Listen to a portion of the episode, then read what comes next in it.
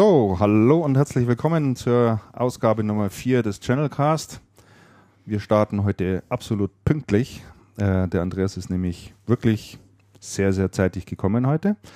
Aber ähm, da die meisten das ja sowieso nachhören, ist das jetzt auch gar nicht so interessant, weil das kann man ja zeitsouverän und unabhängig hören. So, heute wieder mit dabei beim Channelcast der fabelhafte Damian Sicking. Dankeschön. Hallo. Und der überaus pünktliche Andreas. Servus. Ja, danke schön, Christian. Guten Abend. So, wir haben heute äh, ein reichlich, ähm, reichliches Programm, wie immer. In vier Wochen tut sich ja doch so einiges in der Branche. Äh, wir werden mal sehen, welche, an welchen Themen wir hängen bleiben und was wir heute alles besprechen wollen.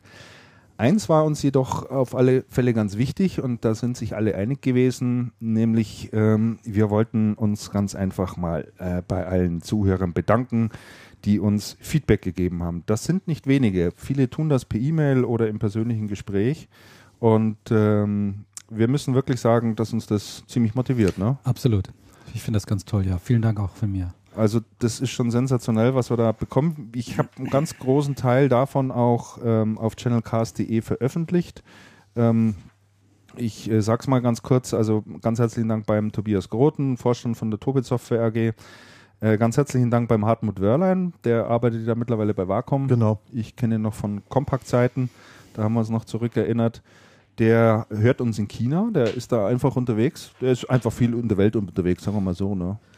Ja, ich glaube, der steckt im Moment im, in Asien, ja. Ja. Und ähm, der hat uns da jedenfalls entdeckt und dann auch auf sein äh, iPod, glaube ich, geladen und bei uns beim Joggen gehört. Geht natürlich auch, ganz wunderbar. Der Professor Dr. Axel Keller von der Hochschule für Wirtschaft, wer kennt den noch? Axel Ich? Keller. Axel Klar, Keller. also damals. Also damals, genau. Mhm. Hat uns auch äh, zurückgeschrieben. Der Frank Röbers von der Synaxon. Ähm, und Kenn ich äh, auch. Kennst du auch? Ich habe den schon mal getroffen. Ja, ne? In echt. Wirklich, so vom Tatsächlich so. Nee, nee, sogar näher. Ist. Mhm. Ja, stark. Der Andreas Klett hat uns geschrieben von Intel. Der arbeitet bei Intel, alter Kollege von uns. Mhm. Zumindest vom Damian und von mir. Mhm. Und äh, der hat uns auch ganz fleißig. Und viele, viele, viele anderen. Auch die Melanie Haub hat uns noch gesch- zurückgeschrieben von der COS, ähm, die ein paar Tage oder Stunden lang äh, am Schreibtisch saß mit Kopfhörern auf, weil sie den Channelcast nebenher gehört hat und fand den auch ganz gut. Also ganz herzlichen Dank, das macht uns wirklich Mut. Ähm, von daher gehe ich mal davon aus, dass wir noch nicht nach der äh, vierten Episode aufhören, sondern weitermachen. Und äh, es gibt noch ein Feedback, äh, was ähm, ich unbedingt mal kurz verlesen wollte. Und zwar haben wir in der letzten Sendung drüber gerätselt, muss man fast schon sagen, äh, wer bei äh, Actebis Also oder Also Actebis, die sind sich, glaube ich, selber, ich, also ich blicke da nicht durch. Wie heißen die jetzt richtig? Also Actevis. Aber nur die Holding? Also ich habe ich hab gestern Also ich jemanden getroffen, der hatte Actevis Peacock noch auf dem Namensschild stehen. Okay. Also das gibt's wohl auch noch. Das ist jetzt quasi eine Steilvorlage für ein zweites Feedback. Definitiv ist das so. Der Guy, das müssen wir Genau. mal erklären, wie das mit der Firmierung ist. Äh, wir bedanken uns jedenfalls ganz herzlich beim, äh, beim Guido Wirz. Der hat sich äh, anschließend per E-Mail äh, gemeldet und hat uns mal die aktuelle Aufstellung gegeben äh, bei dem Unternehmen. Äh, und äh, demnach sieht es so aus, dass der Michael Dressen die Geschäftsführung innehat. Der Matthias Jablonski ist für die Business Unit HP zuständig. Der Jochen Bless macht die Business Unit Peripherie, Komponenten und Storage der Stefan Klingelmeier Retail und Business Units PC Volume, also das Massengeschäft. Äh, dann der Reinhold Egenter macht das, äh, ähm, das Value-Geschäft. Der Volker Fleming, den man ja auch noch von NT Plus natürlich kennt, macht die Business Unit Telekommunikation. Der Oliver Kaiser, da hat sich nichts geändert, auch weiterhin das Marketing. Der Guido Wirz, Vertrieb und Business Development und der Hermann Schaal äh, ist zuständig für die Logistik. Und damit haben wir das auch mal geklärt Mhm. und geben das auch ganz gerne weiter.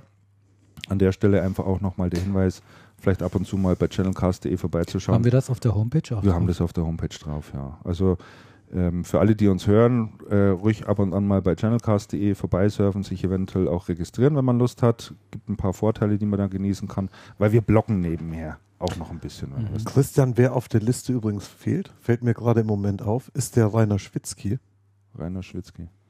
der Wo Auch ist der- Schwitzky? der auch Geschäftsführer ist. Wo war Schwitzky auf der Tribüne beim Vorbeirollen der Panzer? Ja, wissen wir nicht. Also er, er ist auf jeden Fall Geschäftsführer und steht auch auf dem, im Impressum der Homepage. Okay. Ich habe ihn neulich auch mal getroffen. Vielleicht wurde es einfach vergessen, ihn hier zu notieren. Na, wir haben es gesagt und ergänzt. Genau, wir haben es gesagt und ergänzt, Man- richtig. also Ansonsten es sind werden auch wir korrigiert. Fragen offen, was bei Also aktiv ist, stellen wir fest. Mhm. Ne? Also, Ja, ne? schön. Kann man durchaus so sagen. So, dann äh, kommen wir mal, äh, bevor wir zum aktuellen Teil kommen, wollte ich auch noch eine Botschaft loswerden. Und zwar äh, hatten wir schon öfter über das Thema gesprochen, wie hört man denn die Podcasts? Also etliche tun das sicherlich direkt über die Webseite. Das ist die eine Möglichkeit, sich vor den Rechner zu setzen. Die andere Möglichkeit ist natürlich, das als MP3-File runterzuladen und ähm, an einem beliebigen Ort zu hören. Der Großteil schafft es ja, glaube ich, das irgendwie auf sein Smartphone oder sonstigen Musikplayer drauf zu wirken. Ähm, da gibt es also auch für die BlackBerry-User gibt es natürlich geeignete Software. Ich glaube, die heißt MediaSync. Kann man dort auf der Webseite von äh, RIM oder beziehungsweise BlackBerry.de auch kostenlos runterladen. Da kann man das synchronisieren. Funkt sogar auch, funktioniert sogar auch mit iTunes zusammen. Dann etliche haben es per iTunes abonniert. Das sind wahrscheinlich all diejenigen, die ein iPhone, iPod oder ähnliches haben. Ähm, dann gibt es natürlich die Möglichkeit, so wie es Damian macht, äh, in der Version 1.0 als MP3 runterladen, auf CD brennen und dann in den Wechsler des Autos reinschieben. Ich habe das auch bei iTunes abonniert. Jetzt, wo die Rohlinge so günstig sind. Aber es gibt natürlich auch das noch ist die Deppenversion. Aber es gibt natürlich auch noch äh, andere Möglichkeiten und ich habe äh, eben vor zwei Tagen mit dem Michael Grote telefoniert und äh, da sind wir auch auf das Thema zu sprechen gekommen. Er hat gesagt, Herr Meier, wie macht man denn das eigentlich, dass man das im Auto hören kann? Und ich habe ihm gesagt, ja, wissen Sie, also ich mache das einfach über mein Smartphone und äh, also ein Großteil der Autos hat mittlerweile eine Buchse irgendwo versteckt. Die nennt sich im Normalfall AUX-Buchse, also Auxiliary-Buchse. Und da steckt man das Teil einfach rein und dann kann man in der Regel über äh, das Display, Navigationssystem, äh, ähnliches, kann man das dann auch direkt ansteuern. Wenn man nicht so eine Buchse hat, ich habe da auch erst suchen müssen, also bei mir war die nämlich im, bei mir ist die im vorn vom, vom Auto versteckt gewesen. Äh, wenn man das nicht hat, ähm, gibt es auch noch ganz tolle Möglichkeiten, das per Bluetooth zu machen. Also die meisten neuen Autoradios sind eigentlich heute alle in der Lage, per Bluetooth mit dem Handy zu kommunizieren. In der Regel allerdings funktioniert dann nur das Telefonieren und mit Glück vielleicht auch noch Zugriff aufs Adressbuch. Aber Musik funktioniert in der Regel nicht. So, und da gibt es ganz tolle externe Lösungen, unter anderem eine von Belkin. Äh, die habe ich mir jetzt mal äh, bestellt. Ich habe äh, mit dem Carsten Kunert äh, kurz gemailt, der wird uns eine zuschicken. Die werde ich auch mal ausprobieren und hier dann auch vorstellen, wie sowas funktioniert. Es gibt auch noch Lösungen von Sennheiser. Es gibt auch eine Lösung direkt von RIM, von BlackBerry, das heißt ähm, Audio Gateway. Die liegen alle so in der Größenordnung Preisklasse 40 Euro und dann kann man wirklich über sein Handy ganz, ganz Mhm. bequem übers Autoradio ähm, Podcasts, Musik und auch alles andere hören. Das ist wirklich eine ganz äh, simple Geschichte und wir werden da sicherlich auch nochmal drüber berichten, wie das funktioniert. So, jetzt fangen wir an. Was haben wir alles draufstehen? Wir kommen zum Punkt äh, Aktuelles und Personen und da steht relativ weit oben ein Punkt. Es gab nämlich einen Wechsel an der Spitze von HP Damian. Äh, ja, in der Tat. Also ähm, an sehr exponierter Stelle. Also ich hatte letzten Freitag abends spät noch davon äh, erfahren und äh, das ein schöner Nutzen von Facebook. Ich muss mir von meiner Frau immer anhören lassen, ich sei den ganzen Tag immer auf Facebook, was natürlich gar nicht stimmt. Äh, und kein sie Mensch meint, ist das da. das bringt ja auch businessmäßig nichts. Es Doch, geht auch in keiner zu Fall- McDonalds zum Essen. Nee.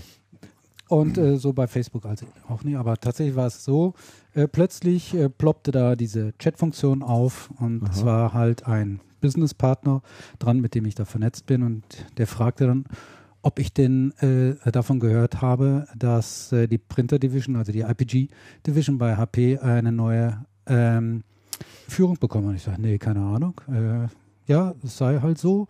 Äh, der Heiko Meier, der würde gehen äh, in der EMEA-Organisation eine Position einnehmen, äh, Großkundenvertrieb, glaube ich, oder Ja. sowas. Und es würde halt eine Nach die Nachfolgerin sein, eine Amerikanerin, die er auch nicht kennt.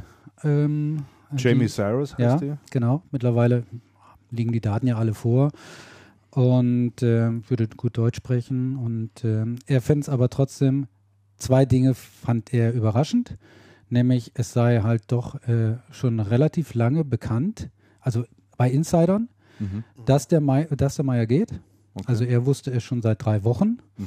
und er fragte sich, warum HP da keine Mitteilung äh, äh, rausmacht. Er wunderte sich, dass er es noch nie irgendwo gelesen hat.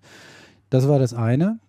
Und das andere, äh, was er dazu kommentierenderweise sagte, ähm, dass er das halt gar nicht so richtig gut findet. Äh, nicht, weil er jetzt ähm, äh, die Nachfolgerin vom Kollegen Meyer äh, äh, nicht schätzen würde, sondern was grundsätzlich, dass nach so kurzer, relativ kurzer Zeit, ich glaube drei Jahre oder so, diese wichtige Position schon wieder personell neu besetzt wird. Also er würde sich da einfach mehr personelle Kontinuität wünschen an der Stelle, was ich also sehr, sehr gut verstehen kann. Eine Mhm. Klage übrigens, die man immer wieder hört, nicht Mhm. um Gottes Willen, nicht nur in Bezug auf HP, sondern auf andere äh, Hersteller genauso. In früheren Jahren war es vor allen Dingen IBM, wo man immer gehört hat, ähm, dass da die Channel-Positionen, äh, da waren es glaube ich sogar noch kürzer, nur alle zwei Jahre wurde da wieder äh, wurde da wieder neu besetzt. Das war immer für die, äh, für die Leute auf den Channel-Positionen war es immer so ein Sprungbrett. Ja. Ja. Ne? Wenn sie sich bewährt haben, dann kamen sie dann in die Sofort nächsthöhere äh, Management-Position. Mhm. Naja, das ist halt eben da zu dieser Stelle. Der ist ja damals der Regine Stachelhaus gefolgt, ne? genau. Ja. Ja. Die ja dann zu UNICEF gegangen Zu ist und UNICEF jetzt gegangen mittlerweile ist. bei E.ON. Äh, Mittlerweile bei EOM sitzt, Mhm. richtig, genau. Genau. Also, Die, die Klage übrigens ähm, im Haus HP, aber auch von den HP-Partnern, dass immer mehr Leute, die man kennt, dann auf europäische Positionen ähm, versetzt werden und dass immer mehr Kompetenzen aus der deutschen Organisation abgezogen werden mhm. und irgendwo in EMEA stattfinden, gibt es schon eine ganze Zeit. Also da Ja. wird dann immer gesagt, wenn ich Probleme habe, dann habe ich bei HP niemanden, bei dem ich es ad adressieren kann. Also ich, Sagen Die- die, sagen die Partner. okay. Sagen die Partner, Mhm. die sagen, ich kann das zwar dann anbringen, aber es passiert nichts. Mhm. Weil Europa irgendwie eine Richtlinie hat, oder? Das heißt, man fühlt sich allgemein da sehr schlecht auf, aufgehoben. Und ich meine, wenn jetzt noch so ein prominenter Wechsel erfolgt und ähm, wenn dann der IPG, der Leiter IPG in eine Vertriebsposition auf europäischer Ebene wechselt, ist das für die Partner per se, würde ich mal sagen, eine schlechte Botschaft, egal wer da der Nachfolger wird. Mhm. Mhm. Ja. Das, das ist die eine Geschichte. Und dann wollte ich zu, zu deinem zweiten Punkt noch was sagen, Kontinuität. Ja. Das ist auch einer der Punkte, die die Händler wirklich immer wieder ansprechen, weil es ja letztendlich so ist, wenn man mal von den Großen jetzt absieht, gibt es ja auch bei kleineren Herstellern sehr viel Wechsel und mit dem ähm, Wechsel auf der Position Channel Marketing oder, oder egal wie Channel Verantwortung, ähm, Channel Sales, ähm, wechselt meistens mit dem Ansprechpartner auch das Programm. Das heißt, ich habe mich als Mhm. Hersteller auf ein Programm eingestellt, Ja. das läuft, dann ist der Zuständige weg. Als Händler meinst du? Als Händler, genau. Mhm. Dann ist der Zuständige weg und es kommt ein neuer und führt ein neues Programm ein. Ja. Und Händler sagt, mein Gott, wenn da ein Programm ist, selbst wenn ich kein Geld, ähm, selbst wenn es mich kein Geld gekostet hat, weil's halt, weil halt die Teilnahme kostenfrei ist, so musste ich mich doch einarbeiten, musste Ressourcen blocken Mhm. und habe dann ein Investment ins, in den Wind geschrieben. Und die sagen gern, wir hätten gerne mal ein Programm, was über fünf Jahre läuft. Bloß so lang sind dann die Ansprechpartner nicht da. Das heißt, der, der. Wechsel ist da Ja. eine wirklich blöde Angelegenheit. Ich kann, und ich kann die Stimme Ja. sehr gut verstehen. Natürlich. Also wir machen ja, ich glaube, ich hatte es letzte Mal kurz angesprochen mit dem mit dem Michael Groß ja als auch noch äh, mal eine Studie zum Thema Partnerprogramme. Das was wir Richtig, hattest du 2007 gesagt, schon ja. mal gemacht haben. Und ich bin da wirklich äh, sehr gespannt auf die Ergebnisse, ob sich da auch irgendetwas verändert hat. Ich glaube wenig, Mhm. aber da werden wir dann mal drüber reden, wenn wir die haben. Ja, die Jamie Cyrus kennt wie gesagt niemand. Ich habe mir nur noch so im Nachgang gedacht, das ist natürlich schon auch ein kultureller Wechsel, der da jetzt stattfindet. Die Regine Stachelhaus, Schwäbin durch und durch, auch Mhm. mit schwäbischem Dialekt. Auch der Heiko Meier, Schwabe. Ja. Eben auch, äh, ich will jetzt nicht sagen vom Gemüt her, aber passt passend zu HP irgendwie, Böblingen, ne? verbindet man einfach Ja. ein Stück weit auch damit. Und jetzt kommt eine Amerikanerin, die zwar sicherlich oder angeblich Deutsch sprechen kann, aber aus einem völlig anderen Kulturkreis, nämlich aus, ähm, ja, die hat in Deutschland schon mal gearbeitet, 94 glaube ich ein Praktikum gemacht damals bei HP, dann war sie beim Medizinkonzern in den Vereinigten Staaten und kehrt jetzt wieder zurück und hat hier gearbeitet im Channel Marketing Bereich, glaube ich, ne? Auf EMEA-Ebene, ja. auf EMEA-Ebene. Also der Channel ist ja nicht fremd, das ist schon mal gut. Der Channel ist ja nicht fremd, das ist richtig. Und die Frage ist halt jetzt, wie die dann auch mit dem deutschen Handel da zurechtkommt. Also sagen wir mal so, in der, Posit in der Situation, wo der deutsche Handel mit HP jetzt vorsichtig gesagt mittelzufrieden ist, eine Amerikanerin an so eine Position zu setzen, ist ähm, gelinde gesagt kommunikations- oder, oder ähm, Mhm. ungeschickt. Mhm. Ungeschickt. Und das kann, also wenn, wenn ich ein HP-Partner wäre, Wieso meinst du? ich, man, man fühlt sich nicht gut aufgehoben bei einem, bei einem Konzern, von dem man ähm, in vielerlei Hinsicht abhängen kann. Wenn man großer Partner ist, die sind, die sind dann in einer sehr, sehr engen Beziehung mit HP, die machen sehr viel HP in allen Produktbereichen, da hat HP ja immer viel Wert drauf gelegt. Mhm. Und jetzt bist du ohne, fühlt sich ohnehin nicht gut aufgehoben, weil die fangen an, direkt Geschäft zu machen, dir Konkurrenz zu machen. Mhm. Und du siehst, ich kann meine Anliegen immer schlechter, immer schlechter in den, in den Laden kommunizieren. Ich bin da nicht mehr, ich bin da nicht mehr so richtig gehört. Dann hast du jemanden, der da gesetzt ist, weil er seit ewigen Zeiten bei HP ist, weil er in dem Job jemand ist, den man kennt, der berechenbar ist, der, der, der da halt eine Größe darstellt. Dann wechselt der auf eine EMEA-Ebene, wobei, wo man EMEA von außen sowieso schon komisch findet und kriegt dann eine Amerikanerin vor die Nase gesetzt. Denkst du auch, was ist das denn? Mhm. Ist denen das völlig wurscht, was wir hier machen? Ein- ist Deutschland keine Nummer oder oder oder oder oder? Mhm. Also man, man, man geht weg von dem, von diesem HP, was man gekannt hat. Ist das ein Schritt weg? Sehr guter Punkt, äh, Andreas, finde ich, ähm, der äh, viel zu wenig oftmals beachtet wird, auch bei der, ich sag mal in Anführungszeichen, Bewertung äh, von Managern und aber auch von Mitarbeitern. Ja, weil das ist nämlich auch, äh, ich sag mal, diese, äh, diese ja, durchaus Leistung, kann man sagen, äh, sie haben im äh, Anführungszeichen gesprochen, die Mutter der Kompanie zu sein, ja? Ja. Also so eine Ja, ja, ja, ja. integrative Funktion zu übernehmen. Soziale Kompetenz Ja. ist vielleicht, Die ja, ist nicht, nicht der ganz richtige Ausdruck ja, aber dafür. in gewisser Weise. In, ich würd weiß, schon- was, in welche Richtung Ne? du abzielst. Ähm, der auch äh, für ein gutes Klima sorgt zwischen der Organisation, in diesem Fall meinetwegen HP, und den vielen Händlern da draußen. Das sind nicht unbedingt ähm, Leistungen, die man äh, in irgendwelchen Maßstäben messen kann, äh, die du dann erst merkst, wenn sie nicht mehr da ist, wenn, der, wenn dieser Mensch nicht mehr da ist, diese integrative Ja. Äh. Tätigkeit oder Funktion, die er ausübt. Super wichtig. Äh, oftmals wird es nicht gesehen, nicht nur in großen Firmen, in kleinen auch äh, genauso. Ja, stimmt, ist äh, tatsächlich so. Aber ich habe mir gerade noch mal die Fotos von den beiden angesehen. In optischer Hinsicht scheint mir das doch eine deutliche Verbesserung zu sein. Das ist ja auch ein Faktor. Aber wisst ihr, was mir dabei aufgefallen ist? Was, mir gerade so durchs Gehirn geschossen ist? Von Volker Smith habe ich ja schon ewig nichts mehr gehört. Das stimmt, Dem ja. Geschäftsführer. Der Das ist ist eine. Zeit lang sehr, sehr sichtbar gewesen. ja, Ja. eine Zeit lang schon. Am Anfang. Sehr, sehr, lange Ne? nichts gehört. Am Anfang, ja. Ich habe ihn auch schon lange nicht mehr getroffen auf ja. irgendeiner Veranstaltung. Nee. Wir, Das ihr wisst auch nichts. Also muss noch da sein. ja. Also wenn er nicht mehr da wäre, hätte man es gehört. Ja, natürlich. ja, ja, schon. Das hätte man auf alle Fälle gehört. Nee, das ist genau der Punkt, den ich auch ähm, damit ansprechen wollte. Also Mhm. da jetzt eine Amerik Amerikanerin zu haben, die trotzdem gut Deutsch spricht, äh, Das es, Signal- es ist einfach, es das, ist einfach Signal was ist, anderes. das Signal ist ein sehr merkwürdiges Signal. Ja. Vor allem zu der jetzigen Zeit. Sensibel ist diese Personalie nicht. Und das hat jetzt mit den Personen gar nichts zu tun, Nee, sondern nee. von der Außenwirkung. Ja, ja. Und wenn man mal bedenkt, das ist mir nämlich gerade durch den Kopf geschossen, ähm, wer stand denn vor, für HP früher? Menno Harms. Mhm. Mhm. Und ich meine, jetzt sind wir von Menno Harms Mhm. angekommen bei Kompetenzen werden nach Europa abgezogen, Amerikaner werden IPG-Chef. Mhm. Also die Signalwirkung ist eine sehr komische. Psychologisch ist das Mhm. Ja. wenig Vertrauen erweckt. Ja, ist richtig. Der, ich sehe gerade, der Kollege, äh, mein Kollege Armin Weiler meldet sich hier gerade aus Schweden. Der sitzt da gerade in seinem Ferienhaus oben Und, hört- und hört und hört live Sehr den löblich. Podcast. Das, genau. Naja, was willst du in Schweden auch anderes machen? Ne? Da kannst du ja nur joggen oder, oder, oder irgendwie. Fische fangen, Ja, Kanu fahren. Ja. und Mücken totschlagen. Dunkel wird das um die Jahreszeit eh. Nee, ich glaube, er, baut sein, er baut seinen neuen Boiler ein, hatte ich euch ja, hatte ich euch ja erzählt. Das ist gut. Ja, schöne Grüße. Genau. Ja, schöne Ja. Grüße nach Schweden. Wunderbar. Ähm, was wollte ich sagen? Ja, wo wir schon gerade äh, bei Damen sind im Managementfunktion, gab es ja noch eine interessante Nachricht. Wir haben dieses Mal, was eher ungewöhnlich ist, uns äh, am Mittwoch getroffen Mhm. zum Mittagessen, alle zusammen. Hier beim Brunnwart in, in München, haben auf schönes Wetter gehofft und im Biergarten gehen zu können, sind dann aber drin gesessen, weil es furchtbar geregnet hat. Jedenfalls war dort eins der Themen, über die wir gesprochen haben, weiß gar nicht, wie wir darauf gekommen sind. Ja.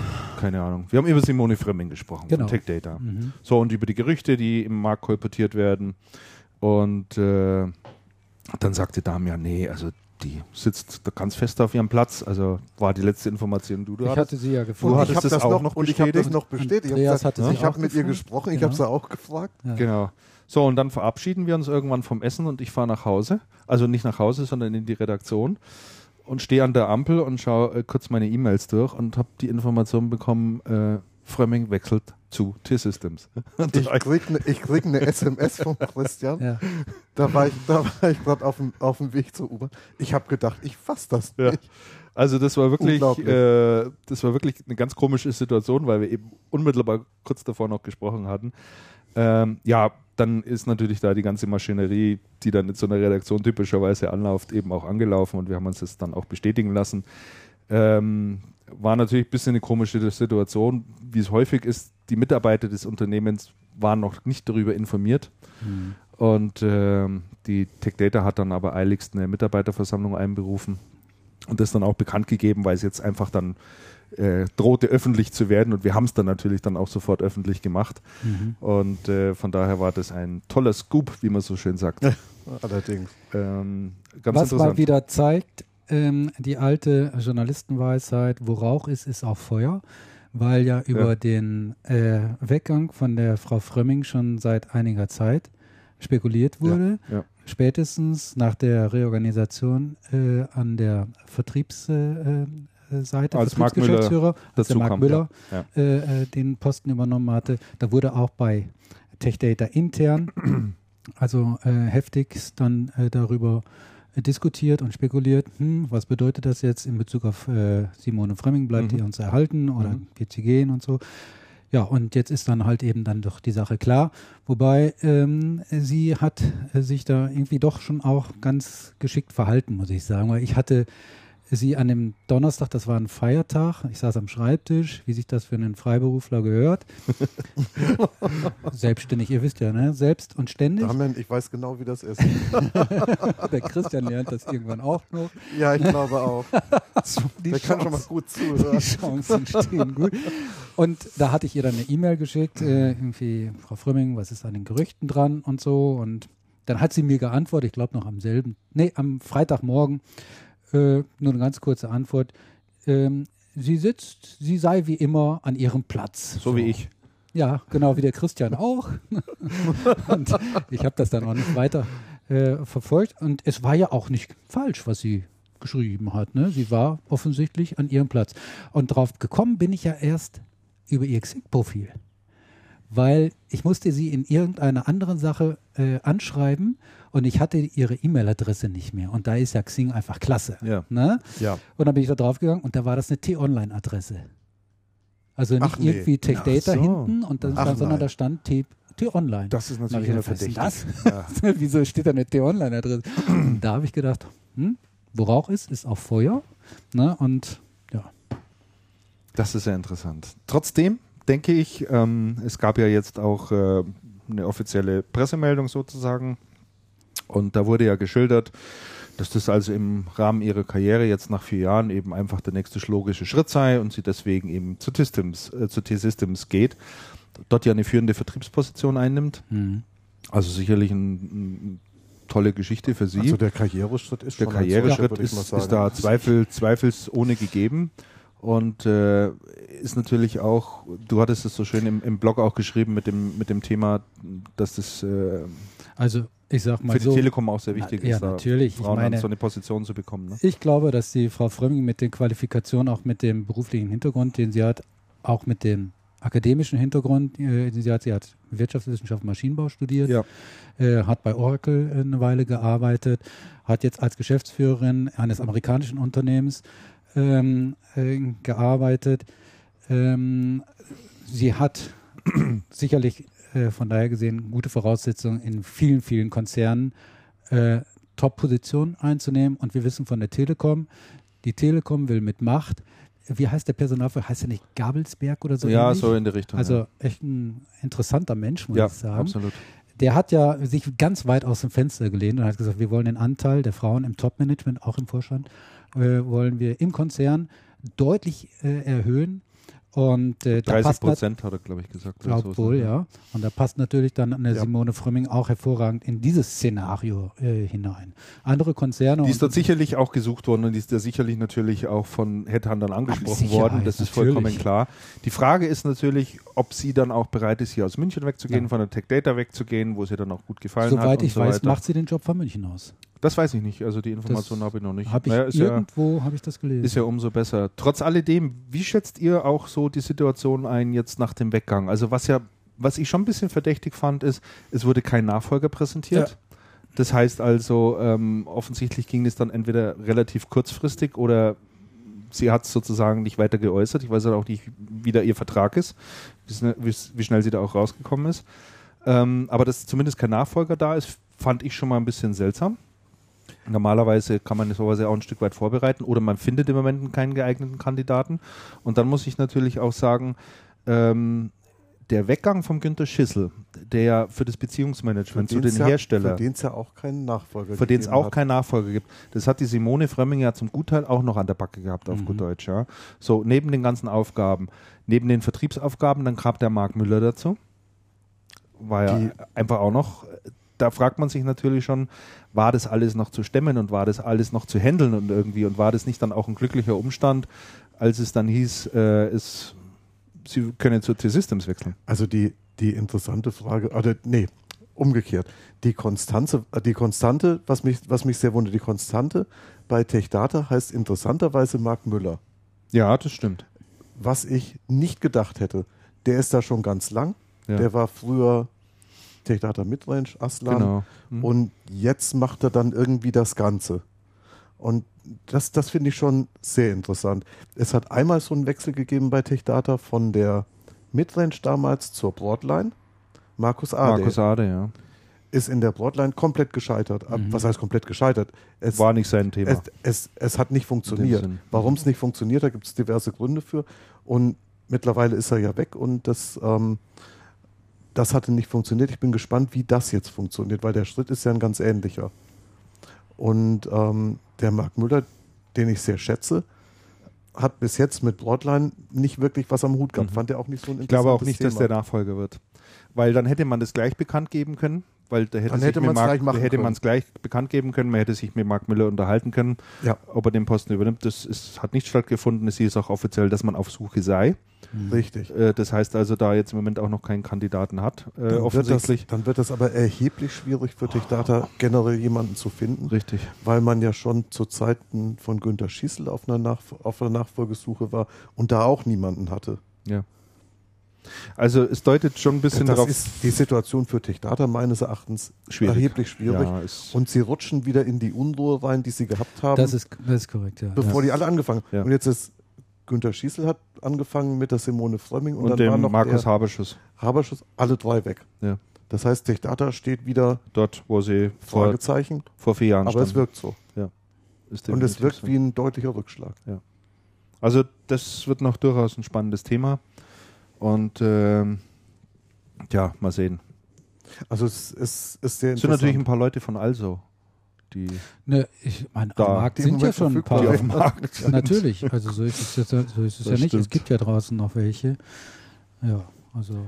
Tech Data haben wir Ja, ich wollte da ganz gerne nochmal ähm, äh, zum Stichwort Tech Data eins sagen, weil wir letztes Mal darüber gesprochen hatten im Zusammenhang mit den Messen der Distributoren. Da hatten wir ja gesagt, Tech Data muss was tun, nicht mehr in der alten schäbigen Halle, äh, äh, da äh, ne, in der dunklen Halle und sie machen es auch nicht mehr in der alten schäbigen dunklen Halle, sondern quasi gegenüber genau, im MOC, also im wo die Munich Order, Laternen stehen, wo die Laternen stehen. wo es halt beleuchtet ist Also- und nicht so dunkel ist. Ja, wo, die haben auch innen drin schon elektrisches Licht.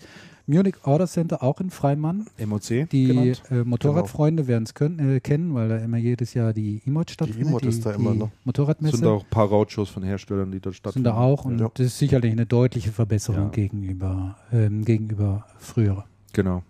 Ich bin gespannt, wie die es da gestalten werden, weil Ja. die, ähm, das MOC wirkt ja so ein bisschen wie so ein Atrium oder so. Also es wirkt ein bisschen merkwürdig, je nachdem, wo das da stattfindet. Mhm. Ja. Aber da bin ich echt sehr gespannt, wie man es dann, wie man es dann aufteilt und unterteilt und so. War auf alle Fälle ein guter Schritt, denke Ja. ich mal. Also. Schritt Also aus der Halle es, raus es ist wird gut. so oder so eine Verbesserung werden. Definitiv. Frage. Ja. Oder, oder muss man dann auch wieder gegenüber parken im Sumpf? Also da gibt es unten auch. Nein, da gibt es unten eine Tiefgarage, Ja. die ist gar nicht so aber die wird, die wird nicht alle fassen, Wahrscheinlich. denke ich mal. Mhm. Kann ich mir auch gut Dann vorstellen. musst du halt ganz früh losfahren, Christian. Dann kriegst du auch in der Tiefgarage noch einen Parkplatz. Wobei mit deinem dicken Auto, da könnte es sein, naja gut, da kommt es auf ein paar Macken mehr oder weniger auch nicht mehr. Ja, das stimmt. er sagt so deswegen, weil ich binnen drei Wochen drei Unfälle hatte und ich war nie schuld. Und äh, das Auto ist total zerbeult, vorne und hinten. Ganze Seite kaputt, Kofferraum kaputt. Naja, wie auch immer. Sieht aber jetzt besser aus. Findest du? Das ist der Knitterlook, oder? So ein bisschen der Offroad-mäßig. neue Knitterlook. Wir haben, noch, wir haben noch ganz vergessen, was wir typischerweise zum Beginn der Sendung machen. Ähm, wir sind heute alle drei. das sofort ab, Wahnsinn. Oder? Wir sind, wir sind heute alle drei bei Club Mate geblieben. Ja, Also ich habe das letzte Mal einen ganzen Kasten angeschleppt. Ich hätte den aber auch mit nach Hause genommen, wenn es keinem geschmeckt hat. Aber ich muss sagen, Damian hat es ja auch schon äh, erzählt gehabt, ich finde das ein ganz fantastisches Getränk. Es Also ist mir schmeckt gut, es. ja. Es ist nicht zu süß. Es hat so eine leichte säuerliche Note dennoch. Und ähm, das finde ich, kann, man- kann man super trinken nebenher. ja ich habe ja mittlerweile, ähm, es gibt ja hier in München nur zwei Händler. Also in der Region München, der eine sitzt in Germering und wir sitzen nicht weit, wir wohnen nicht weit von Germering entfernt und deshalb haben wir nochmal zwei Kisten geholt. Und Christian Mees, letztes Jahr hatte, äh, letzte Ausgabe hatte ich gesagt, schmeckt so ein bisschen so, wie wenn man auch äh, seinen Tank damit befüllen kann, wenn man auf der Autobahn mit einem leeren Tank. Das war nicht richtig. Da- Ich habe mir das nochmal überlegt. Das schmeckt so, wie wenn da jemand seine, seine Zigarettenkippe reingeworfen hat. Das ist ja noch schlimmer. Doch, genau so. Oh mein Gott. Ne? Ich erinnere mich früher, äh, also als Jugendlicher, da ist das immer mal wieder passiert, auf einer Fete oder so, war zu wenig Asche mehr und dann nimmst du da so einen Schluck und Also daran erinnert es mich überhaupt nicht. Wo kommst du nochmal her? das verrate ich nicht. Ja, wild. Nee, da sind wir jedenfalls dabei geblieben. Also ich, kann man uneingeschränkt empfehlen. Wenn man Nein, wenn das man's ist wirklich, ich mag das sehr. Ich mag das sehr. Also- ich war vor der Sendung, wirklich, ich bin hier leicht müde angekommen. Und Dafür das aber ist, pünktlich? Und das ist weg. Ja. Müdigkeit weg. Also. Fantastisch. Das so, macht das und, hohe Niveau der äh, Gespräche. An Naschereien haben wir. Das kommt erschwerend dazu. Genau. An Naschereien steht hier quasi das Übliche. Äh, wir haben Weingummi, wir haben äh, Erdnüsse Was ohne sind denn Salz. Diese, was sind denn diese roten Dinge hier? und die Ja, roten Dinger, die habe ich hier mitgebracht. so sah das die hab- eben aus beim Ja. Hund unten. Da werdet, da, werdet, da werdet jetzt ihr wieder sagen, schmeckt wie was weiß ich. Probiert es einfach mal. Ich gebe es mal rum, die kann man hier gut kauen. Ähm, das sind kleine, ja, wie schauen die aus? Wie kleine, Kleine rote, getrocknete, getrocknete Früchte. Und zwar sind es sogenannte Goji-Beeren. Goji schreibt sich G-O-J-I, ist, äh, kommt äh, aus Asien und ist so die Beere schlechthin. Also die wird derzeit ziemlich rumgereicht. Und zwar deswegen, weil die einen extrem hohen Vitamin C-Gehalt hat. Extrem viele, wie nennt man das, äh, an pflanzlichen Stoffen, die sehr wohltuend sind für den Körper. Die sind ganz, sehr, sehr beliebt in, in, im asiatischen Raum. Äh, in Deutschland heißt das Gewächs, glaube ich, ähm, äh, nicht Sanddorn, sondern Boxdorn. Gibt aber auch noch ein paar andere Namen dafür. Ähm, die werden üblicherweise getrocknet gegessen, wie, wie Nüsse oder sonst irgendwas. Kann man aber auch ins Müsli reintun. Es wird auch gekocht damit in Asien. Ähm, kann man einfach so nebenher futtern. Sind jetzt, schmecken jetzt nicht sehr aufregend irgendwie, Die aber haben kann, eigentlich keinen einfach. intensiven Geschmack. haben keinen sehr intensiven Geschmack. Passt, passt Aber- gar nicht so schlecht zu diesem Mate-Geschmack. Da passt wahrscheinlich ganz gut dazu. Aber ist, sagen wir mal, so, statt äh, sich irgendwie fettiges Zeug reinzuschieben und Nüsse und weiß der Teufel was, mh, kann man die ganz gut essen und äh, sind, wie gesagt, sehr, sehr gesund. Ist übrigens Bioware. Ne? Also Ehekfrei. Sprossen. Wobei ich ja gerade vorhin noch gelesen habe, als Einmeldung ist gefunden Ja, in den, in den, in den Sprossen. in den Sprossen. Ich Ja. habe aber jetzt auch noch keine näheren Informationen. Mhm. So, ähm, damit wäre das auch geklärt. Und dann haben wir hier noch diese Rosinen in Schokolade. Rosinen in Schokolade. Ja, die mag ich eigentlich auch sehr gerne. Oh, ich glaube, da nehme ich mir eine. Also, wenn noch jemand Vorschläge hat oder uns mal was zuschicken will, Ah, eins habe ich jetzt vergessen. Meine Schwiegereltern waren in Polen und die haben mir aus Polen so eine Süßigkeit mitgebracht, weil die wissen, dass ich ganz gerne ab und zu, hin und wieder, ganz selten mal so eine Süßigkeit esse. Das ist das, ach, das muss ich euch nachher geben. Das ist Zartbitterschokolade und drin ist so eine Vanillepaste oder so. Das schmeckt sensationell gut. Wer auf ähm, wer auf ähm, Stracciatella-Eis steht, Mhm. der wird Oh. das auch mögen. Ja, gut. Also das sagt jetzt den Zuhörern draußen nichts, aber liebe Zuhörer, wenn ihr mal nach Polen kommt, fragt danach. Das- Wie heißt es auf Polnisch? Äh, Schnesni, Schmotteres Schnes. Ah, so. Aber auf, mit der dunklen Schokolade, mit der hellen ist nicht so. Okay.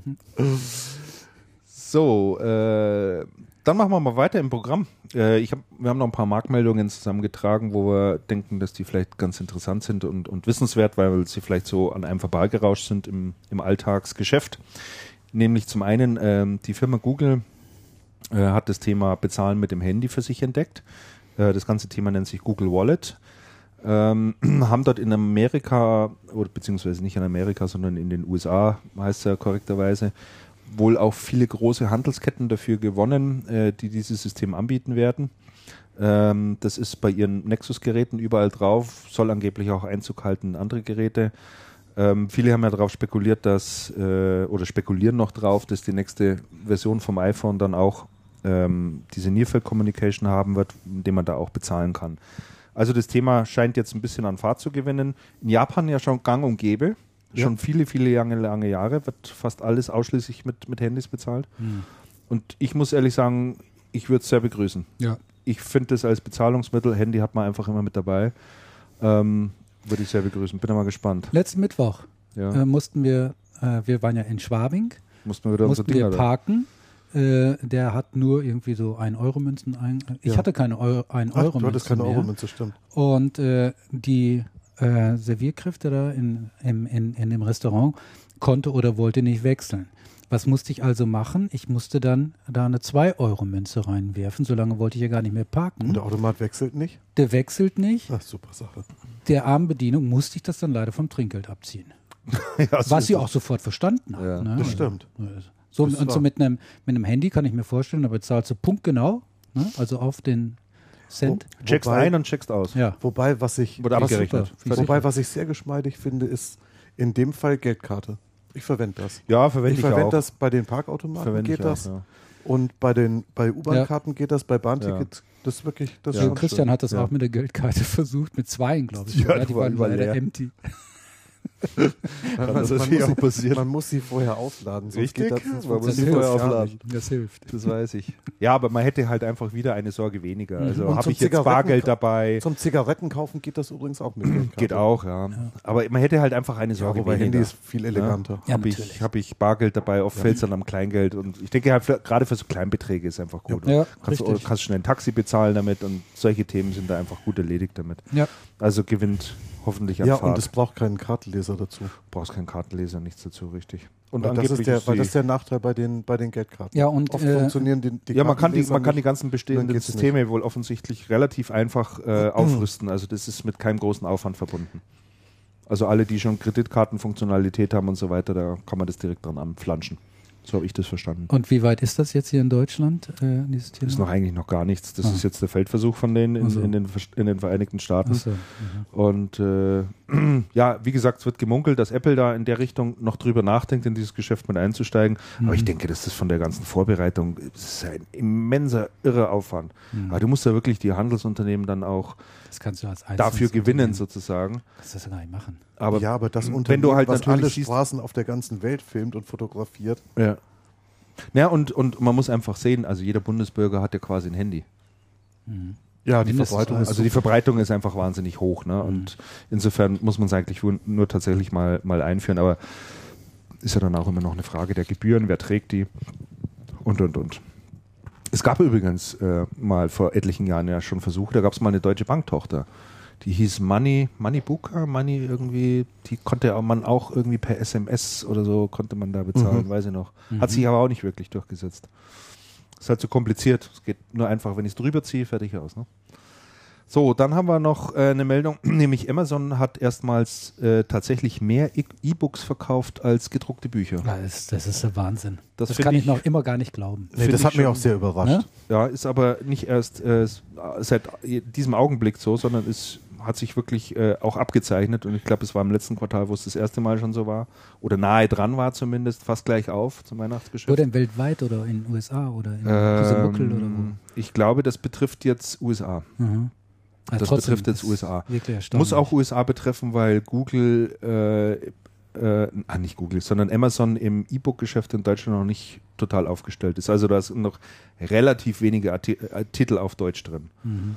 Das kommt jetzt, da haben sie jetzt erstmal so richtig durchgestartet. Okay. Aber ich weiß noch diese ganzen Debatten, wo jeder immer gesagt hat, diese E-Books, das wird alles überhaupt nichts. Diese E-Reader kann man nicht verkaufen und und und. Und jetzt stelle man sich vor, dass gen genauso viele E-Books mittlerweile verkauft werden wie gedruckte Bücher. Das finde ich schon verrückt. Das, das, das, das, kann Das finde ich schon verrückt. Das ist, das ist wirklich Also die haben es offensichtlich dann auch mit dem Kindle, was ja der E-Book-Reader jetzt von, von, von Amazon ist. Und dann Sony ist ja da groß mit drin und viele andere Hersteller auch noch, es offensichtlich geschafft, ein Gerät anzubieten, mit dem du wirklich sagst, da komme ich jetzt mal zurecht. Mhm. Das ist wirklich eine Alternative zum Buch. Ja, und dann gibt es ja noch die Apps. Also die, die, Die Apps gibt es natürlich. Ja. Und dann bist du so präsent auf so vielen Geräten. Ja. Ich wollte das mal testen, habe ich noch nicht, bin ich noch nicht Nee, so ich gekommen. hab's, hab's auch noch nicht Aber würde mich, würd mich sehr interessieren. Die haben das aber wirklich ganz, ganz einfach gemacht. In dem Kindle ist ja eine eingebaute äh, SIM-Karte drin, die man nicht rausnehmen kann, sondern die ist dort eingebaut drin. Und du kannst ja von jedem Ort dieser Welt, wenn du im Urlaub bist und sagst, jetzt ist mir der Lesestoff gerade Mhm. mal ausgegangen, bestellst du da über Amazon einfach ein Buch nach. Und hast es Sekunden später Hast drauf. das, fängst ist an zu stark. lesen und. Aha. Und du zahlst keine Gebühren dafür. D- Diese SMS-Gebühr oder äh, nicht die SMS, die Mobilfunkgebühr Diese dafür ist im ganzen Preis des Gerätes inkludiert. Sehr gut. Auf Lebenszeit. Das ist ein vernünftiges Konzept. So, das ist ein vernünftiges Ja, Konzept. absolut. Ich brauche mir einfach keine Gedanken machen. Oh, jetzt sitze ich hier in Richtig. Italien, ne? Ja. lade ich mir das Buch darunter, Mhm. dann komme ich heim, wieder 600 Euro Ja. Roamingkosten. Ja, ja, ja, ja. Da brauchst du dir halt keine Gedanken mehr machen. Das ist stark. Das kannst du einfach äh, überall nutzen. Und das ist halt wirklich mal nachgedacht und auch der richtige Ansatz. Ja. Und ich, und ich sehe es jetzt, ich fahre relativ viel U-Bahn in München. Ja. Ich lese in der U-Bahn im Moment einen relativ dicken Schinken von, von Wassily Grossmann. Mhm. Und ich muss eins sagen, das Buch ist dick und ich habe es dabei und es ist schwer. Ist schwer. Und wenn die U-Bahn voll ist, geht das, geht das alles gar nicht. Und dann müsste das mit so einem Reader deutlich besser gehen. Ja, du kannst halt also ich werde das du über den kannst Sommer das mal ausprobieren. Du kannst im Lexikon nachschauen, wenn du den Begriff nicht verstehst. Also das sind alles schon extreme Vorteile, die es dort gibt. Ja. Und die halten auch ewig. Also mit so einem Kindle kannst du ja äh, 14 Tage quasi lesen, also vom, vom Strom her, das ist kein Problem. Die Display-Technologie ist jetzt natürlich auch ein Stück weit voran, Mhm. dass das wirklich auch äh, Mhm. toll ist. Also insofern könnte das durchaus noch ein interessantes Thema dann hier auch in Deutschland werden. Mhm. Also ich werde das über den Sommer mal testen, auch im Urlaub. Und dann kann ich nämlich in unserer September-Sendung darüber berichten. Kannst du mal was drüber sagen? Erfahrungsbericht. Da freue ich mich schon drauf. Das glaube ich dir sofort. So, Aber, aber wir drei haben bisher noch keinen so einen Teil. Nee. Nee, also ich habe es mal mit, dem- mit dem iPad probiert, aber da finde ich, ähm, finde ich ein bisschen schwierig, das ähm, so von der Darstellung her, wenn du da ein bisschen ins hellere Licht rausgehst, da, gehst, da ist das Display nicht wirklich Mhm. geeignet dafür. Mhm. Man braucht schon diese speziellen Displays, die also da mit dieser flüssigen Tinte irgendwie Mhm. arbeiten, die dann Mhm. bei Sonnenlicht genauso super funktionieren. Ja. Und das tun diese Geräte wohl offensichtlich. Weil typischerweise nimmst du es halt mit in den Urlaub Mhm. und da sind die meisten halt in sonnigen Gefilden unterwegs. Zumindest Richtig. diejenigen, die in Bayern wohnen. Also, äh, und von daher braucht man dann sowas in der Richtung. So, ähm, dann die Computex ist zu Ende gegangen in Taiwan. Hat die von euch jemand irgendwie verfolgt? So? Ich habe sie diesmal kaum, wahr, ich hab technisch? sie auch. kaum Ich auch wahrgenommen. nicht. Absolut erstaunlich. Ich auch nicht wirklich. Also jedenfalls sind äh, in Taiwan wieder rund 80 neue Tablets vom Fließband gefallen, die es da zu sehen gab. Das muss man sich mal vorstellen. Das ist eine größere, das ist eine größere Anzahl als, als früher Notebooks auf den Markt gekommen sind, dass da auf einen Schlag 80 neue Tablets vorgestellt werden. Das ist irre. Es ist schon echt der Hammer, ja. Wieder alle auf dieses Thema abfahren. Da ist auch alles andere untergegangen und war nebenrangig. Es ging wirklich nur ausschließlich um dieses Thema. Mhm. Und das finde ich schon echt interessant. Ne? Mhm. Aber naja, mal schauen, was da draus wird. Ich habe da ja so meine Zweifel, aber das müssen wir heute auch nicht diskutieren. Aber das scheint ja recht einfach dann zu sein. Also diese sogenannte, wie heißt es, äh, Markteintrittsbarriere, ja, so Tablets zu bauen, scheint ja nicht besonders schwierig zu Nö, sein. ist ja ne? von den Komponenten wie beim PC. Mhm. Und dann hast du halt die Betriebssystemfrage. Und letztendlich ist die Hardware, die Stand heute verfügbar ist, also die auf Windows basierte oder auf Android basierte, noch nicht so das Erlebnis, was bei Mac ist. Nein, Mhm. überhaupt Also nicht. die, die Leute, die es getestet haben, die, die, die iPad und nebeneinander, jetzt sind wir wieder bei dem Thema, die beides nebeneinander haben, sagen, also wer ein iPad in der Hand gehabt hat, nimmt kein anderes Tablet. Mhm. Ja, es gibt bisher noch keine wirklichen Alternativen. Man muss auch, man muss auch sehen, ähm, es gibt von, von Intel gibt es einfach noch nicht die geeignete Prozessorenplattform. Gibt es einfach noch nicht. Viel zu, frisst viel zu viel Strom und so weiter. Das heißt, Laufzeit drei bis maximal vier Stunden, das ist einfach viel zu wenig. So ein iPad läuft halt noch mal mindestens zehn bis elf Stunden äh, wirklich durch. Das ist dann, ist dann kein Problem. Und dann halt natürlich von den Betriebssystemen her. Ich meine, das Android ist sicherlich eine Möglichkeit. Viele wollen das aber auch nicht. Das Android ist halt auch eine offene Plattform, wo man auch allerlei Zeug damit machen kann. Windows ist noch nicht wirklich so weit. Die haben es jetzt vorgestellt, ja. äh, parallel äh, zu Compotex, allerdings auf einer anderen Veranstaltung. Ähm, also sagen wir mal, da gibt es noch viel, viel zu tun. Und äh, die Firma ARM bietet sich ja da an als Prozessoren. Als alternativer Chip-Lieferant. Als alternativer Chip-Lieferant, die sind ja jetzt ganz groß im Gespräch in vielen Bereichen. Microsoft ja. wird ja sein äh, Betriebssystem auch darauf portieren, was mhm. echt ein Novum ist, mhm. dass die mal von dieser Intel-Allianz weggehen. Mhm. Das ist übrigens also da, sehr, sehr spannend. Da tun sich noch, ja. noch einige Geschichten. Ich ähm, habe da auch schon einen längeren Blog-Eintrag äh, angefangen zu schreiben. Ich denke, bringen auch mal zu Ende weil das natürlich auch, ähm, ich mir gut vorstellen kann, dass da viele Händler mittlerweile ziemlich stinkig sind auf die beiden, nämlich Intel und Microsoft, weil da ein Milliardenmarkt völlig an, an, an, dem, an dem normalen IT-Handel vorbeigegangen ist. Und die beiden großen Konzerne, Microsoft und Intel, es nicht geschafft haben, da mal vernünftige Lösungen zu präsentieren. Ja, das kann ich mir vorstellen. Und ähm, wird es da mal zu lesen geben? Äh, eine Frage in ja. dem Zusammenhang an euch beiden Experten. Ähm, wie ist es eigentlich mit Dell? Hat Dell in dem Segment mittlerweile ein wettbewerbsfähiges Produkt anzubieten? Nein, nicht wirklich. Die haben alle doch nur dieses, äh, wie heißt das? Streak. Ja, mit einem 7 Zoll ja. Teil, was ja noch eher klein ist. Ja. Ich frage nämlich deshalb, weil nämlich gerade äh, vor ein paar Tagen, glaube ich, ich gelesen habe, so ein Interview mit einem ähm, Topmanager von Dell, der halt eben gesagt hat, ah, die, diese ganzen Tablet-PCs, die haben im Unternehmenseinsatz überhaupt gar nichts verloren und so. Und ich habe gedacht, Warum sagt er das? Ne? Haben die vielleicht nichts? Hat er nichts. Ne? Ah. Hatte, also es ist, es ist ja tatsächlich. Ich meine, so, ich stimme zwar mit ihm überein, dass ich das, ich sehe das. Das ist ja schön, da kann ich ja gleich da ähnlich. was zu sagen. Aber trotzdem finde ich das schon, hatte sich da schon sehr deutlich positioniert und ich habe dann halt gefragt, hm, ja, woran liegt das wohl? Ne? Und jetzt also, sehe ich mich bestätigt. Also was, was recht interessant ist, nämlich genau zu deinem Punkt, es gibt ja diese ganzen Sicherheitsbedenken etc. pp. Es gibt von Fujitsu übrigens ein ganz interessantes Produkt, auf Windows-Basis, was, was abgesichert arbeitet.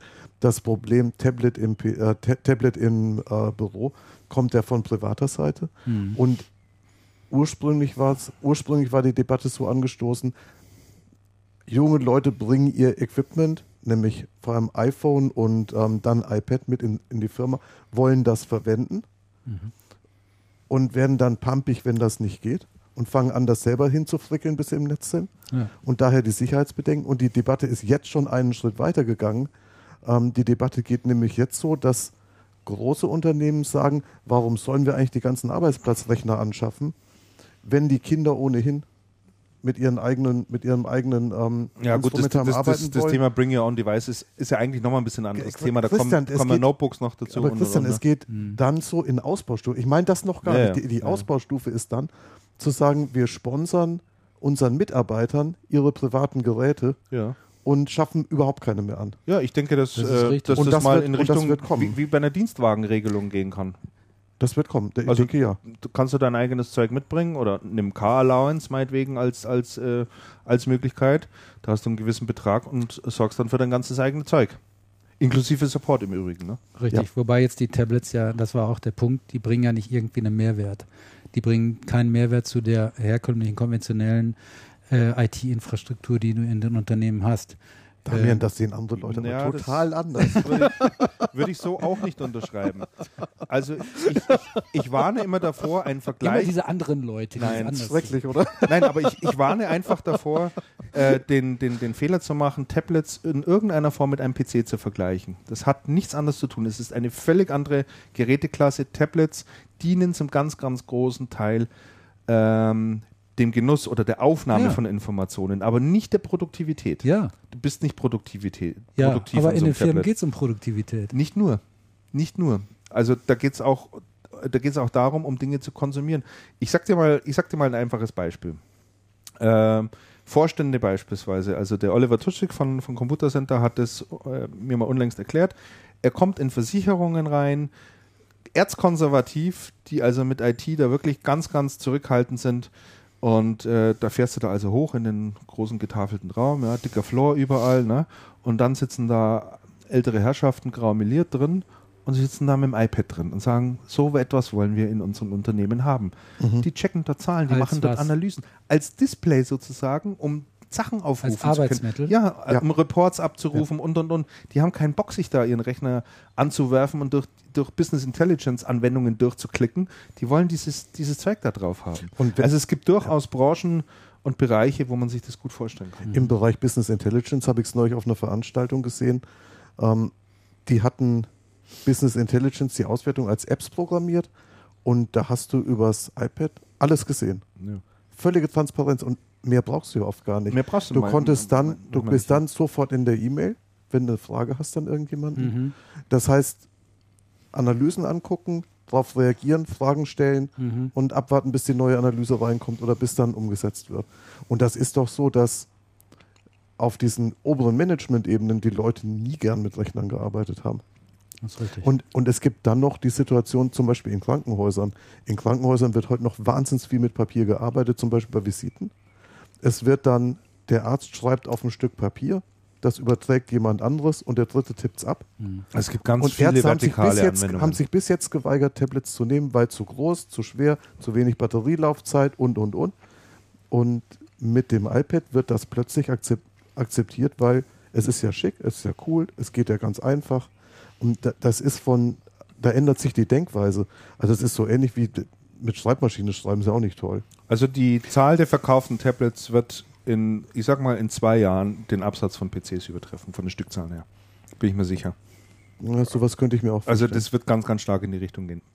Aber das ist, es ist wir haben auch das letzte anderes- Mal es auch ist schon, auch anderes Arbeiten. wir haben das letzte Mal schon wirklich ausführlich drüber gesprochen. Ähm, müssen wir jetzt, glaube ich, nicht. Ja. Da, Damian, du, Nein, läch, um du lachst so ungläubig. Ja. Was heißt ungläubig? Wir wissen es halt nicht. Und, äh, ich dachte, ähm, oder für mich ist es doch äh, in vieler Hinsicht, also im Businessbereich, äh, so ein Statussymbol. Ne? Also, ja man nein, braucht es nicht wirklich unbedingt. Nein, würde ich nicht unbedingt sagen. Okay, Frag mal, frag mal Chefs von Systemhäusern, frag mal Außendienstmitarbeitern von Systemhäusern, die bei Kunden unterwegs sind, auf was die angesprochen werden. Ständig auf das Thema, wie kriegen wir die Tablets rein. mhm. Also es ist Ja. offensichtlich ein großer Bedarf da Okay. und offensichtlich haben viele Interesse, das irgendwie zu machen. Und so hat das doch bei den Telefonen auch mal angefangen. Wer hat denn früher ein Handy gehabt? Vorstand. naja, komm. Statussymbol, brauche ich das? Nee, wozu das denn? Na, das, das stimmt überhaupt Na, nicht. ich habe nie so gedacht. Ich habe das immer gebraucht. Ich war froh, wo also das leisten Mobiltelefon Also für mich war das, für mich war das fantastisch. Ja. Aber, aber die Diskussionen früher, Mobiltelefon. Nee. Wozu? Sehe ich überhaupt nicht so. Früher war das so. Weil- ja, jetzt ist ja nicht mehr früher. Jetzt wissen wir ja. Jetzt wissen wir, Aber der wie gelaufen ist. Aber ich denke, das ist so ähnlich. Nee, ich nicht. Das ist mir schon völlig klar. Läuft hier irgendwie auf eine 2, zu, 2 gegen 1 Nummer raus. Schreibt mir aus, so kann Ja. ich gut mitleben. Ja, denke ich mir. Das ist aber bei diesem Apple-Thema wirklich öfter Nee, aber das geht, nein, aber es geht, es geht, in, es geht hier eigentlich gar nicht um, um, um, um Apple. Es Nein. Geht, äh, es geht einfach um die Tablets an und für sich. Das- das um sehe ich auch. Geräteklasse. Das sehe ich auch. Ich habe auch Tablet früher schon immer wieder ausprobiert, bloß da waren die noch nicht, da, da ging das noch nicht so Naja. gut mit denen zu arbeiten. die haben den Da Markt da jetzt so halt konvenient. wirklich ein Stück weit gut vorbereitet. Ähm, was ich halt schmählich finde, ist, dass, dass der dass diese beiden eben genannten Unternehmen, Intel als Microsoft, seit vier Jahren, seit vier Jahren sind, ist dieses Zeug jetzt mittlerweile auf dem Markt, es nicht geschafft haben und immer noch nicht schaffen, was, ad- den, was Adäquates entgegenzusetzen, sodass Händler sowas auch anbieten können. Ja. Das ganze Apple-Geschäft geht doch an Das denen vorbei. zu verstehen. Das geht an denen vorbei. Und das sind Hochtechnologiefirmen, zumindest schimpfen sie sich so. Und dann übrigens, ja, muss man ehrlich mal sagen, ich habe mir mal die Mühe gemacht, 1997, gut, da kam Steve Jobs wieder zu Apple zurück. So, ich habe mal Folgendes gemacht. Marktkapitalisierung von Apple 1997, 3,5 Milliarden Dollar. Marktkapitalisierung von Microsoft und Intel in 1997, 350 Milliarden. Also Faktor, kannst du ja ausrechnen. Jedes ne? von denen, oder? Beide. Beide zusammen. Beide zusammengezählt. Aha. So. Jetzt schaust du mal aktuell rein, Marktkapitalisierung dieser beiden Unternehmen. Da liegt Apple um, glaube ich, 2 Milliarden vor Intel und Microsoft mittlerweile. Mhm. Die liegen bei 318 Milliarden Mhm. Marktkapitalisierung Apple. und äh, Microsoft und, und Intel zusammen. So runtergegangen. So runtergegangen. Also es, ist schon, es ist schon wirklich irre, was so, da und, passiert und, ist. Und, ja. und in meinen Augen wurden da so viele Fehler gemacht von Seiten Microsoft und von Seiten Intel, dass die sich echt sputen müssen, dass die da den Anschluss bekommen. Weil die anderen schlafen auch nicht. Es hätte doch vor Jahren auch niemand gedacht, dass ARM nochmal eine Chance in so einem großen Marktsegment haben würde. Ja. Das ARM ist ja weg. Ja. Spielt keine Rolle mehr. Mhm. Ich habe ein leichtes Brummen übrigens im Kopf. Ja, ich, habe ich auch gehört. Ja, auch. Ich, hoffe, mhm. ich hoffe, man hört es draußen nicht. Und äh, ist das erste Mal, dass ein bisschen brummt. Wenn man ganz leise ist. Ganz, ganz leises. Einer dieser Stecker muss das sein. Wahrscheinlich. Aber dem kommen wir jetzt nicht auf die Spur. Irgendwas ist immer. Das letzte Mal ist ja der Rekorder ausgefallen. Aber das haben wir auch irgendwie hingekriegt. Pling, das war eine E-Mail. So, ähm, jetzt machen wir mal weiter. Jetzt gehen wir mal in den Bereich Distribution. Bicom und Synaxon. Da gab es auch ähm, eine, bisschen, Ver eine Verwerfung. Eine Verwerfung, eine Verwerfung. Bisschen Stress jedenfalls. Ein bisschen äh, Stress, weil, die, man lesen weil konnte. Das, genau, es war ja die Meldung draußen, die ähm, Synaxon kündigt Becom die Freundschaft und den Vertrag. Ja. Ähm, weil die, weil die Becom sich nicht immer, immer wieder nicht vertragskonform verhalten hätte. Mhm. Ich habe da mal bei Becom angerufen und nachgefragt. Ohne dass das näher erläutert wurde. Ohne dass das, ohne dass das wirklich näher erläutert wurde. Ich habe bei Becom mal angerufen und nachgefragt und auf Nachfrage war dann die Auskunft, eigentlich haben wir den Vertrag gekündigt und zwar schon vor Monaten und ganz regulär. Die Bicom hätte gekündigt. Genau, eigentlich, okay. hat die, eigentlich hat die Bicom den Vertrag gekündigt. Ähm, eigentlich? Man, eigentlich oder hat nee, nicht eigentlich? Nee, wir haben den Vertrag gekündigt. Das Datum war, glaube ich, zum 15. April bereits. Also schon vor, vor einiger Zeit. Und man hätte diese Meldung dann mit etwas Befremden wahrgenommen, weil was gekündigt ist, muss ja dann nicht nochmal gekündigt werden. Und der Hintergrund mhm. ist wohl gewesen, dass man sich über die Konditionen nicht einig mhm. werden konnte. Und die Auskunft von Becom war, es gab keine bösen Worte und mhm. es gibt hier keine Feindschaften. Mhm. Konditionen in welcher Form? Also ähm, die, ja, da haben sie sich nicht so, nicht so detailliert zu geäußert. Ich denke, es hängt schon damit zusammen, dass die, das alte Thema bei Kooperationen, die Kooperationen möchten für ihre Kooperationspartner durch den günstigsten Einkaufspreis haben. Ja. Ähm, die Zentralen möchten aber gerne, die müssen ja auch von irgendwas leben. Die Zentralen leben, Hätten möchten, genau ein paar Punkte davon. Möchten dann aber auch gern Punkte davon mhm. haben. Und ich denke, da ist man sich nicht einig geworden. Das ähm, Thema im Hintergrund bei diesen Kooperationsvereinbarungen ähm, ist immer das, die Kooperationen sind ja relativ ähm, dezentral organisiert. Das heißt, es ist ja nicht so wie, was weiß ich, bei einem, bei einem ähm, ich sage jetzt mal Mediamarkt, um nicht Konrad zu sagen, sonst werde ich wieder gerüffelt, ähm, dass man mit einer zentralen Stelle spricht und dann da große Deals abschließen kann, mhm. sondern letztendlich ist man bei den Kooperationen darauf angewiesen, mit der Zentrale machst du den Rahmenvertrag und mit den einzelnen Mitgliedern musst dann aber die einzelnen, die einzelnen Bestellungen immer wieder ähm, behandeln. Das ja. heißt, man spricht tatsächlich, man spricht tatsächlich mit unheimlich vielen Kunden, die sich aber gebündelt so benehmen wie ein ganz großer hat da den Aufwand, den man beim ganz Großen hat, nicht, weil mhm. man halt, weil man halt nicht zentral bedienen kann. Ähm, hat erheblichen Aufwand und dann muss man noch ähm, Punkte an die, an die Zentrale mit berücksichtigen und dann muss man aber noch jedem Einzelnen den günstigsten Preis machen. Und das ist ein erhebliches mhm. Problem, eine erhebliche Problemstellung schon immer. Ja. Und von Becom war, die Aus, war dann die Aussage, wir konnten uns da nicht einigen. Und ähm, ohne, ohne Mehrwerte zu schaffen für beide Seiten, ist das dann auch ein bisschen witzlos. Mhm. Und man wundert, man wunderte sich so ein bisschen über die, über die ähm, Meldung, die von der Synaxon ja, gekommen wie, ist. Wie erklärt und, man sich die oder wie erklärst du dir das? Also Wenn mein, mein kündigt, dann sind wir das. Ja. Also mein Eindruck, mein Eindruck der ganzen Geschichte ist, ist so ein bisschen, und da ich habe mit dem Andreas Wenninger noch nicht gesprochen, aber ich denke, der hört ja die Sendung mhm. und der könnte dann ja zum nächsten Mal nochmal durchkommen, weil es mich dann wirklich interessiert. Mhm.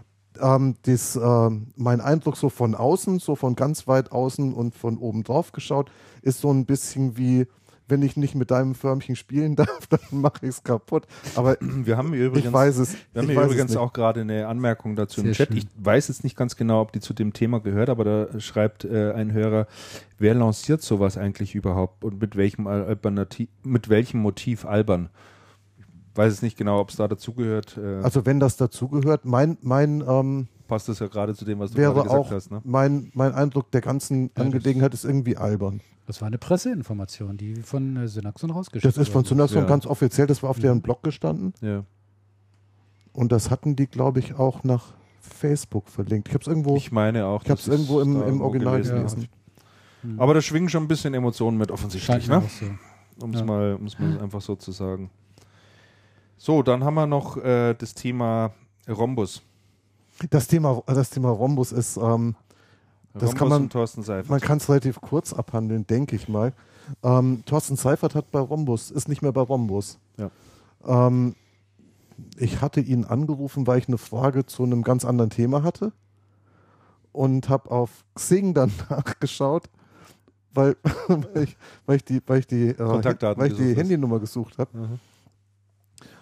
und ähm, hatte ihn dann auch am Telefon. In seinem Profil stand dann nicht Rhombus drin. Und habe ich gedacht, upsala, das ist ja total interessant. Und tatsächlich war er dann gerade ähm, auf einem auf einem Weg zu einem Kundengespräch Mhm. und hat gesagt, nee, nee, er ist freiberuflich unterwegs, ist nicht mehr bei Rhombus. Bei Rhombus neuer Vertriebsleiter ist der Jan Schubert, Mhm. der früher, der früher bei COS mal Mhm. Vertriebsleiter gewesen ist. Dann hat er mal SMB-Vertrieb bei ähm, TechData gemacht. Mhm. Ähm, der ist jetzt bei, der ist jetzt bei Rhombus Vertriebsleiter. Ähm, fand ich ganz interessant, weil bei Rhombus hatte ja zuerst Thorsten Seifert angefangen im Vertrieb Ja, und dann Andreas Kostales im Marketing. ja. Und dann hat man so gedacht, so, boah, Rhombus plant aber große Dinge und jetzt geht hier aber voll die Post ab, weil beide waren ja ähm, lange Zeit in führender Position bei, bei Peacock und dann bei Actebis gewesen. Mhm. Und irgendwie ist das dann so sang- und klanglos verlaufen. Der Andreas Kostales ist der Ich hatte noch. bei dem Thorsten Seifert das aber so verstanden, dass er sich immer nur als Interimsmanager angeboten Er hatte. war, er war bei Rhombus auf Projektbasis, hat er mir dann Ja. auch erzählt. Ja. Und hat dann, und hat dann, hat dann wohl von sich aus aufgehört. Mhm. Wie es dann bei Rhombus weitergeht, ist interessant, aber das erzähle ich dann in der nächsten Sendung. warum? Mach's Dann, dann kurz. frag, nee, ich, ich weiß es nicht. Achso, du weißt nicht. ich weiß es noch nicht. Okay. Da, da muss ich erst, ähm, noch da muss ich mal. erst mit dem Herrn Koch sprechen. wir Mit dem, na, den habe ich noch nicht erwischt. Den habe ich noch nicht erwischt, aber das, also da bin ich, an der Geschichte bin ich dran. So, jetzt kommen wir zum größeren Thema. Äh, nicht was die Länge anbelangt, aber zumindest was äh, den Überraschungswert anbelangt äh, in den letzten vier Wochen. Nämlich, dass äh, Lenovo bei Medion einsteigt. Und zwar äh, hat Lenovo ein Übernahmeangebot für Medion in der Höhe von ja, knapp 630 Millionen Euro abgegeben. Und äh, das ist ja schon, und bietet also den Aktionären jetzt hier, glaube ich, 13 Euro pro Aktie. Und das ist schon eine ganz interessante Geschichte, finde ich, über die wir auch mal kurz sprechen Das ist eine sollten. sehr interessante Geschichte. Mhm. Warum tut Lenovo das? Warum Medion? Ähm, wie seht ihr das Thema? Soll ich anfangen? Gerne. Also, äh, ich habe darüber auch schon eine Kolumne geschrieben und die hatte die Headline Lenovos neue Konsumermarke Doppelpunkt Medion. Mhm. Für mich äh, stellt sich der Hintergrund dieser, äh, dieser Transaktion so dar, äh, dass äh, Lenovo ja seit einiger Zeit versucht, im Konsumermarkt hier in Deutschland auch oder im deutschsprachigen Raum Fuß zu fassen und tut sich echt schwer. Äh, vor allen Dingen ähm, aus dem Grunde, äh, dass die Marke Lenovo einfach hier keine Durchschlagskraft entwickelt. Ja. Ja, obwohl Lenovo, glaube ich, nach meiner Beobachtung schon relativ viel Geld dafür ausgegeben hat, die kommt einfach beim Konsumenten, beim Privathaushalt nicht an. Anders im Businessbereich. Mhm. Ja, da sind sie mit ihren Modellen Da und kommt es mit halt aus dieser IBM-Historie genau ThinkPad-Historie. hervorragend äh, positioniert, machen auch einen Großteil des Umsatzes. Und äh, wegen dieser äh, bisher vergeblichen Versuche im Konsumermarkt ähm, scheinen mir auch die ähm, Konzernspitzen in China und USA äh, zunehmend mehr Erwartungsdruck aufzubauen auf die deutsche Organisation und zu sagen, macht irgendetwas, dass wir hier vorankommen. Und äh, da ist, glaube ich, vor diesem Hintergrund Medion gar kein schlechter äh, Schritt, weil die Marke Medion ist äh, hervorragend eingeführt hier in Deutschland, hat Du kaufst einen guten ein- Vertriebskanal ein. Ne? sehr, sehr guten ähm, Vertriebskanal, hat einen sehr großen Bekanntheitsgrad ähm, durch die, vor allen Dingen durch die Aldi-Präsenz seit vielen, vielen Jahren. Ähm, und äh, es ist, glaube ich, zum einen sicherlich der Vertriebskanal, richtig, äh, Christian, aber es ist eben auch äh, die Marke. Medion. Du brauchst niemandem draußen zu erklären, wer ist Medion hier in Deutschland. Du musst aber immer sagen, äh, wer ist Lenovo. Ja, manche sagen, das, ist, das, das war Schmittel. Nein, das war ja Lenoir. Ja, ja, ja, ja, ja, ja. Aber so, das ist die Problematik von, von Lenovo in dem Bereich. Gut, 630 Millionen äh, Euro oder Dollar? Euro. ne? Euro, ist, ist verdammt viel Geld. Das ist ne? richtig viel das Geld, muss ja. man echt schon sagen. Äh, Geld, was man sicher auch für andere Sachen hätte gut ausgeben können. Aber offensichtlich ist Lenovo der Meinung, äh, in diesem Fall ist es sinnvoll angelegtes Geld. Und äh, naja, dann schauen wir mal. Also mancher sagt, äh, ich hatte irgendwo gelesen, Medion, die Marke bleibt trotz der Übernahme erhalten. Ich glaube, das ist der völlig falsche der Ansatz. Übernahme. Ja, natürlich. Also die Marke war ein treibendes Element für die Übernahme. Ja, das sicherlich. Meine Meinung. Wobei ich. Die wobei Marke natürlich und der, ja, schon ein Stück weit der Vertriebskanal. Die ganze auch. Vertriebsorganisation. Die Die, Vertriebsorganisation, du kommst da einfach in diesen Food-Channel rein Leute, und so weiter. die Ne? kennen das. Genau, Business. dieses Es Business ist, eine, kennen. genau, ja. es ist eine Organisation und da, und da kommen wir zu dem ersten Punkt nochmal. Es ist eine Organisation, die weiß, wie das Retail-Geschäft geht. Und diese Organisation hat Lenovo nicht auf die Beine stellen können. Genau. Die hängen immer Ja. noch in dieser IBM ThinkPad-Historie drin. Mhm. Und ja, ich ja, denke- und wenn man, ich denke, wenn, wenn man dann Ding. eben noch sieht, wer eigentlich hinter Lenovo wiederum steckt, äh, der, der große staatliche Konzern aus in Legend. China, Legend, Mhm. ähm, die haben natürlich nicht nur PCs, die haben ja alles an Elektronik rumfliegen, was man sich eigentlich so denken kann. Und du findest Genau natürlich bei Aldi Medion. und was weiß ich, und bei Medion Genau findest Medion. du ja genau dieses, die haben ja auch macht Navis und, Geschäft. und, und äh, was Alles. weiß ich, Blu-ray-Player, keine Ahnung, was da sonst noch an Unterhaltungselektronik gibt. Also man kauft sich da natürlich, sagen wir mal, im Hintergrund schon noch viele andere Dinge auch mit ein. Ne? Also man hat damit, Ja. man hat damit eine Organisation, Das- die nicht nur Notebooks vermarkten Ja. kann, sondern im Prinzip alles, alles, was, was, der günstig Konzern im- eigentlich günstig im Portfolio Retail- hat. Ja. was Ich bin ja mal Retail muss. gespannt, wie dann diese, falls es dazu kommt, diese Zusammenschmelzung in Deutschland. Zwei Welten treffen aufeinander. Zwei Welten Ja. treffen aufeinander, wie das funktioniert oder, oder ob das überhaupt funktioniert, ob das auch überhaupt schlau ist, so etwas zu tun. Ich bin da mal In, sehr in, gespannt. was für ein Zusammentreffen meinst du ja? jetzt? Ja, ich meine, die Lenovo-Organisation, hier, die ja in Stuttgart sitzt, und äh, auf der einen Seite mit Bernhard Fauser an der Spitze Mhm.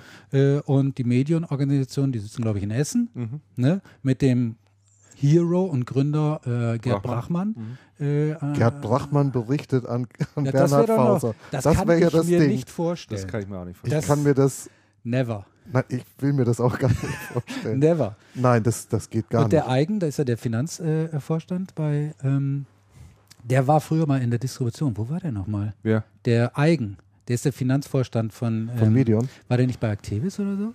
Ja, der kann der sein, kommt ja. aus der Distribution. Ja. Der, der, der muss sehr, sehr gut sein. Mhm. Der muss sehr gut sein. Der hat ja dieses äh, Schiff äh, Lenovo von der Finanzseite und die haben ja da echt einen großen Kapitalbedarf. In den letzten Jahren hat der super ausgesteuert. Also Respekt, muss ich sagen. Gut, noch ist es natürlich nicht so weit. Also das Angebot ist, ähm, Vorbehalt. geht ja jetzt erstmal auch an die Aktionäre ne? mit, mit 13. Also gut, Brachmann das Ziel hat von ja- Lenovo ist auf 51 Prozent Brachmann ist ja der, Der derjenige, schon- der die der- Anteile hat. Der hatte- Brachmann, Brachmann hat die Anteile, ja, natürlich, klar. Äh, der hat äh, ja einen Großteil eben davon verkauft. Ja. Und äh, er hält ja da 80 Prozent in Bar und Barkralle, ne, 80 Prozent. Nicht schlecht. Nicht schlecht, oder? Und der Rest kriegt dann 80% Lenovo-Aktien. Barkralle. ich, ne? Das sind ein paar Koffer voll hier. 80 Prozent von 600 630. in Bar. kann man schon lassen. Kommt dann Das ist ganz ordentlich. So, So, dann und kann er wieder essen gehen. ja, aber mal ganz 20 Prozent kriegt er in Form von Lenovo-Aktien. Brachmann, also ähm, mir ist die, die Person ist ja genauso wie die Aldis. wie die Aldis. Ne? Das passt, pa passt da alles. Ne? Die, die, Du, wir hatten doch kein Bild von dem. Ich habe nicht irgendwo mal ein hatten, Bild von dem wir hatten gefunden. früher hatten wir dieses Heft, Christian, als ich noch bei der CP war. 2001. Die 100 wichtigsten Ja. Personen. Ja. Und da war natürlich der Leno, äh, der Medion Brachmann auch ziemlich weit vorne. Wir haben, wir haben also wirklich uns den Ärmel aufgerissen, um ein Foto von dem Typ zu bekommen. Nichts zu machen. Null Chance. Echt? Nee. Nein, Nee. du kriegst keine Chance. Also es also ist du kriegst kein Foto von ihm. ziemlich wenig bekannt über diesen, über diesen Menschen. ne? Es gibt da relativ wenig Artikel drüber. Wollten wir da nicht sogar irgendwie mal so einen Fotograf so vor seiner Haustür Ja, platzieren, ja. dass der Ja, mal ein. Foto schießt Ja. und so? ja. Das hätte man für Das gutes Geld dann Methoden, Donnerwetter. Das hätte man für gutes Geld verkaufen können, das sage ich dir. Aha. Der ist jedenfalls 59 in Bochum geboren. Also alt wie Ähm, So alt wie du? Ich bin 59 in Essen geboren. Und was ganz witzig ist, vielleicht triffst du ihn war da der mal. Nachbarn. ja, so. Was ganz interessant ist, vielleicht, vielleicht trifft man ihn da mal, dem gehören sieben Videotheken noch im Ruhrgebiet. Tatsächlich, das ist ja eine nette Ja, der kommt halt, der kommt halt da auch aus, also von der von der Historie her. Also der hat Fachabitur gemacht, äh, eine Ausbildung zum Fernsehmechaniker, war anschließend äh, eine Lehre gemacht zum Außenhandelskaufmann und wurde dann 79 eben selbstständig und betrieb dort einen Laden für Fernseher, Videos und Computerspiele äh, in Essen, Überruhr. Und dann gründete er mit dem Linnemann, ich weiß nicht, ob euch der noch was sagt, der ist dann später mal raus aus dem, aus dem Business. Mit dem Linnemann hat er dann die Brachmann und Linnemann OHG gegründet. Und da haben die also Asien Importware, Elektronikbereich vercheckt auf gut Deutsch. Ja. Also da war der, irgendwie sind die dann mit Idusho ins, ins, ins äh, in, zusammengekommen äh, und der hat er gefragt, na, kannst du nicht irgendwie so Elektronik da besorgen in Asien, da hat es dann wohl gemacht, da haben die da massenweise Mikrowellen importiert und die, die sind dann alle Ach über diese Güte, ja. Kaffeereste verkauft worden und da hat er wohl gemerkt, aha, da gibt es wohl offensichtlich einen Markt und, und Bedarf und dann ist er da eingestiegen und dann wurde eben äh, Medion dann irgendwann mal gegründet. Das war, glaube ich, wann waren das? 85, meine ich, oder so um den Dreh rum wurde, wurde die dann gegründet. Ja, und dann ging das dann munter weiter und später ist ja Medion dann an die Börse. Hm. Richtig. Ja, 98 und, äh, oder wann das war. Ja. neun- ja, 99, glaube ich, Ja. 98, 99. Ja, jedenfalls ist dieser Mann schwer reich. Also das Netto-Privatvermögen vom Herrn Brachmann wird auf rund 1,3 Milliarden US-Dollar geschätzt. Und da sind wahrscheinlich die 600 von Lenovo noch nicht dabei. Nee, die sind da noch, die sind da noch nicht mit eingerechnet. Also Fotos Auf jeden Fall gesagt, nicht im. Barvermögen. Er ist jedenfalls noch begeistert, also was ich noch gelesen habe, begeisterter Motorradfahrer, fährt immer mit einer Harley da. Ja, und, und, und, und, und pflegt auch da so, so sein soziales Umfeld, wo er herkommt, da so sein, ja, ja, also so Freunde So. und Bekannte, die gut geerdet. gut geerdet, kommen dann alle mit, mit, in die, mit in die Firma, ne? Und da tut er auch was dafür, muss extrem sozial sein, also und Schau. gegenüber seinen Mitarbeitern und so, ne? Hält er auch immer ganz schützend die Hand drüber. Aha. Finde ich auch ganz interessant. So, dann ähm, noch eine Marktmeldung, die wir dazwischen schieben wollen, die ich auch ganz interessant fand. Blade Server Markt, den hat man immer nie so richtig im Auge. Das sind diese kleinen Kisten, die in die Racks geschoben werden und die deswegen so äh, interessant für viele sind, weil man diese ganze Kabelei halt nicht hat, wie beim normalen Server. Da kennt man dann die Räume, wo dann irgendwie tausende von Kabeln rumhängen und dann muss dann der Server A äh, muss wechseln nach links rüber ne? und dann zieht irgendeiner den falschen Stecker und dann steht die komplette Anlage. Bei diesen Blade-Servern sind halt irgendwie nur noch zwei Kabel hinten raus und fertig. Und äh, ganz interessant ist, dass äh, neben den beiden Marktführern, also HP liegt da ganz weit vorne, dann kommt Dell anschließend auf den Platz 2, aber auf Platz 3 interessanterweise die Firma Cisco. Mhm. Und die hat man ja so nicht wirklich auf dem Radar in dem Geschäft, äh, aber die sind jetzt beim Marktanteil mittlerweile von etwa 10% und sind da auch erst vor zwei Jahren eingestiegen. Äh, mit einer bestimmten Plattform, die heißt, glaube ich, UCS, Unified Computer System oder so ähnlich. Das sind so Standard, hochstandardisierte Produkte, die die zusammen mit Intel entwickelt haben. Und äh, ja, das Geschäft scheint offensichtlich da voranzugehen. Wollte man mal erwähnt haben. Von der Technik muss da Supermicro unten drunter liegen. Also das ist die Cisco wohl ein großer Supermicro OEM. Mhm. Und auch interessant habe ich neulich gehört, ähm, die Cisco muss an erheblich vielen Großprojekten dran sein und auch an sehr renommierten ähm, Rechenzentrumsprojekten. Und dann würde sich das natürlich Also ein Stück weit dann erklären. würde ne? es sich erklären, weil dann kommen halt sehr große Stückzahlen auf einen Schwung zusammen. Mal schauen, ob sich Was das ich- hält. Was ich, was ich gehört habe, war, dass ähm, Cisco anscheinend sehr dicht dran ist, bei der Allianz Mhm. HP abzulösen. Aha. Was ich, was ich schon sehr erstaunlich finde. Gut, ist die Frage, ob sie sich da im Moment gerade einen Markt einkaufen oder ob das wirklich von Substanz dann auch Wie das, wie das ne? dann aussieht. Okay, so große Deals machen denn ja selten viel Spaß. Ja. Ja, die, wie sagte mal jemand, diese großen Deals sind alle mit Blut geschrieben. Ja, ich glaube, da ist, da ja, ist da dürfte was was dran. dran sein. So, dann ähm, kommen wir zum nächsten Thema. Was haben wir noch alles draufstehen? Ach ja, weil wir über Lenovo gesprochen hatten und vorhin hatten wir darüber gesprochen, über das Consumer-Geschäft, äh, wo Lenovo eben so Schwierigkeiten hat einzusteigen. Einer ist da ziemlich dick und fett in dem Geschäft drin, das ist die Firma Acer. Ja. Und für die hat es ja äh, im, äh, jetzt äh, im letzten Quartal hier ganz grauenhaft ausgeschaut. Mhm. Die sind ja um 45 45,8 Prozent abgestürzt. Das ist total Wahnsinn. Also so eine Zahl habe ich selten erlebt, muss ich ehrlich sagen. Also bei Lenovo und Acer, die Firmen sind ja mehr oder weniger so komplementär zueinander. Ne? Ja. Also die Lenovo, der Lenovo ist äh, stark im Businessbereich und schwach im Consumer. Und bei Acer ist, an, ist genau umgekehrt. Äh, ich habe es bei euch gelesen, Christian, äh, in so einem aktuellen Interview mit dem Deutschland-Chef Stefan Engel von, Ja. von Acer. Der hat gesagt, zwei Drittel machen sie im Consumer und ein Drittel im, äh, im Businessbereich. Und der Konsumermarkt draußen, da ist derzeit einfach tote Hose. Ne? Zumindest bei den herkömmlichen äh, äh, Notebooks. Äh, vielleicht kaufen die sich da tatsächlich dann die Tablet-PCs. ne? Und äh, da leidet dann natürlich eine, für eine Firma äh, Acer sehr stark. Ne? Also der, Ist der ja auch von einer größeren Entlassungswelle die Rede. Mhm. Also bei- ich gelesen zu haben. also ne? bei Acer, was bei Acer interessant 300 in dem Meer, glaube ich. Ja, was 300, bei Acer ja. interessant war, zuerst ist ja der ähm, Gianfranco Lanci Mhm. ähm, ausgeschieden, der CEO war, als Italiener bei einer chinesischen Firma sowieso schon, also sehr, sehr ungewöhnlich, sehr interessant. Und man wusste nicht genau, warum das passiert ist.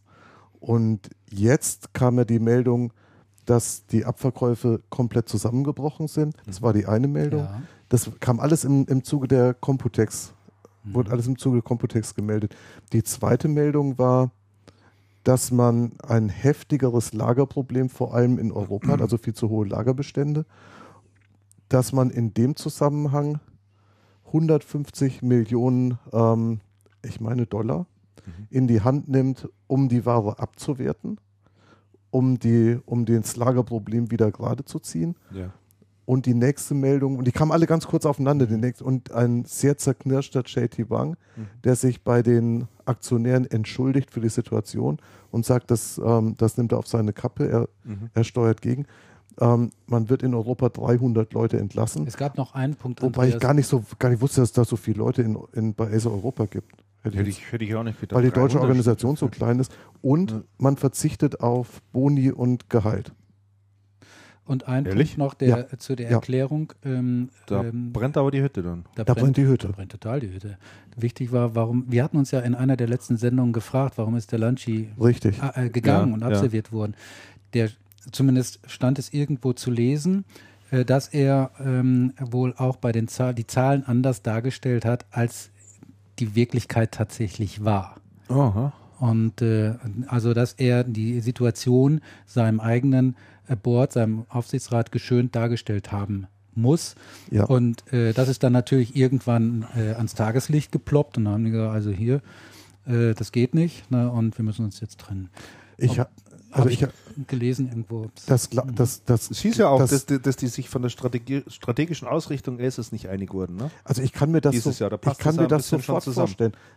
Äh, Ja, es war nicht nur einfach diese Frage über eine strategische andere Ansichten in Bezug, das kommt ja immer in den besten Familien vor und so weiter und so fort, aber hier scheint es tatsächlich äh, ein, ein, ein, ein Tatbestand äh, vorzuliegen, äh, zu liegen, der und vielleicht auch unter rechtlichen Aspekten nicht in Ordnung war. also Re Recherche, Dann im, würden wir noch davon hören, denke ne, ich. Ne? pass auf, Recherche Ja. im, Cha- im Channel hat Folgendes ergeben. Ich habe mit ein paar Leuten gesprochen. Ja.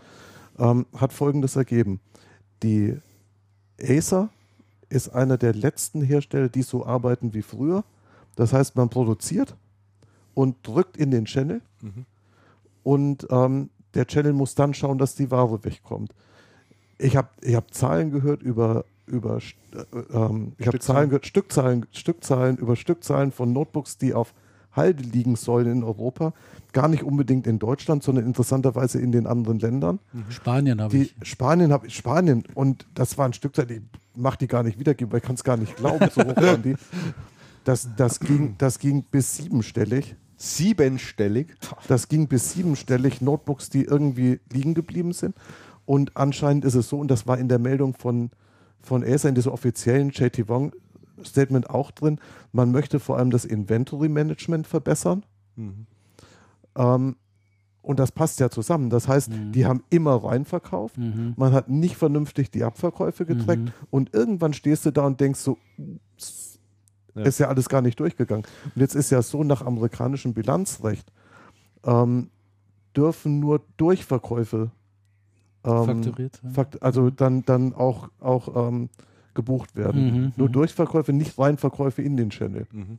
In der Bilanz ausgewiesen. Richtig. Mhm. Und da muss es erhebliche Abweichungen geben haben. Ah, das heißt, die okay. wussten überhaupt Mhm. nicht, wie sie stehen. Die waren im völligen, im völligen ähm, Blindflug unterwegs. Jetzt ist es so, solange ein Markt boomt, ist das eigentlich kein Problem. Mhm. Weil Du dann weißt, sagst du halt, du okay, ihr habt, weg. noch, ihr habt noch Ware da, werten wir ab, ihr bestellt neue und dann ziehen wir das schon glatt und dann Markt wächst ja, geht alles raus. Ja. In dem Moment, wo der Markt nicht mehr wächst, haben wir sofort ein erhebliches Problem und dann irgendwann stehen auch die Distributoren da und sagen, pass mal auf, Freunde, hier ist ZAP. Und in dem Zusammenhang habe ich dann auch gehört, gerade im Bereich Notebooks, und zwar nicht nur bei Acer, weil die Bestände ja auch bei, bei Lenovo und HP sehr hoch sein müssen, ist in der Distribution so, zumindest bei einem großen Distributor, Notebook-Bestellung Chefsache. Das heißt, das geht, über, das geht über den Geschäftsführungsschreibtisch und da wird dann halt nichts mehr bestellt. Und Ja. das kann dann auch nicht auf einem kleinen Dienstweg zwischen zwei, zwischen zwei Ansprechpartnern gerade ziehen. Mhm. Da ist dann wirklich Schicht. Und dann haben wir und dann haben mir mindestens zwei Notebook-Hersteller gesagt, die Situation ist für uns ja auch blöd, weil bei uns stimmen die Lagerbestände.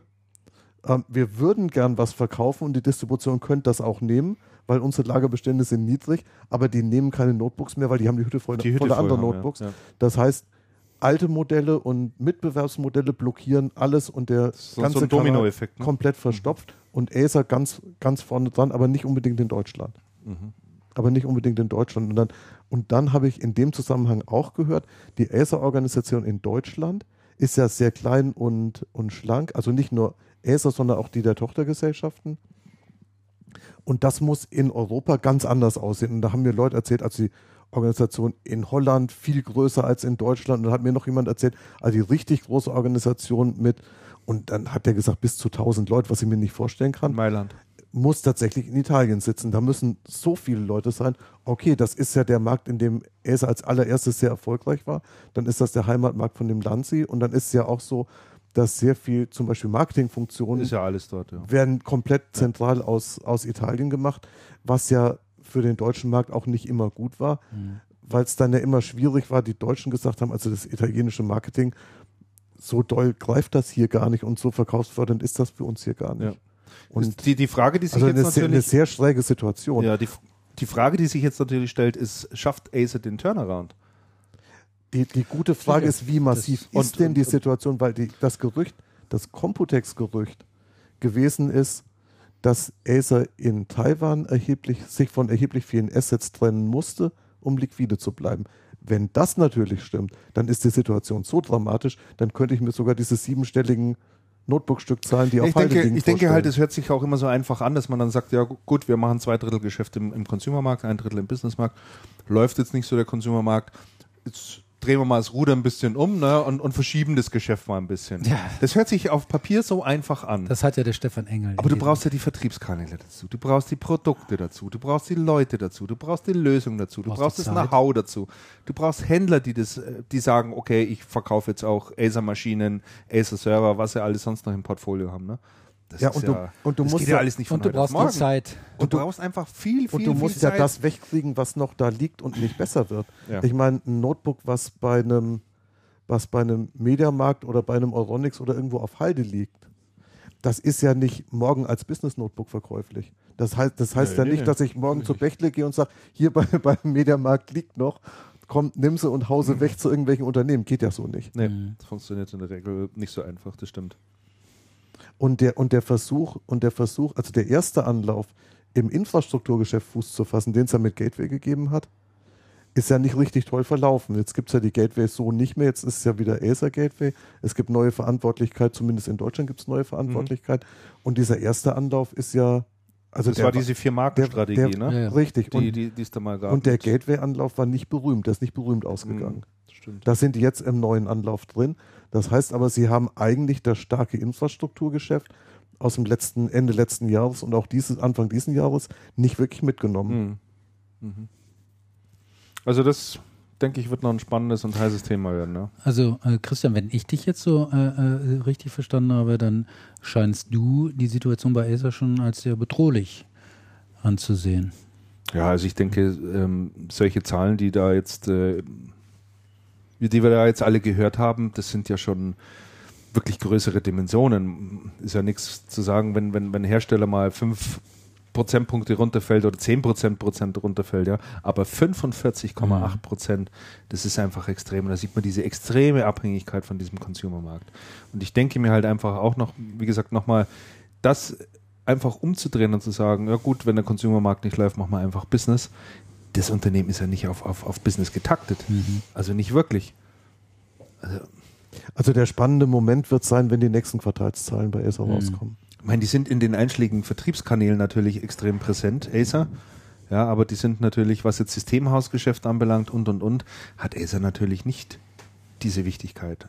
So, und warum sollte, sollten Systemhäuser sagen, gut, nehmen wir halt Acer noch mit auf als Brand?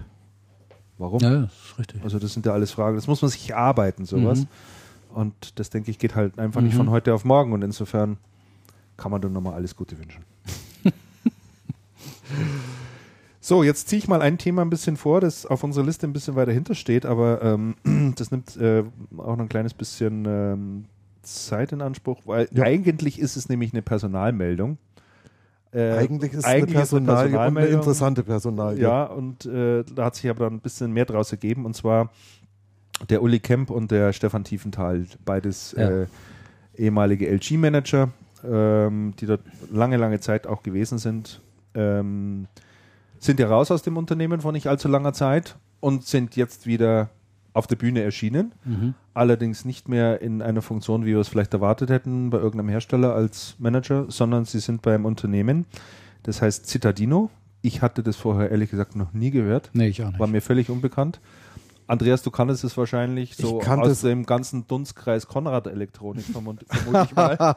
Nein, ich kannte es aus dem, ich kannte es aus dem Dunstkreis, aus dem Dunstkreis Digital Digital Signage, Signage. was ja ein durchaus verwandter Dunstkreis ist, in dem ich auch gern unterwegs bin. Genau. Weil die, weil die Citadino ähm, einen Vertrag mit Actebis geschlossen hat Richtig, ja, jetzt im März. Da hören wir aber gleich noch ein bisschen was dazu. Ich habe mir ähm, die Zeit genommen, mit dem Stefan Tiefenthal mal zu telefonieren und äh, ihn mal ein bisschen danach zu fragen, wie sich denn dieser Markt Digital Signage überhaupt darstellt. Digitale Beschilderung für viele, die mit dem Begriff noch nichts anfangen können. Ähm, und warum das Thema für den Handel interessant ist, warum die mit Actebis einen Distributionsvertrag geschlossen haben und äh, was sein Job eigentlich bei der Citadino ist. Und das Interview haben wir, oder haben wir immer vorher aufgezeichnet. Ist diesmal von ausgezeichneter Qualität. Also da sind die Stimmen jetzt auch nicht so unterschiedlich laut. Was daran liegt, weil ich von dem äh, Hans-Joachim Ditterichs von der AVM einfach einen tollen Software-Tipp bekommen habe. Ähm, und der hat gesagt, probier mal das Call-Recorder aus für, für Skype, um Skype-Gespräche aufzunehmen. Und äh, Herr Dietrich war ein ganz toller Tipp. Mit dem funktioniert das wirklich ganz klasse und ist super einfach zu bedienen. So, wir spielen jetzt mal ein. Für alle, die das Thema Digital Signage überhaupt nicht interessiert, kann ich schon mal sagen, können schon mal eine gute Viertelstunde vorspulen. ähm, weil so lange dauert es auch in etwa. Aber es ist wirklich hochinteressant und äh, wirklich auch ähm, äh, handelsrelevant, möchte ich Ja, einfach sagen. absolut. Es ist ein Markt, der extrem viel Potenzial bietet und in dem es auch sehr gute Einstiegsmöglichkeiten gibt. Und das wird der Stefan Tiefenthal jetzt eben auch mal Es erklären. ist Systemhausprojektgeschäft, definitiv, absolut. Wir hören mal rein, ne? Ja, gerne. Okay, ab geht's.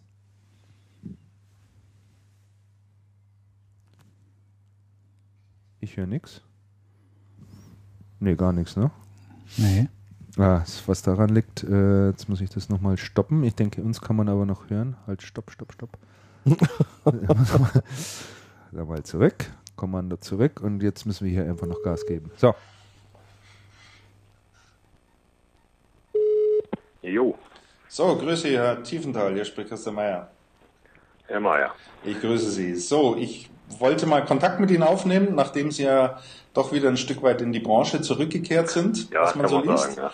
Sie sind äh, zusammen mit dem Uli Kemp äh, mittlerweile für ein Unternehmen tätig, das heißt Citadino. Ich hoffe, ich spreche es auch richtig aus. Das ist richtig so, ja. Das ist auch richtig so. Ich habe mal äh, in der Wikipedia nachgeschaut, was, was äh, es mit dem Namen Citadino eigentlich auf sich hat. Das heißt ja wohl äh, der Bürger sozusagen. Der kommt ja aus dem Italienischen. Richtig.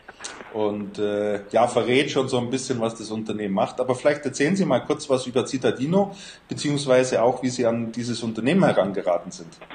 Ja, Citadino ist gegründet worden 1989, also schon sehr, sehr lange im Markt, aber ehemalig äh, mit dem Ursprung TV-Produktion. Äh, im Rheinland und man hat sich diesem Thema TV-Produktion äh, intensiv gewidmet über die Jahre und ist irgendwann dann umgestiegen äh, in die Produktion für Inhouse-TV. Mhm. Also alles das, was man im Prinzip heute irgendwo in der Animation, wenn man heute einen Baumarkt besucht etc., äh, kennt, umgestiegen. Das hat man immer mehr professionalisiert, sodass man sagen kann, äh, in den Digital Signage Markt, den man heute so kennt, als, als Anwender, User oder Konsument, äh, regelrecht reingewachsen. Ah, okay. Kannten Sie das Unternehmen schon aus LG-Zeiten oder wie kam der Kontakt? Ich habe es in LG-Zeiten kennengelernt. In LG-Zeiten kennengelernt. Der Hintergrund damals war, als ich zu LG gestoßen bin, war ja die Maßgabe an mich zu sagen, okay, wir bauen dieses Thema B2B-Ansatz massiv aus. Ja. Es gab damals auch Pläne seitens einer LG eventuell durch äh, äh, Zukäufe entsprechendes Know-how zu erwerben und Cittadino war damals ein potenzieller Kandidat. Ah, dazu ist es ja nie gekommen.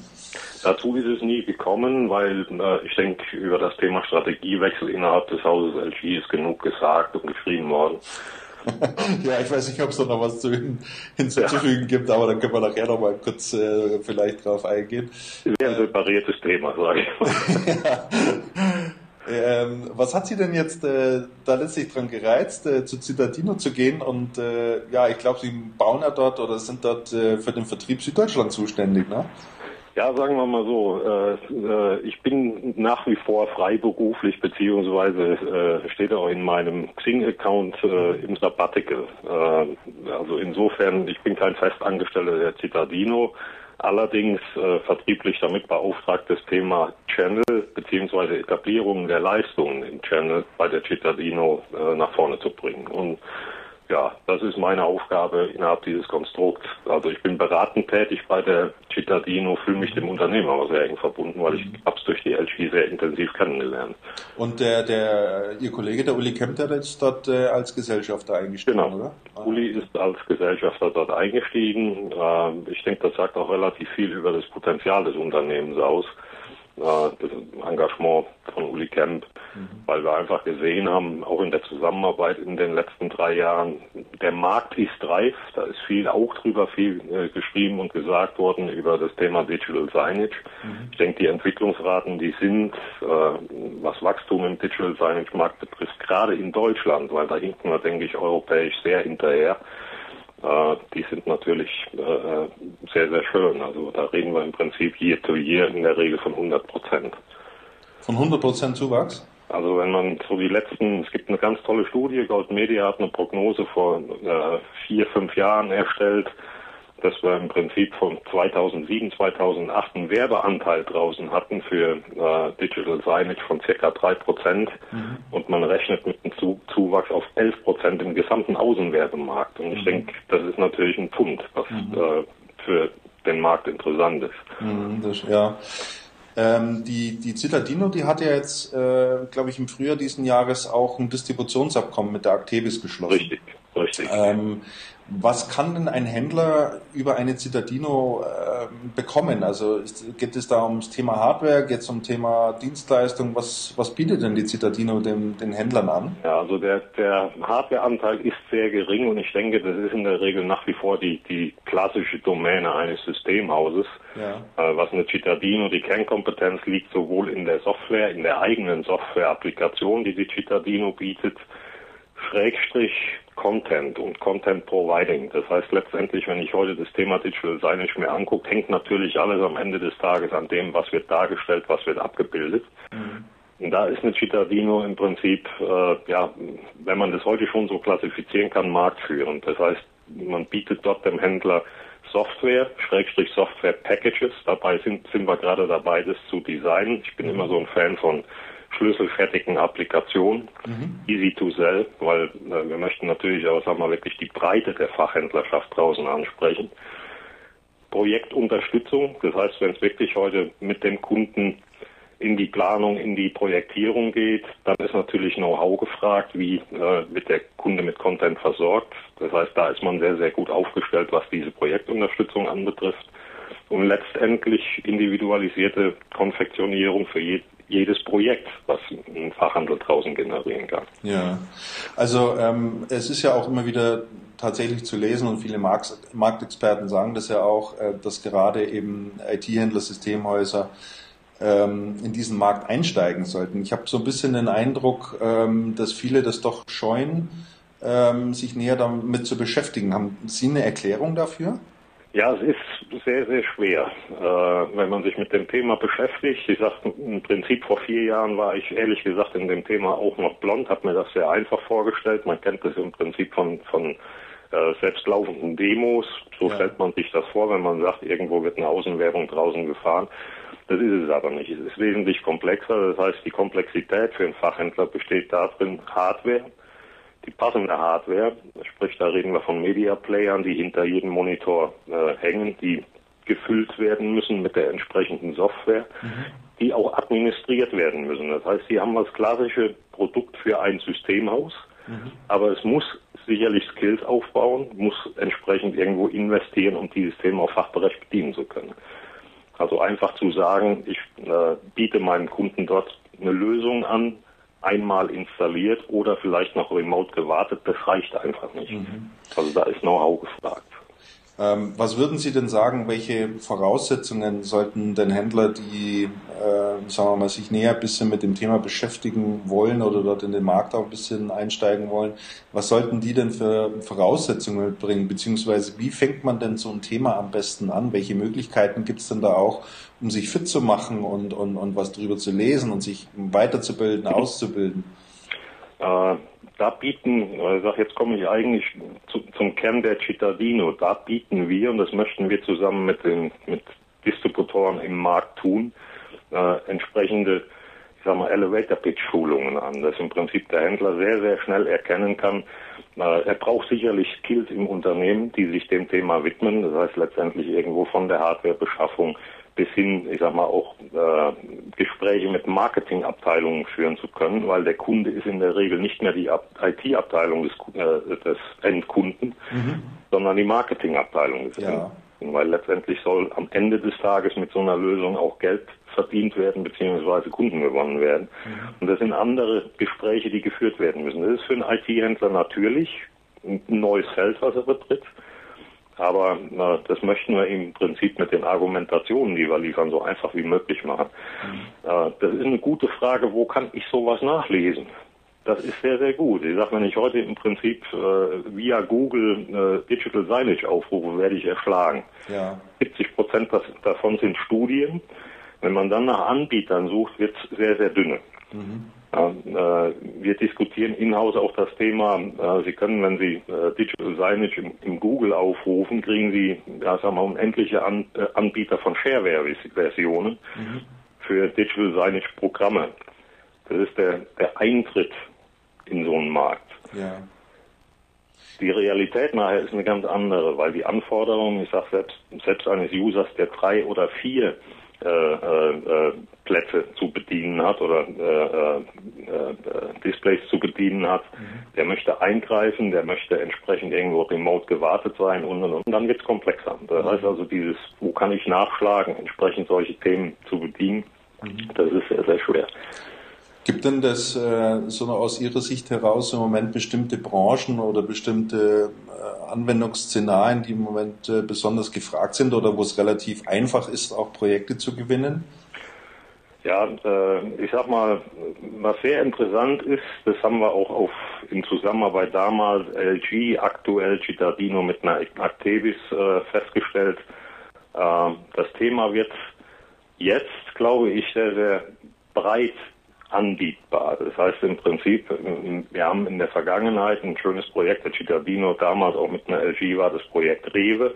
Mhm. Das heißt also im klassischen Einzelhandel bestimmte Themen anzubieten. Wenn man das runterbricht, dann wird es interessanter auch für ja, äh, Anbieter mit drei, vier, fünf Branch Offices. Wir reden ja heute nicht mehr, ich sag mal, von dem klassischen Bäcker mit seiner, äh, mit seinem Einladenlokal, ja. sondern in der Regel von von Ketten, die irgendwo regional, überregional anbieten, wo eben Mehrfachlösungen im Prinzip oder Mehrplatzlösungen gefragt sind.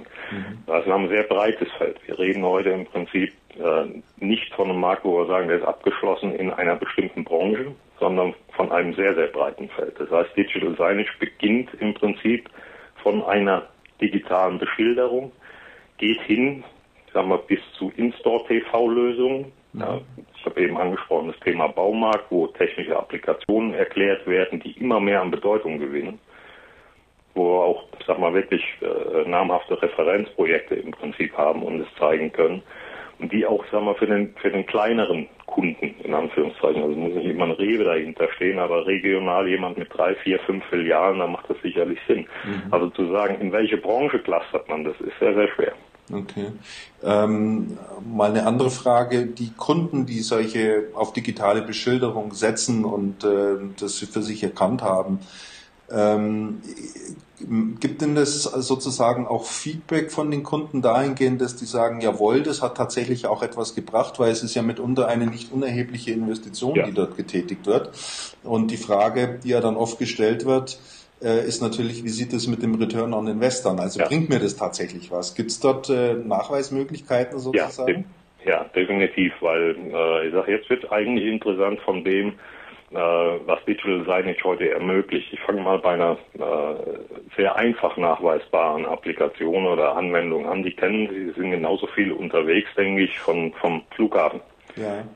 Das heißt, dort, äh, wenn Sie heute Airport-Lösungen sehen, dort wird Content angeboten. Das heißt, letztendlich die Lösung an sich ist re refinanzierbar über Content, mhm. der eingespeist wird. Mhm.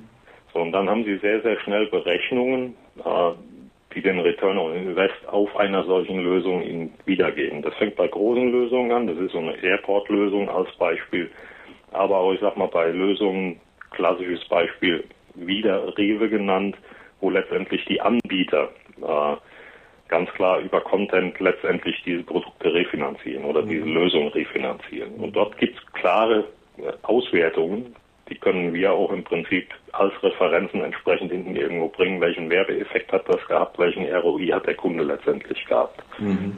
Also das gibt's.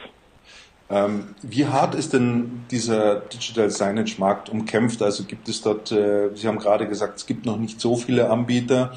Ähm, sagen wir mal, für, für Händler, die sich jetzt näher mit dem Thema beschäftigen äh, wollen, äh, würden Sie den unumfänglich den Einstieg raten oder sagen, ja, musste schon ein bisschen aufpassen, äh, vielleicht ein paar Nischen besetzen und und und oder oder sagen Sie, ja, der Markt ist noch überhaupt nicht abgegrast, also da kann man in seinem lokalen Gefilde sozusagen äh, ist noch einiges möglich. Also das Letztere würde ich einfach sagen. Von mhm. der Anbieterseite sieht es natürlich ein bisschen schwieriger aus, das muss man sagen.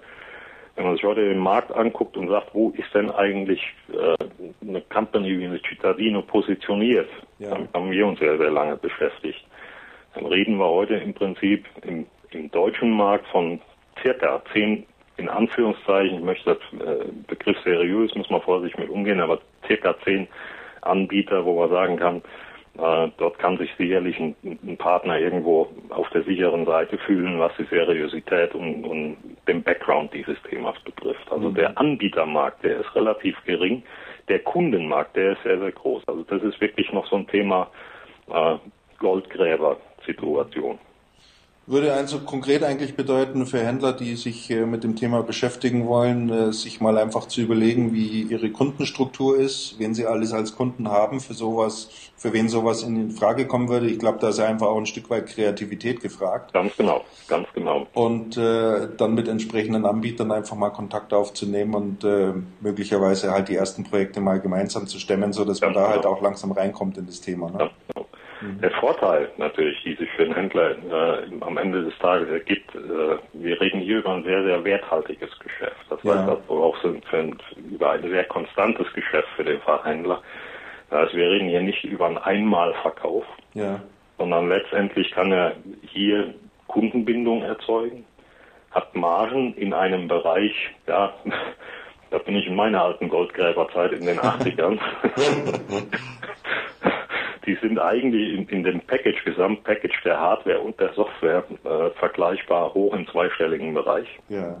Ja. Und das Thema Kundenbindung ist hier sehr, sehr wichtig. Das heißt letztendlich, äh, der Endkunde äh, bleibt dem Fachhändler sehr, sehr lange in Anführungszeichen über diese Content Situation und über diese Remote-Situation. Also der Verhandler ist auch in der Lage, Remote-Services entsprechend gleich von Anfang an mit zu positionieren. Mhm.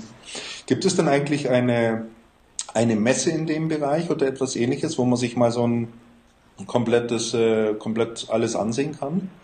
Ja, es gibt in Amsterdam äh, einmal im Jahr letztendlich die, ja, die klassische Digital Signage Messe. Es gab in Essen äh, vor 14 Tagen, äh, ja, da wurde aber ein Abgesang gefeiert, eben entsprechend, weil die Amsterdamer Messe äh, denen letztendlich den Markt abgräbt. Ja. Äh, die Möglichkeit, sich dort schlau zu machen. Interessant ist es auch sicherlich mit dem entsprechenden Monitoranbieter, den der Fachhändler im Programm hat, zu reden. Mhm weil dort gibt es sehr, sehr enge Allianzen, also die Cittadino in dem Fall auch bei mir damals eine, eine Partner der LG. Mhm. Äh, da gibt es sicherlich die Spezialisten, die entsprechend auch dafür sorgen können, den Fachhändler dort abzuholen. Mhm. Ja, ich letztendlich sind wir unsere Aufgabe da drin. Das ja. ist letztendlich die Aufgabe, deswegen sind wir auch äh, im Moment dabei, im Prinzip das Ganze mal zu paketieren. Also für, für mich ist immer sehr, sehr wichtig, dass wenn wir sagen, wir bedienen SMB, den Fachhändlern einen sehr einfachen Einstieg zu ermöglichen. Das heißt, mit dem Thema zu wachsen. Ich gehe auch mal davon aus, dass ja auch auf den, auf den Hausmessen der Distributoren das Thema äh, weiter vorangetrieben wird und man dort auch mehr sehen kann. Richtig. Ist denn äh, neben der Actebis, Sie haben es vorhin kurz erwähnt, äh, weil Sie gesagt haben, Distributoren, äh, als Sie in der Mehrzahl schon gesprochen haben, hat denn die Citadino jetzt außer Actebis noch andere Distributoren oder ist da noch ein Ausbau des Distributionsgeschäfts geplant? Gut, das ist meine Aufgabe. Äh, um ganz offen zu sein, damit fange ich am Montag an. Mhm. Das Feedback der angesprochenen Distributoren äh, ist sehr, sehr gut, mhm. weil eben, wie gesagt, der Anbietermarkt in, in, in, Deutschland oder generell in Europa, der ist eigentlich überschaubar. Ja. Äh, das heißt, schlichtweg, äh, da werden wir aus, ausweiten in dem Thema. Es wird sicherlich keine Exklusivität dort mhm. geben, geben können. Äh, das heißt, wir fangen im Prinzip dort an, jetzt Distributoren zu akquirieren. Prima, ganz spannendes Thema, Herr Tiefenthal. Ich glaube, äh, ich habe auch so den Eindruck, dass das ja wirklich auch so ein Steckenpferd von Ihnen ist. Also da steckt auch viel Herzblut drin. Ja, was Neues aufbauen macht immer Spaß. Also wenn man das so ein bisschen verfolgt, das ist in den letzten 15 Jahren ja immer ganz gut gelungen. Ja, schade, dass sich da bei LG sozusagen nicht mehr die Möglichkeit gegeben hat. Äh, das ist richtig. Wie sind denn da so Ihre Beobachtungen im Nachhinein? Ja, äh, also ich, ich sag mal lachendes und weinendes Auge. Mich freut sicherlich, dass die LG sich nach wie vor sehr, sehr gut positioniert, auch in dem Oliver Kuhl einen sehr guten Nachfolger, denke ich, gefunden hat. Mhm. Äh, B2B-Aktivitäten ist ein bisschen ruhig. Und das tut mir im Prinzip, ja, das tut einem ein bisschen leid, weil ich denke, wir haben in den letzten drei Jahren mal ganz gut was nach vorne gebracht. Und ich hoffe, dass sie da dort den Kurs halten. Naja, ist ja jetzt dann immerhin eine ganz gute Möglichkeit für Sie, äh, sich dann jetzt doch in eher unabhängiger Weise, äh, um es mal so zu sagen, noch ein Stück weit austoben zu können mit dem so Camp. Und so. Wir sind ja. da wirklich auch ganz gespannt, was wir davon noch hinein ja. werden. ist dann Spaß bei der Arbeit. Das ist mal auf alle Fälle wichtig, würde ich sagen. Genau. Grüßen Sie den Herrn Kemp auch ganz herzlich von uns. Mach ich. Und ähm, ja, ich bedanke mich dann ganz herzlich bei Ihnen für die sehr interessanten Informationen und äh, genau, alles Gute für die Zukunft. Ja, und äh, Ihnen viel Erfolg weiterhin mit dem Channelcast. Also das ist eine ganz tolle Geschichte. Prima, das freut uns zu hören. Alles klar, danke. Ciao. Ciao. So, das war das Interview mit dem Stefan Tiefenthal, bei dem wir uns natürlich auch noch ganz artig bedanken. Ja. Die Blumen. Sehr, sehr interessant, muss ich sagen. War wirklich interessant und äh, ich denke, eine der Kernbotschaften war sicherlich äh, mit dem Einstieg, äh, dass die Citadino jetzt auch mit der Actavis zusammenarbeitet und andere Anbieter werden da sicherlich folgen, dass ich das weiß, jetzt in die dass, Breite geht. Ne? Ich weiß, dass auch andere Distributoren ganz hart am Thema dran sind. Ja. Ich denke, dass man im Herbst auch auf der Hausmesse von TechData zu diesem äh, Thema was hören und sehen wird. Bin ich felsenfest von überzeugt. Ja. Ja. Aber das war schon, denke ich, so die, die, die, ja, die wichtige Botschaft. Früher musste sich, wenn da ein Händler in dem Thema etwas machen wollte, sich wirklich alles zusammenklauben da gab es ja nichts, da musste man sich wirklich ganz tief reinarbeiten. Jetzt kriegt man halt so wenigstens mal so ein paar standardisierte Produkte. Ich muss jetzt gerade ganz kurz widersprechen, denn es gibt einen Distributor, der das Thema schon seit Jahren treibt, sehr interessante Projekte mit Partnern verwirklicht. Ja. Das ist die AFNet, beziehungsweise ähm, mhm. die Bell Micro. Mhm. Wusste nur niemand. Das wusste nur niemand, weil die, weil die nutzt es auch niemand. Nein, weil die nie diese Breitenwirkung ja. im Markt hatten. Aber tatsächlich haben die das Portfolio schon vor Jahren aufgebaut und sind relativ weit. Ich bin gespannt, wie schnell jetzt die, die Broadline aufschließt und vor allem, wie die Afnet dann das Geschäft weiterentwickeln wird. Weil die müssen ja jetzt was tun. Ja, interessant sicherlich auch, ob der IT-Channel das Thema aufgreifen wird. Ja. Also ob sie da wirklich äh, das auch als eine Chance sehen, in diesen Markt reinzugehen oder ob halt nicht dieser AV-Handel, der, der eher traditionell ähm, Präsentationstechnik und und und da mehr Affinität dazu hat, äh, das Geschäft für sich sozusagen äh, in Anspruch nimmt. Aber ich denke, weil da halt auch viel mit Netzwerk dabei ist und und und, was halt sehr stark dazu kommt, ist so der Content-Bereich, also Content-Erstellung. Ja das ist ja, glaube ich, auch einer der, der, der Punkte für die Zitadino, warum die da auch erfolgreich unterwegs sind, weil die halt auch Content mitliefern. Mhm. Ähm, um das du dich, da musst also du dich als Content Händler ist eben, einer der, der richtig kritischen Bereiche. Das ist ja. wirklich einer der kritischen Bereiche und das darf man schlicht und einfach nicht unterschätzen, weil es halt nicht damit getan ist, dass äh, 24 Stunden am Tag irgendwie dasselbe Zeug da durch, durchläuft, sondern da muss halt natürlich auch wieder was Neues her, braucht man kreative Ideen, das heißt, man braucht da ein Netzwerk an Leuten, die einem da auch helfen und entsprechende Kontakte oder man hat eben Dienstleister, die einen mit entsprechendem Content versorgen. Der Rest ist halt Infrastruktur und so weiter und so also fort. Also tatsächlich ist es so, wir haben vor damals noch bei der CRN vor knapp zwei Jahren eine Studie gemacht zum Thema, mhm. hatten Händler befragt und es hatte sich damals herausgestellt, dass sehr viele Häuser mit ähm, Digital Signage schon zu tun hatten. Die wussten aber nicht, dass das so heißt. Das heißt, wenn du gefragt hast, Digital Signage, wusste das keiner. Wenn du gesagt hast, Großbildschirme im Netzwerk, dann waren relativ viele, die schon Montage gemacht hatten oder mhm. Netzwerkanschlüsse oder die mit dem Thema schon zu tun hatten, aber tatsächlich nur in Teilbereichen. Und es war so, die Offenheit der Häuser war tatsächlich da. Die haben nur gesagt, okay, alleine stemmen wir das Thema nicht, wir brauchen wirklich Hilfestellung. Ja. Ähm, Gerade was zum Beispiel die Content, die Content-Seite angeht. Ja. Aber man war wirklich sehr offen. Und gut, IT-Häuser gehen ja sehr technisch an die Geschichten ran. Ja. Und letztendlich in dem Moment, wo die Agenturseite dann abgedeckt ist und die Content-Seite, ist schon wirklich viel gewonnen.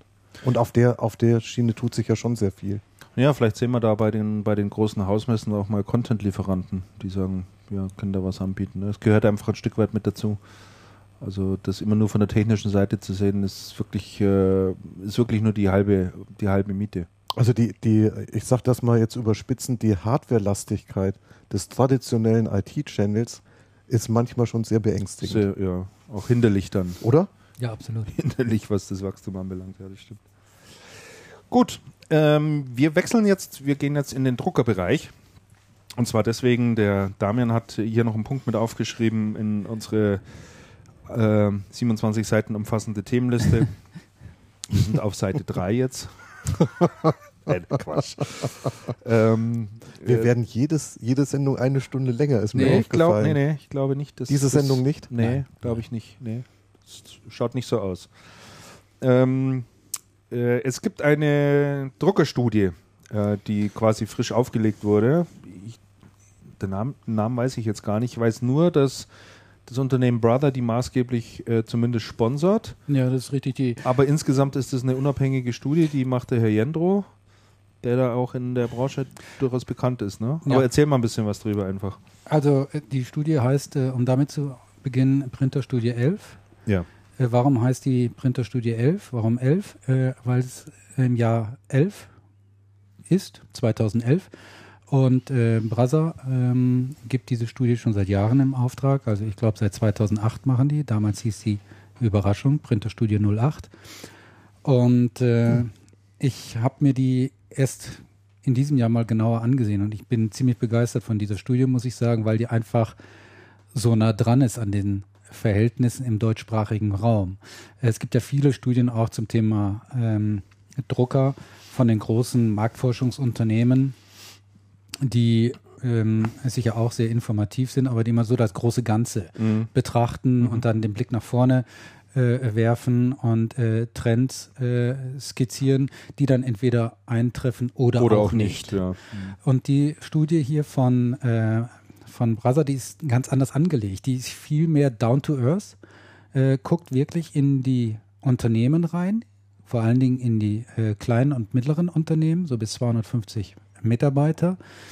Und ähm, schaut sich da an, wie ist die Situation eigentlich derzeit ähm, äh, wie ist die Instra äh, Infrastruktur aufgebaut, welche Themen sind für die Leute wichtig und zwar zum einen für die IT-Administration, äh, Administratoren und für die Anwender. Mhm. Muss ja nicht unbedingt das Gleiche sein, die gleichen Richtig, Themen ja. wichtig ja. sein. Ja. Um das vorwegzunehmen, ist es natürlich hier auch nicht, sondern es sind zum Teil erhebliche Unterschiede in Bezug auf die Frage, was erwartet oder was ist für euch wichtig an der Druckerinfrastruktur, was erwartet ihr von dem Drucker, was der halt auch äh, äh, tun äh, äh muss und leisten muss. Und äh, zum ersten Mal in diesem Jahr haben die auch den Handel damit äh, involviert. In den vorherigen Jahren waren immer die Anwender äh, dort gefragt. Und in diesem Jahr war zum ersten Mal auch der, der Handel, was diese Studie also nochmal äh, interessanter macht und wertvoller, finde ich. Äh, ich kann jetzt gar nicht in der Kürze der Zeit hier so detailliert drauf eingehen, muss ich auch nicht, weil auch das, finde ich, äh, hat Brasa wirklich sehr klasse gemacht. Du kannst fast alles auf deren Homepage nachlesen mhm. im Pressebereich. Du gehst also auf brother.de und dann hast du oben einen Reiter, da steht Presse. Und da ist jetzt noch, heute, Freitag, der 10.6. Juni, ja ist da noch die erste Meldung sogar ähm, äh, zu dem Thema. Da klickst du drauf und dann hast du noch einen weiteren Link, wo du halt die komplette Studie dir anschauen kannst. Also wirklich super gemacht. Also die ist kostenlos, die Studie. Die, die kannst du dir, ja, also die kannst du dir dann anschauen. Nur mal äh, zwei Sachen, die ja. ich, die habe ich rausgepickt, weil ich die besonders interessant finde. Der eine Punkt ist ähm, das Thema Druckersicherheit. Also Sicherheit von Druckern im IT-Netzwerk. Mhm. Ähm, die hatten. Äh, ist das um jetzt das Ausdrucken vertraulicher Informationen, ohne das. Äh, Nein, du kannst. Oder, ja, oder innerhalb des, des, des, Netzwerkverkehrs sozusagen, dass der nicht abgehört wird, oder? Ja, ist ein sehr komplexes Thema. Du kannst halt, äh, wie in einem IT-Netzwerk, kannst du halt eben äh, das Opfer von äh, Hackern und von irgendwelchen anderen Kriminellen werden, die halt äh, sich für deine Daten interessieren. Viele Unternehmen, also nach IDC haben 71 Prozent aller Unternehmen schon mal solche Hackerangriffe erlebt. Und äh, die Sensibilität dafür ist generell sehr hoch. Mhm. Bis auf den Bereich Drucken. Mhm, den haben stimmt. die alle nicht auf ihrem Radarschirm. Und du kannst, da gibt es einen schönen Ausdruck, der heißt Datenstromverschlüsselung. Mhm. Ne? Ähm, du kannst halt eben diese Daten, äh, kannst du, wenn du halt äh, böser Absicht bist, kannst du, ähm, äh, kannst du dort äh, anzapfen wenn das nicht geschützt ist. Und viele Unternehmen, Anwenderunternehmen draußen, die haben das überhaupt gar nicht auf dem Radar. Ähm, und der Heino Dörpler von druckerfachmann.de und Druckerfachmann, der trägt ja das äh, Siegel schon im Namen, die verstehen ja. wirklich was davon. Ja. Der hatte mir schon vor Jahren gesagt, also das, da liegt es so im Argen da draußen. Und das wird jetzt also durch die Drucker äh, Printerstudie hier wieder bestätigt von den Kriterien, die haben halt gefragt, die IT-Administratoren, was ist euch bei der Anschaffung und beim Betrieb von Druckern, Druckern wichtig. Mhm. Ja? Mhm. Und da stand dann an erster Stelle leichte Administrierbarkeit und so. Und an neunter Stelle, an neunter Stelle, an achter war die Marke der Hersteller. Ach noch, schon. noch danach war die Druckersicherheit bzw. Datenstromverschlüsselung. Mhm. So gering wird das dort geschätzt. Das ist nach meinem Geschmack schon fast fahrlässig. Fahrlässig eigentlich. Schon mhm. fast fahrlässig. Mhm. Also die da muss das Kind immer erst in den Brunnen gefallen und sein. Und das ne? ist natürlich auf der anderen Seite für den Handel als super Chance, mhm. das Thema da zu adressieren, ja, die äh, Unternehmen dafür zu sensibilisieren, die darauf aufmerksam zu machen, welche, welches Risiko sie dort äh, haben. Das nicht nur Datenstrom, es sind zum Teil auch total banale Sachen. Die Ausdrucke werden im Druckerschacht, im Ausgabeschacht liegen gelassen. Ja, ja, jeder kann es mitnehmen. Dagegen gibt es aber auch mittlerweile ja Glücksboxen, die absperrbar sind. Ne? Schließbare Chipkarten, die man hinhält. Die Chipkarten und so weiter und ja. so fort. Oder die Festplatten. Die Festplatten in Druckern, die nicht gelöscht sind, die, wenn man die Geräte rausschmeißt. Die gibst du dann irgendwie, ein Leasingvertrag ist ab, äh, aus, ausgelaufen, du gibst den Drucker wieder zurück. Ja, ich habe auch, auch von, von, von, von Fällen gehört, wo äh, viele, viele dieser großen Drucker haben ja auch Scan-Funktionalität. Selbstverständlich. Du kannst dann einscannen, legst es drauf, wird eingescannt und das Dokument landet dann irgendwo im Netz in einem Ordner, wo jeder Zugriff drauf hat. Ja. Wenn du vergisst, es raus rauszulöschen. Sind irgendwelche vertraulichen Informationen drin, Personalgeschichten, keine Ahnung, Budgets. Äh, kann sich das jeder ansehen. Und mittlerweile gibt es da wirklich intelligente äh, Sachen, die das zum Teil händisch, also da kann der Administrator kann das zum Teil händisch löschen oder so, mhm. die und die das äh, zum Teil aber auch elektronisch halt ähm, diese, dieses Risiko einfach minimieren. Ein Teil davon habt ihr ja gerade genannt. Für den Händler eine super Geschichte, um dort auch äh, aktiv zu werden und dann tatsächlich auch Geschäft zu generieren. Ich weiß nicht, ob du es weißt, aber äh, diese Datenstromverschlüsselung finde ich, finde ich ja ganz interessant, dass man die, die, die Daten quasi verschlüsselt mhm. bei der Ausgabe am Rechner und dann verschlüsselt dort zum Drucker Richtig. hinschickt. Mhm. Ähm, weißt du zufällig, ob es äh, die geeignete Hardware sozusagen gibt, also ob diese Drucker mit verschlüsselten Datenströmen überhaupt umgehen können, weil es muss ja auf der anderen Seite wieder entschlüsselt werden. Ja, das weiß ich nicht. Also das werde ich mal unseren Druckerprofi fragen, der gerade in Schweden ist, der weiß das sicherlich. Ja, der weiß das ganz bestimmt. Ich glaube, der kennt die verschlüsselten Daten alles. das zweite Thema, was ich an dieser, also sehr, sehr viele interessante Aspekte, aber kann ich jetzt gar nicht äh, so detailliert drauf eingehen. Das zweite äh, wichtige, interessante Thema war das Thema MPS, was dort auch äh, angesprochen wurde. Damian, Andreas, na, natürlich gibt es alles sagt gerade der Druckerspezialist aus Schweden ah, im Chat. Gut, ah, Natürlich, das gibt es. Das Wahnsinn. Das also ist der Vorteil einer Live-Sendung. Man ne? muss es nur noch verkaufen sozusagen. Ja. Kunden sensibilisieren, verkaufen. Und mit hoher Marge. Hey. Also super. Und Armin, großen Dienstleistungsanteilen. ja. ja. Und wenig Arbeit. Die andere Sache ist eben MPS, also Managed Sprint Service, ein Schlagwort. Äh, viele Kopierer, Händler, die lachen da immer nur drüber, weil die das seit vielen, vielen Jahren kennen.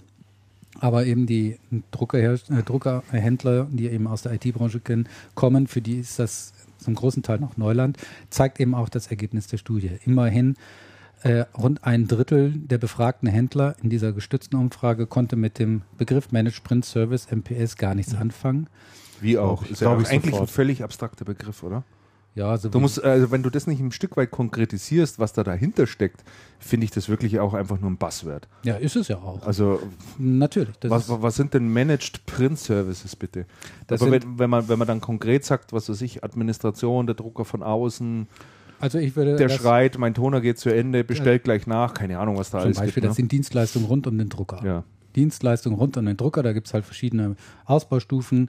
Äh, das äh, geringste ist, du verkaufst den äh, Kunden wie nach wie vor einen Drucker und sagst, alles andere äh, mache ich für dich. Wenn du Toner brauchst, ruf mich an, ich bringe vorbei. Ja, äh, Trivialfall, ich lege auch noch Papier nach, das macht natürlich keiner. Ja. Ähm, und äh, die höchste Ausbaustufe ist, du verkaufst deinem äh, Kunden nur noch die Funktion drucken. Mhm. Ja, also äh, mhm. der kauft den Drucker nicht, der kauft das Papier nicht, der verkauft gar nichts, sondern der hat eine, in der Regel eine Monatspauschale und dann zahlt er in der Regel noch einen Klickpreis pro kopierter gedruckter, gescannter Seite. Mhm. Ne? Und ähm, jetzt muss ich doch nochmal nachgucken, ein sehr, sehr hoher Teil der Händler äh, verkauft noch gar keine MPS. Es sind äh, 67 Prozent, hier nach dieser äh, Studie. 67 Prozent der befragten Händler sagt, nee, mit dem Thema habe ich mich bisher noch nicht beschäftigt und ich verkaufe es auch überhaupt gar nicht. Ja. Die und Zahl kommt mir aber vergleichsweise niedrig vor, muss ich sagen. Also wir haben das Thema Drucken vor Jahren schon immer mal wieder abgefragt mhm. Und da hat sich herausgestellt, die überragende Mehrheit der Händler, das waren dann meistens über 80 Prozent, ähm, verkauft in erster Linie Geräte mhm. und verkauft dann, wenn der Kunde überraschenderweise Tinte braucht, weil überraschend der Tank das fünfte Mal leer ist nach derselben Zeit, kauft dann wieder eine, eine, eine Tinte nach und verkauft es dem Kunden und plant das Geschäft überhaupt nicht und geht da mit dem Geschäft, also mit einem sehr planbaren Geschäft, ähm, sehr dilettantisch, muss ich fast ja. sagen, um. Und insofern wundert mich die Zahl 67, also ich hätte jetzt umso gedacht schlimmer. 80. Ja, umso, umso, umso, umso dramatischer. Und das Charmante an diesem Managed Print Service, äh, bei, an diesem Thema ist ja auch, das ist wirklich eine sehr gute Form der Kundenbindung. Ja, du machst ja. mit deinem Kunden, machst du einen Vertrag mit einer bestimmten Laufzeit, in der in, in dieser Zeit sorgst du dafür, dass der Kunde halt das äh, tun kann, was er mit so einem Drucker oder mit so einem Multifunktionsgerät halt eben tun kann. Und es ist sozusagen blockiert für andere Händler, andere Wettbewerber, die ja, wenn du deinen Job gut machst, auch noch für längere Zeit.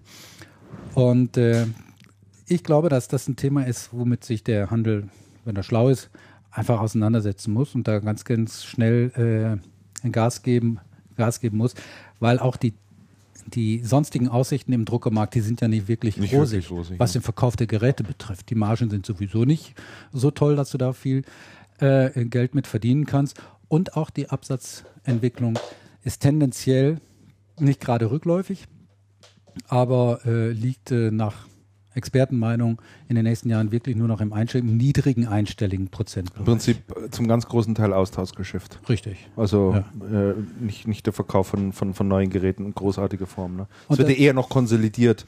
Also in vielen Unternehmen ist es so, dass die Einzelplatzdrucker raus müssen ne, weil es halt unwirtschaftlich ist und dafür Etagendrucker angeschafft werden, die halt viel, viel mehr Funktionen bieten.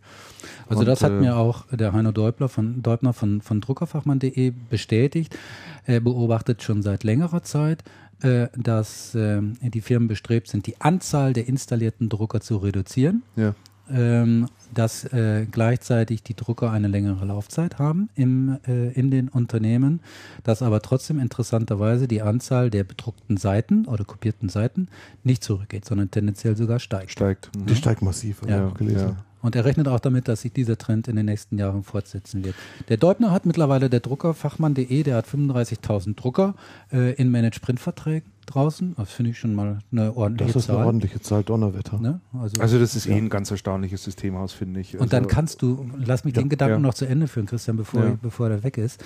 Also das Schöne ist, du kannst dich auch ein bisschen aus dieser Preisdiskussion äh, damit herausziehen. Ne? Du bist dann natürlich nicht mehr so unmittelbar vergleichbar, wie wenn du nur einen Hardwarepreis hast, mhm. den du den Kunden nennst und der sagt dann ja, okay, ich schaue mir das nochmal an, sondern du bietest ihm ein auf ihn zugeschnittenes Servicepaket an, was irgendwie natürlich vernünftig bepreist ist. Und äh, du hast dann halt eben die Chance, dass er halt nicht sehr schnell so einfach vergleicht, dass du nicht so vergleichbar bist, wie wenn du einfach nur ein Stück Hardware verkaufst. Mhm. Ne? Ja, die große, also äh, zwei Anmerkungen dazu. Erstens der Armin, und das ist jetzt das Schöne hier an so einer interaktiven Sendung, weil die Hörer ja äh, die Möglichkeit haben, hier direkt äh, uns was zu posten, also in, in dem Live-Chat hier auf channelcast.de. Ähm, Kollege Weiler merkt nochmal an, mhm. äh, weil du gesagt hast, hier Absatz von Druckern eher einstelliger Bereich. Mhm. Niedriger einstelliger Bereich. Ja. Äh, wir hatten das letzte Mal drüber gesprochen und Kyocera da seinen Umsatz verdoppeln will. Kann sicherlich dann auch nicht nur alleine mit Hardware sein, sondern auch mit entsprechenden Dienstleistungen, die dann so aufbereitet werden müssen, dass der Handel sie auch verkaufen kann. Ja. Das zum einen. Das, äh, das zweite Thema ist, glaube ich, ähm, wie bei vielen solchen neuen Technologien liegt es, glaube ich, auch sehr stark daran, ob die Hersteller, also die Druckerhersteller, es schaffen, dem Handel geeignete Tools an die Hand zu geben, ja. mit denen die in die Unternehmen rein können, um denen so etwas zu verkaufen. Und da meine ich ganz einfache Wirtschaftlichkeitsrechner beispielsweise, ja. ja.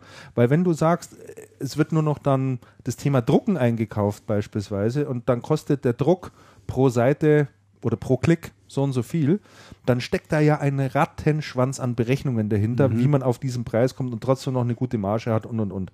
Mhm. So, um, um das alles zu eruieren, Druckaufkommen zu analysieren und mhm. und und. Was kostet es, Toner zu beschaffen? Was kostet der Toner überhaupt? Wo kommt der her? Wie oft braucht man den? Diese ganzen Themen, äh, muss ja alles in so eine Berechnung mit reingehen. Ja. Und ich kann mir schon vorstellen, dass da extrem viel Know-how auch dahinter stecken muss, ja. diese ganzen Parameter zu erfassen, bis hin zum Stromverbrauch, ich weiß es nicht. Mhm. Ähm, so, und äh, da hört man oft von der Handelsseite, dass die Hersteller es nicht schaffen, praktik praktikable Tools an die äh, zurecht zu, oder anzubieten, äh, mit denen der Händler dann auch reingehen kann. Die, Weil das die, ist das Erste, was ein Geschäftsführer von so einem Unternehmen wissen will. Sicher. Wobei die, die meisten Hersteller haben schon Tools. Das, ähm, das Problem an den Tools ist, die sind immer auf die eigene Maschinenflotte auf zugeschnitten. ja. Das heißt, ich kann in ein Unternehmen gehen und kann sagen, okay, 100% Lexmark, hm. kann ich analysieren. Jetzt hat aber keine 100% von, äh, oder die, die wenigsten haben 100% von Gemischte irgendwas, an, gemischten, alles, ja. gemischten Park und dann ist das schon ein echtes, dann ist das schon ein echtes Problem. Ähm, wobei mittlerweile auch Tools auf den Markt kommen oder auf dem Markt sind, die tatsächlich dann ähm, gemischte Umgebungen ich meine ähm, sogar, dass Druckerfachmann solche Tools entwickelt hat und auch nutzt. Ich meine, dass Heiko Däubner das auch mal erzählt hat. Wir sollten vielleicht mal ein Interview machen mhm. und mir liegt, für, für, für so ein Channel. Und mir liegt ein, spannendes Thema. ein Gespräch im Kontext Actebis-Veranstaltung in Bochum, was ich mit Kyocera und mit Actebis hatte. Mhm. Und die haben anscheinend auch eine Lösung, die die demnächst an, mit der die demnächst rausgehen wollen, weil bei denen dann ähm, das Thema Drucken und Managed, ähm, Managed Druck Services ähm, schon eins der Kernthemen de, der nächsten Zeit werden wird. Also mhm. die, die wollen da demnächst mit einer größeren Kampagne starten. Also mit, und das Tool kann angeblich alles gemischte, also, vermischte gemischte. Umgebungen analysieren und man kommt da über die, man kommt über die Schwelle weg. Aber das ist natürlich ein sehr wichtiger Punkt. Das ist klar. Es geht ja in, zum Teil in diese Unternehmensberatungsrolle äh, rein. Ja. Und äh, äh, da muss man natürlich schon auch ein paar Fakten bieten können. Mhm. Ich hatte mit einem Distributor mal darüber gesprochen ähm, und äh, hatte ihn gefragt, ob der mir vielleicht mal so von der Herstellerseite ein paar äh, Beispielmodelle geben kann. Und die Hersteller halten sich da doch schon sehr zurück. Ne? Mhm. Also ich weiß nicht, woran es liegt, ob sie halt äh, befürchten, da irgendwelche Top-Secret Betriebsgeheimnisse zu verraten oder ob sie wirklich nichts haben. Oder nichts, ja. naja. Aber das ist, ein wichtiger, das ist ein wichtiger Punkt.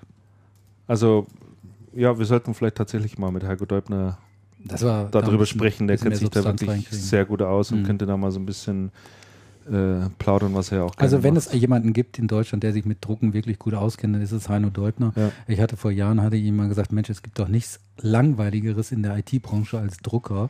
Da hat er mir aufs heftigste widersprochen. Und zu Recht. Hätte, Und ja, zu Recht. Das weiß ich mittlerweile auch, Andreas. Ja. Ne? Aber damals ne, war ich halt eben so naiv und leichtgläubig und äh, ich glaube, der kann da Tage, Wochenende, ganz Pfingstwochenende drüber Siehst du, du kannst ja jetzt mit deinem neuen Notebook, Skype und äh, diesem tollen Software kannst du ja das Interview mal aufzeichnen und Traust du mir das zu? Ja, natürlich. Kein Thema.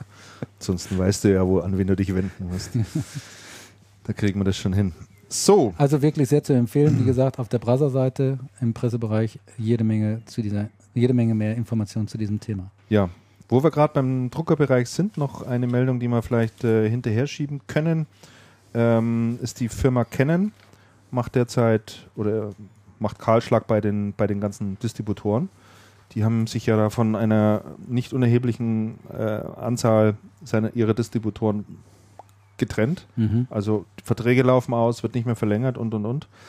Äh, der ganz große Teil läuft nur noch bis zum, bis zum 1. Juli jetzt und wird dann einfach auch nicht mehr, äh, ja, wie gesagt, verlängert.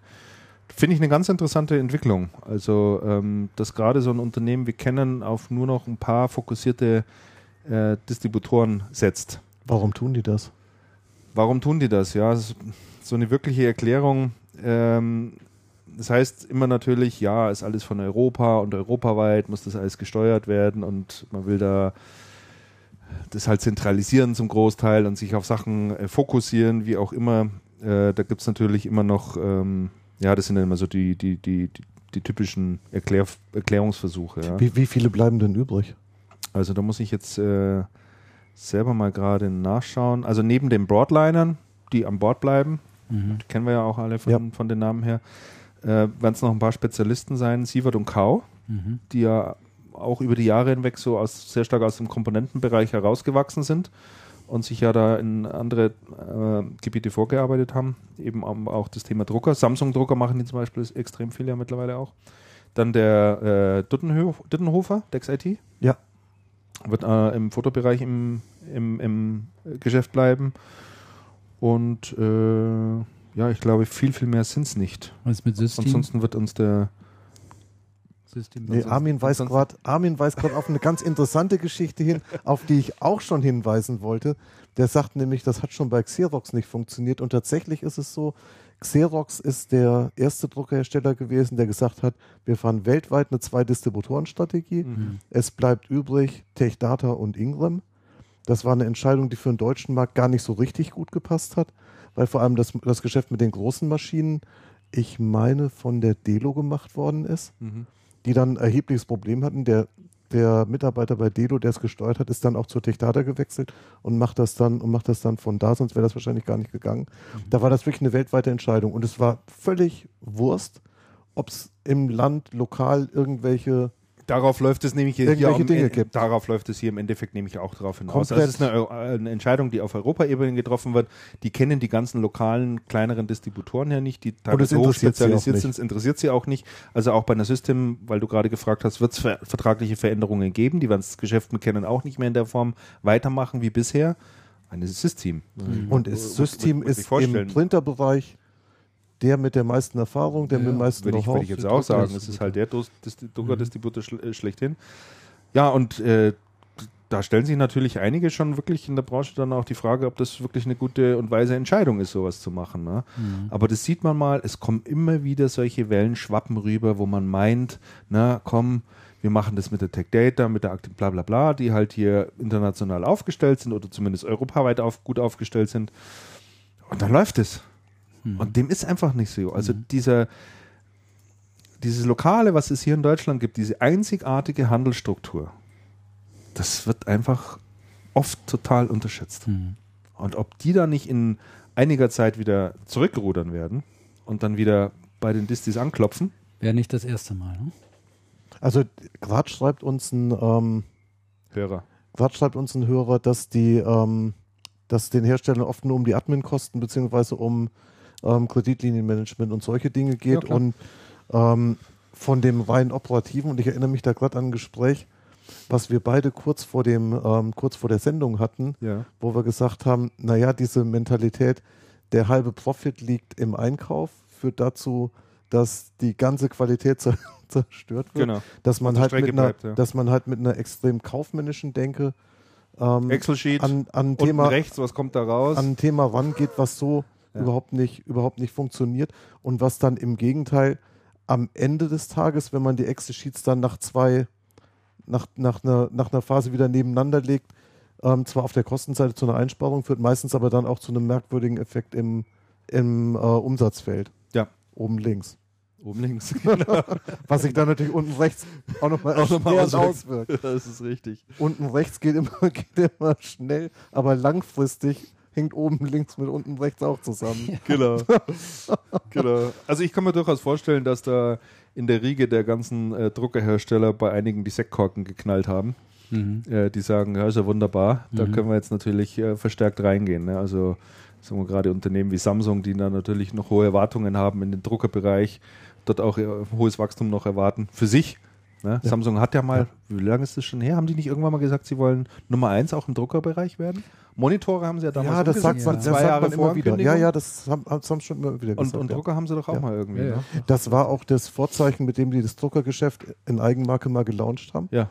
Weil das Druckergeschäft ist bei denen ja sehr viel älter als OEM. Ja. Die waren, die waren ja immer größter HP-OEM und die haben dann irgendwann gesagt, und jetzt ja. mit Marke und Rums und wir machen es alle platt. Ach, da fällt mir übrigens noch ein, apropos, apropos Drucker, auf der Cebit gab es tatsächlich ähm, einen Medion-Drucker auch zu sehen, ne? Mhm. Der äh, dort äh, erstmalig gezeigt wurde. Ach, von Medion, dieser, dieser Drucker, genau. ja. Genau. Habe ich, habe ich auch, ja, ja. Komme ich gerade. Wobei das war ja, ne, das war jetzt so eine High-End-Maschine. Äh, der Medion-Drucker, ja, also der relativ, war, der war, relativ, der war eine Unternehmensgeschichte, war ja, keine ja. Konsumergeschichte. Ja, das doch interessant? Das, der, das Lenovo steigt ins Druckergeschäft ein. Das ist doch äh, nicht, nicht, nicht, nicht völlig uninteressant, das würde ich auch sagen. Ne? Ähm, so, dann haben wir noch ein paar kleinere Themen. Ähm, was haben wir denn noch alles draufstehen? Nokia stützt ins Bodenlose, ja, das wissen wir ja alle, ne? Hm. Habt ihr noch ein Thema? Fujitsu, sollen wir da vielleicht noch kurz drüber sprechen? Die sind ja da noch äh, kräftig auf ihrer Roadshow unterwegs. Andreas tippt. Nein, ich tippe das jetzt, ich tippe das jetzt gar nicht. Ach komm, dann, dann erzähle ich doch ein das ging, das ging gerade noch im, das ging gerade noch um den Input im Chat, weil nämlich unser schwedischer Experte schreibt, der Medion-Drucker wird von Lenovo gebaut. Ja. Ach, Ach schon. Unglaublich. Ja. Also unglaublich. so klein ist die Welt dann doch. Das war doch eine amerikanische Firma, die den entwickelt hat. Ja gut, wer den baut, ist dann nochmal die andere Frage. Richtig. Ja, du wolltest erzählen über? Ja, ich wollte dann vielleicht auch nochmal ganz kurz eben nochmal auf die Intersolar eingehen. Ja, guter Punkt. Die ja jetzt heute am Freitag zu Ende gegangen ist. Drei Tage hat sie gedauert hier in München, die weltgrößte Messe, wusste ich gar nicht. Der ganze Münchner Osten war zugeparkt und zugepflastert also mit Wohnmobilen. Das Haus habe ich schon lange jede, nicht erlebt. Und jede U-Bahn in den Münchner Osten war so gesteckt voll wie Sardinenbüchse. Also. Ich, war, ich war total überrascht. Ich war gestern auf der Messe ähm, am Vormittag und das war so proppenvoll, das hat mich wirklich überrascht. Erstmal im Parkhaus, ich musste bis ganz nach oben fahren, um überhaupt einen Parkplatz zu bekommen. Äh, als ich dann wieder wegfuhr, zwei Stunden später, war da schon gar nichts mehr zu bekommen. Und in den Hallen äh, hast du äh, gemeint, also vom Besucheraufkommen, du bist auf der CeBIT in den besten Jahren. Oder Oktoberfest. Sensationell. Und alles bis, also zum großen Teil Business-Leute, ne? Also mit mhm. Anzug und Krawatte, gab auch ein paar mit Jeans. Auch Aber, dort gibt es äh, Beutelratten wahrscheinlich. Ja, mit Sicherheit. Also ne, ist ja halt eine Messe. Ja. Und sehr große Stände und so weiter und so fort. Und äh, ich war eigentlich verabredet mit äh, einem Herrn, den wir aus der IT-Branche kennen, Ralf Klenk, äh, Gründer und lange Vorstand, Vorstandsvorsitzender bei, bei Bechtle. Der ist nämlich jetzt äh, in äh, offizieller Mission äh, in dieser Solarbranche unterwegs. Mhm. Der ist ja seit äh, Anfang des Jahres ähm, Generalbevollmächtigter Bevollmächtigter bei einem Unternehmen, das heißt Kako. Äh, Kako New Energy, Energy GmbH. Genau. Mhm. Die sitzen schräg gegenüber schräg gegenüber von Bechtle am Bechtelplatz 1 ja. äh, in Neckarsulm. Also er hat die Straßenseiten gewechselt. So ungefähr. Ja, ja. Und äh, die kannten sich wohl schon vorher. Und er ist da Generalbevollmächtigter. Mit ihm war ich jetzt also verabredet. Und äh, dummerweise ist dann dieser Termin doch nicht zustande gekommen, weil der Ralf Klenk dann schon wieder so in diesem Business drin war. Also als ich kam, wir waren für 11 Uhr verabredet, da war er noch im Kundengespräch. Mhm. Und er sagte, ja, ich brauche noch ein bisschen und so, dann setze ich da schon mal hin. Ja, und dann habe ich da zehn Minuten gewartet. Dann kam er an und sagte, ganz blöd, ne? ganz, ganz blöd. Jetzt muss ich noch eben schnell diesen Kunden hier, das war offensichtlich ein ganz unangenehmes Gespräch, was ich dem Gesichtsausdruck seines Gesprächspartners entnommen habe. Also okay. der hatte hier so eine Flippe, ne? der sah also richtig griesgrämig aus. Und da musste der Ralf dann irgendwie dann noch da mit ihm ganz wichtig äh, diskutieren. Dann ich es war 10 Minuten, ich warte 10, 15 Minuten, ich war 20, habe ich gesagt, so jetzt reicht's mir aber. Ne? Dann bin ich noch einmal durch die Halle gegangen und dann habe ich mich wieder ins Auto gesetzt, bin heimgefahren, weil ich auch noch ein bisschen was zu tun hatte.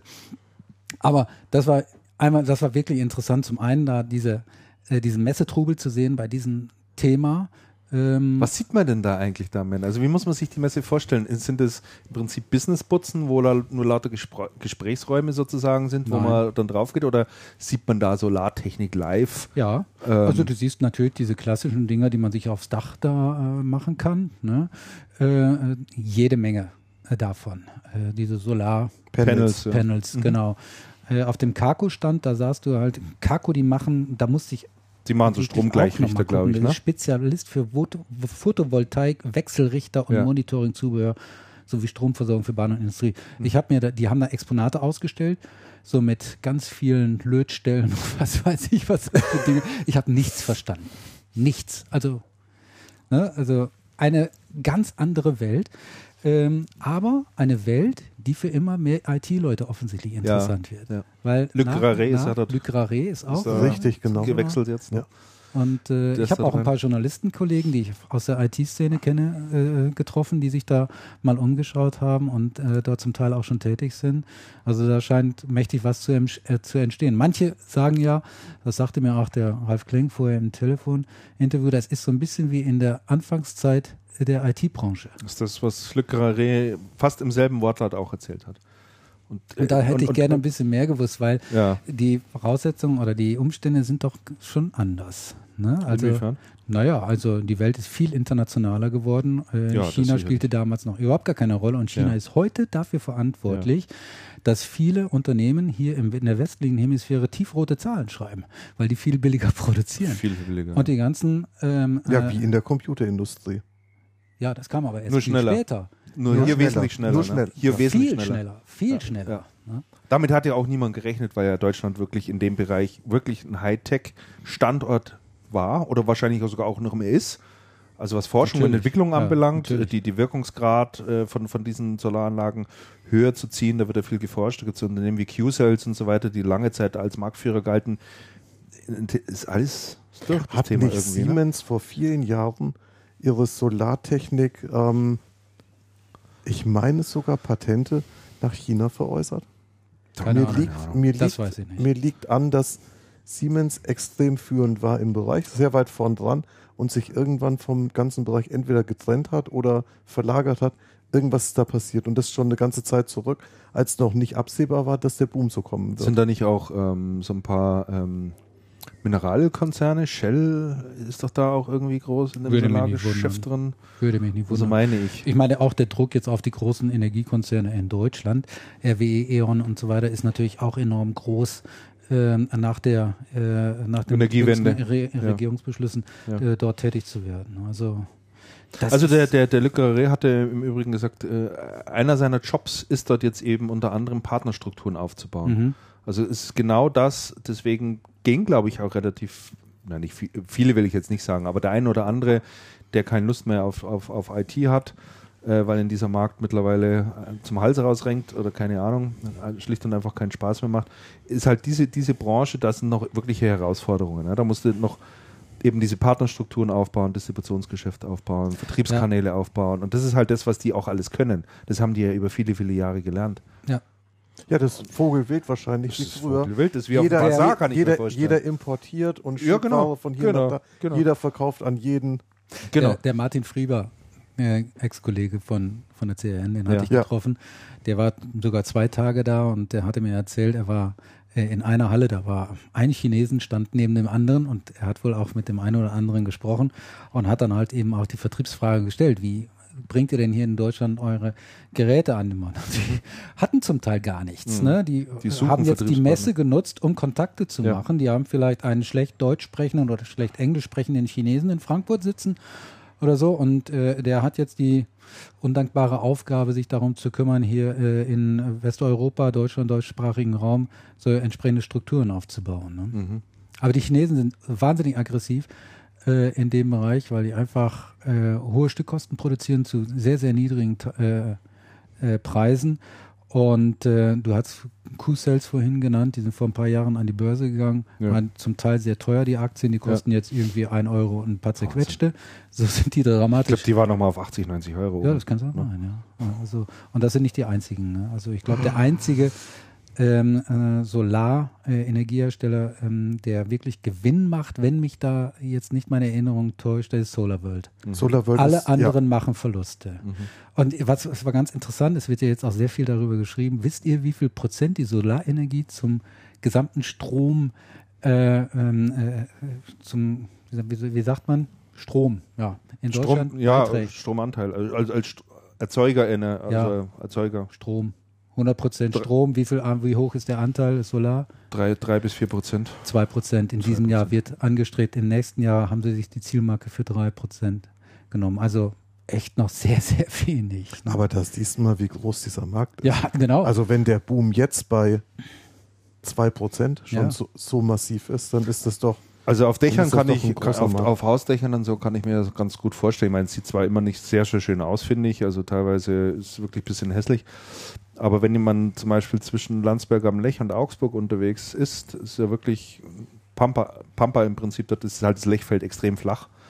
Und da gibt es riesige Gelände, wo aber tausende von diesen Panels da rumstehen. Ja. Und das muss ich sagen, schaut nicht gerade schön aus. Also das finde ich echt schon eine Landschaftsverschandelung. Aber Christian, ich bin kürzlich zwischen Aachen und Köln unterwegs gewesen und da steht dann, wenn man von Aachen kommt, auf der linken Seite der Autobahn, ich glaube, dass das Kohlekraftwerk Weißweiler. Und da weißt du dann doch durchaus, wenn du mal nur Wasserdampf, was da rauskommt. Das raucht aus jeder Ritze. Wirklich. Es dampft und qualmt. Ja, und, und, ist, der, und ich, und ich und ist eine der größten Dreckschleudern der Republik. Ja. Und ich meine, da schaue ich mir doch lieber so ein Feld mit Sonnenkollektoren Für irgendwas an. wird man sich wahrscheinlich entscheiden müssen. Ich bin äh, vor nicht allzu langer Zeit mal von äh, äh, von wo bin ich so lang gefahren? Äh, von, von, von Hannover. Hannover? Nee, warte mal. Nee, von Wolfsburg. Wolfsburg war ich auf dem Kraftwerkkonzert. So, die gibt es nämlich noch. So, von Wolfsburg nach München zurückgefahren und bin dann nicht über, über die A9 runter, sondern bin dann über Magdeburg dahin Ach, du bist dann gefahren. Über Leipzig. Genau, das sind die Windparks. Da bei Halle. Ich habe gedacht, bei Halle. ich sehe nicht richtig. Das ist unglaublich, was da an Windrädern rumsteht. Ja. Hunderte von diesen Dingern. Also Mhm. Ich bin gestern Furchtbar. dran vorbeigekommen und die neuen sind ja riesengroß. Och. Die sind ja gigantisch groß. Das ist echt Wo, irre. Nee, ich finde das gut. Wobei ich finde das ja? auch nicht schlecht. Ja. ja. dass sie da stehen. Wieso? Und dass sie nicht hier bei uns stehen. aber ich finde, aber ich finde, ich finde schön, ich finde schön, dass die, ich finde schön, dass die da stehen und dass an der Isar jetzt das, ähm, das Kraftwerk abgeschaltet wird. Ja. Denn wenn es bei einer Windanlage knallt, mein Gott, dann ist mal ein Mast umgefallen. Und weiter ist dann ja nichts passiert. Ach so, Der, ja, ja, gut. Das stimmt. Also es passiert ja, es passiert ja in erster Linie wenig. Ja, wir haben es schon schön in Bayern. Ne? Bayern ist schon sagen. Auch, in, auch energietechnisch gesehen geht es uns, da schon wirklich, uns da schon wirklich gut. Das, also, ja, kann man schon so festhalten. Das hast du jetzt also. so schön gesagt, ich könnte jetzt glatt ein Weißbier trinken. das werden wir uns danach vielleicht gönnen. Oder? Diamond gibt es ja ein Weißbier? Nee, gibt es gibt's ein Bier? Nein, ich, bitte? Gibt es ein Bier? Nee. Wie? Ich habe immer noch diese Warsteiner Kiste im Keller stehen. Mann, oh Mann, Ja, ihr oh seid die Einzigen, die Bier trinken. Also ich trinke kein die Bier. Einzigen in Bayern. Stimmt doch nicht. Warum, warum, hast du denn dann? stimmt, Warsteiner ist kein Bier, da hast du ja, recht. Sag ich ja. ja. ja wir haben nur das Warsteiner. Sonst gibt es ja nur Wein. Ei, ei, ei, da also gibt es ja, auch, ja auch den schönen Witz mit den drei Lehrlingen, die sich treffen. Kennt ihr den? Hm, weiß ich nicht. Ich erzähle mal ganz kurz. Treff, treff, trifft sich ein Lehrling von der ähm, von Löwenbräu, von Augustiner und von Spaten treffen sich, ne? Und äh, der erste Lehrling bestellt äh, Nee, warte mal, wie geht der? oh, das ist der erste, übel. So ja, genau. Der erste, der erste, der erste, der Lehrling, der Lehrling von Löwenbräu bestellt sich natürlich ein Löwenbräu-Bier, ne? Auf seinem Tisch. Der, der Typ hier, der Lehrling von Spaten, bestellt sich natürlich ein Spatenbier. Und der von Augustiner bestellt sich ein Cola. Und dann sagen die beiden, wieso trinkst du eigentlich kein Bier? Und dann sagt er, nee, wenn ihr beide keins trinkt, trinke ich auch keins. Das ist ein schöner Witz Sehr und er trifft. Ja, wenn man. Wenn und er trifft die Situation. Er doch, trifft die Situation. Doch deutlich. Die Münchner Biersituation auf Die Münchner Biersituation trifft er wirklich. Ja, was anderes kann man wirklich nicht trinken. Mit dem Augustiner. Spaten auf den Kopf. Ja, genau. Das ist ganz interessant. Dieses Unternehmen Augustiner, das ist die einzige Privatbrauerei noch in München. Mhm. Die Richtig, Historie und die Geschichte von denen, die machen ja keine Werbung. Mhm. Der Einzige, Werbung, der keinerlei nicht, Werbung macht. Richtig. Null, überhaupt nichts. Und trotzdem wird das Zeug ja überall getrunken. Ja. Also ganz Mit. Mittlerweile sehr populär in Berlin. Ja, also in, in, Berlin, in sämtlichen Kneipen, in denen man früher nur Becks bekam, gibt es jetzt Augustiner. Tatsächlich. So, Dann hast du endlich ein trinkbares Bier in Berlin. Weil du vorhin noch über, über China gesprochen hast, jetzt ja. hier auf der Intersolar. Also wahrscheinlich muss man jetzt irgendwann auch noch chinesische äh, Grundausbildung haben, damit man da in Zukunft hier so im Businessbereich kommunizieren kann. Ne? Weil Englisch sprechen die ja nicht wirklich alle nee. gut. Also Nein. das ist ja, man, man denkt ja immer selber, man spricht so ein wahnsinnig schlechtes Englisch, ja. ne, weil man nicht geschult ist und nicht genügend Routine hat. Aber kannst du dich noch erinnern, Andreas, als wir die Firma Kingston mal in, in den Vereinigten Staaten besucht haben? Die beiden Gründer? Daran, ja, natürlich. Daran kann ich mich das sehr war gut südlich erinnern. von südlich von äh, Los war, Angeles. Das war etwas im, südlich von im Orange County. Richtig. Die beiden Gründer Südchinesen. Ja, der, der, wir haben doch den David Sun damals David getroffen. Sun, richtig. Und äh, die haben ein Englisch gesprochen. Ich habe also also für einen schlecht sprechenden der Akzent ist der oh, Akzent ist hart. Für einen schlecht englisch sprechenden Deutschen sind die Chinesen sowas wie Aserbaidschan für die deutsche Fußballnationalmannschaft. Ein Aufbaugegner. Aufbaugegner. ja, ja? Wobei jetzt, jetzt müssen wir natürlich zur Ehrenrettung sagen, wir sind da sehr viel, sehr viel international unterwegs und du bist bei einem, bei einem amerikanischen Konzern. Du warst auch lang beim amerikanischen Konzern und ich bei, bei so einem halbamerikanischen ja. oder halbenglischen Konzern. Und, und da bist du natürlich schon im Vorteil. Ja, also wenn man, wenn man als ja, glaub, und, die, und wenn du, wenn du mal sagst, wenn du so als Durchschnittsdeutscher unterwegs bist, auch im Business, im Ausland, das ist mitunter schon auch sehr bitter, was man, was, ja, man, das, ja, was man da so zu hören ja, Ja, das ist, das ist wohl wahr. Hm. Nee, ich meine bloß immer so den eigenen Anspruch, den der Deutsche da an sich hat, ein gutes Englisch zu sprechen, ja. Und, und, und, und man immer meint, es sei nicht so gut. Aber da gibt es ja noch. Ja, das stimmt. Da gibt es noch Dinge, die sind ja da weitaus, weitaus. Ja, man soll sich da einfach nicht, man soll einfach drauf losreden. Ja. Habe ich auch gelernt. Schon, oder? Ja, genau. Ja, sonst wird das auch nichts. Nee. Dafür reden wir aber gutes Deutsch. ja, ist ja auch was wert, ne? Und das mitten in Bayern. Und das mitten in Bayern. Und äh, da bin ich letztens, apropos Deutsch, habt ihr eigentlich gewusst, dass ein Großteil der deutschen Sprache erfunden wurde? ist kein Witz. Es gab eine Zeit, äh, da lebte ein Herr, der hieß Philipp von Zesen. Der hat gelebt äh, 1619, also da wurde er geboren in Dessau und ist dann ähm, 1689 in Hamburg irgendwann verstorben. Und dieser Typ, das fand ich total faszinierend, der hat deutsche Worte erfunden. Mhm. Weil es war tatsächlich so, dass damals äh, für viele Begrifflichkeiten man einfach das Fremdwort aus dem Lateinischen mhm. oft ab, äh, abgeleitet verwendet hat. Und der hat zum Beispiel das Wort Rechtschreibung erfunden. Mhm. Das Wort gab es früher Ach, nicht. Da hat man Orthographie gesagt. Mhm. Der hat das Wort Rechtschreibung erfunden. Und ähm, da gibt es äh, noch ein paar andere interessante äh, Worte, die der erfunden hat, also wirklich erfunden hat, nämlich zum Beispiel das Wort Fremdwort. hat er auch erfunden. Das, da sagte man früher Der, Derivation dazu. Das Wort Abstand ist auch erfunden worden. Mhm. Das, das, ist ja wirklich sensationell. Das ist nichts, was sich jetzt aus dem Germanischen ableiten lässt oder aus irgendwie anderen romanischen, nicht andere romanische, aber irgendwo anders ja ableiten lässt. Sprache. Da hat man Distanz gesagt.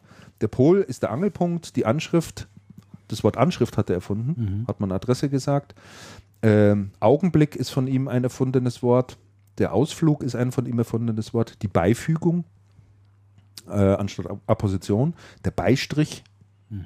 Ne? Sagt man heute aber, glaube ich, auch nicht nee. mehr. Komma, also, Komma Nein, hat das doch, hat sich heute wieder hat sich doch gehalten. Überlebt. Die Besprechung, ähm, dann so witzige Wörter wie äh, der Blutzeuge, ist der Märtyrer. die Bücherei stammt von ihm, der Emporkömmling, Entwurf, Farbgebung, der Freistaat, Gesichtskreis, Glaubensbekenntnis, Gotteshaus und hat, so weiter und so fort. Damit, die hat der wirklich erfunden. Hat er damit sein Geld verdient? Oder? Ich meine, damit ähm, könnte der heute enorm viel Geld verdienen. Ne? Heute, also, ja. Wenn du, ja, du musst so sehen, viele Unternehmen, die suchen für ihre neuen Produkte, für ihre, für ihr, manchmal auch für das Unternehmen selber, Evonik, ne? die suchen einen neuen Namen. Und die Leute, die da sowas erfinden, die kriegen dafür richtig viel Schotter. Ja. Ne? Also der Typ wäre prädestiniert für ja. diesen Job gewesen. Der Philipp von Zesen ist aber bei einigen Begriffen auch echt gescheitert. Also der hat auch ein paar Begriffe erfunden, die äh, sind irgendwie, haben sich die nicht so richtig durchges durchgesetzt. Mhm. Ja, so hat er zum Beispiel, äh, wollte er den Begriff Mumie übersetzen. Das hat er dann Dörrleiche genannt. hat sich auch nicht wirklich durchgesetzt. dann ein anderes Wort für Botaniker hatte er gesucht. Äh, da hat er gesagt, das sind die Krautbeschreiber. Ähm, und die Pistole, ähm, die nannte er Meuchelpuffer. Finde ich viel schöner. Finde ich eigentlich auch einen wirklich schönen Begriff. Also wollte ich nur mal mit einstreuen, äh, weil ich da zufällig über den mal gestolpert bin und man immer davon ausgeht, dass Deutsch einfach so gewachsen ist oder wie auch immer. Nein, da wurden ja. ganz, ganz viele Begriffe wurden erfunden. Wollen wir das auch mal machen? Das können wir mal machen. Ich, ja. ich habe neulich, hab neulich den Begriff Handytyp erfunden. Wie? Handytyp. Handytyp. Also nicht, das ist nicht der Typ von Handy, sondern das ist, welcher Handytyp ist man? Ist man der Vielsprecher? Ja. hast du ja. doch nicht erfunden. Ich glaube ja. Nein, ich, war, der vor, war der vorher schon. Nein, ich kannte doch, den vorher doch, nicht. Habe ich, auf, hier, ist, hab ich mir ausgedacht. Habe ich mir ausgedacht. ich habe mir den wirklich ausgedacht. Sehr Nein, gut. Wir trinken keinen Alkohol. Nee. Und ich fand die Erfindung sensationell. Wieso gibt es das schon? Na sicher, Handytyp. Also auch die Frage, welcher Handytyp sind, sind Sie? Den gibt es schon, das gibt schon. Echt? Ich bin enttäuscht.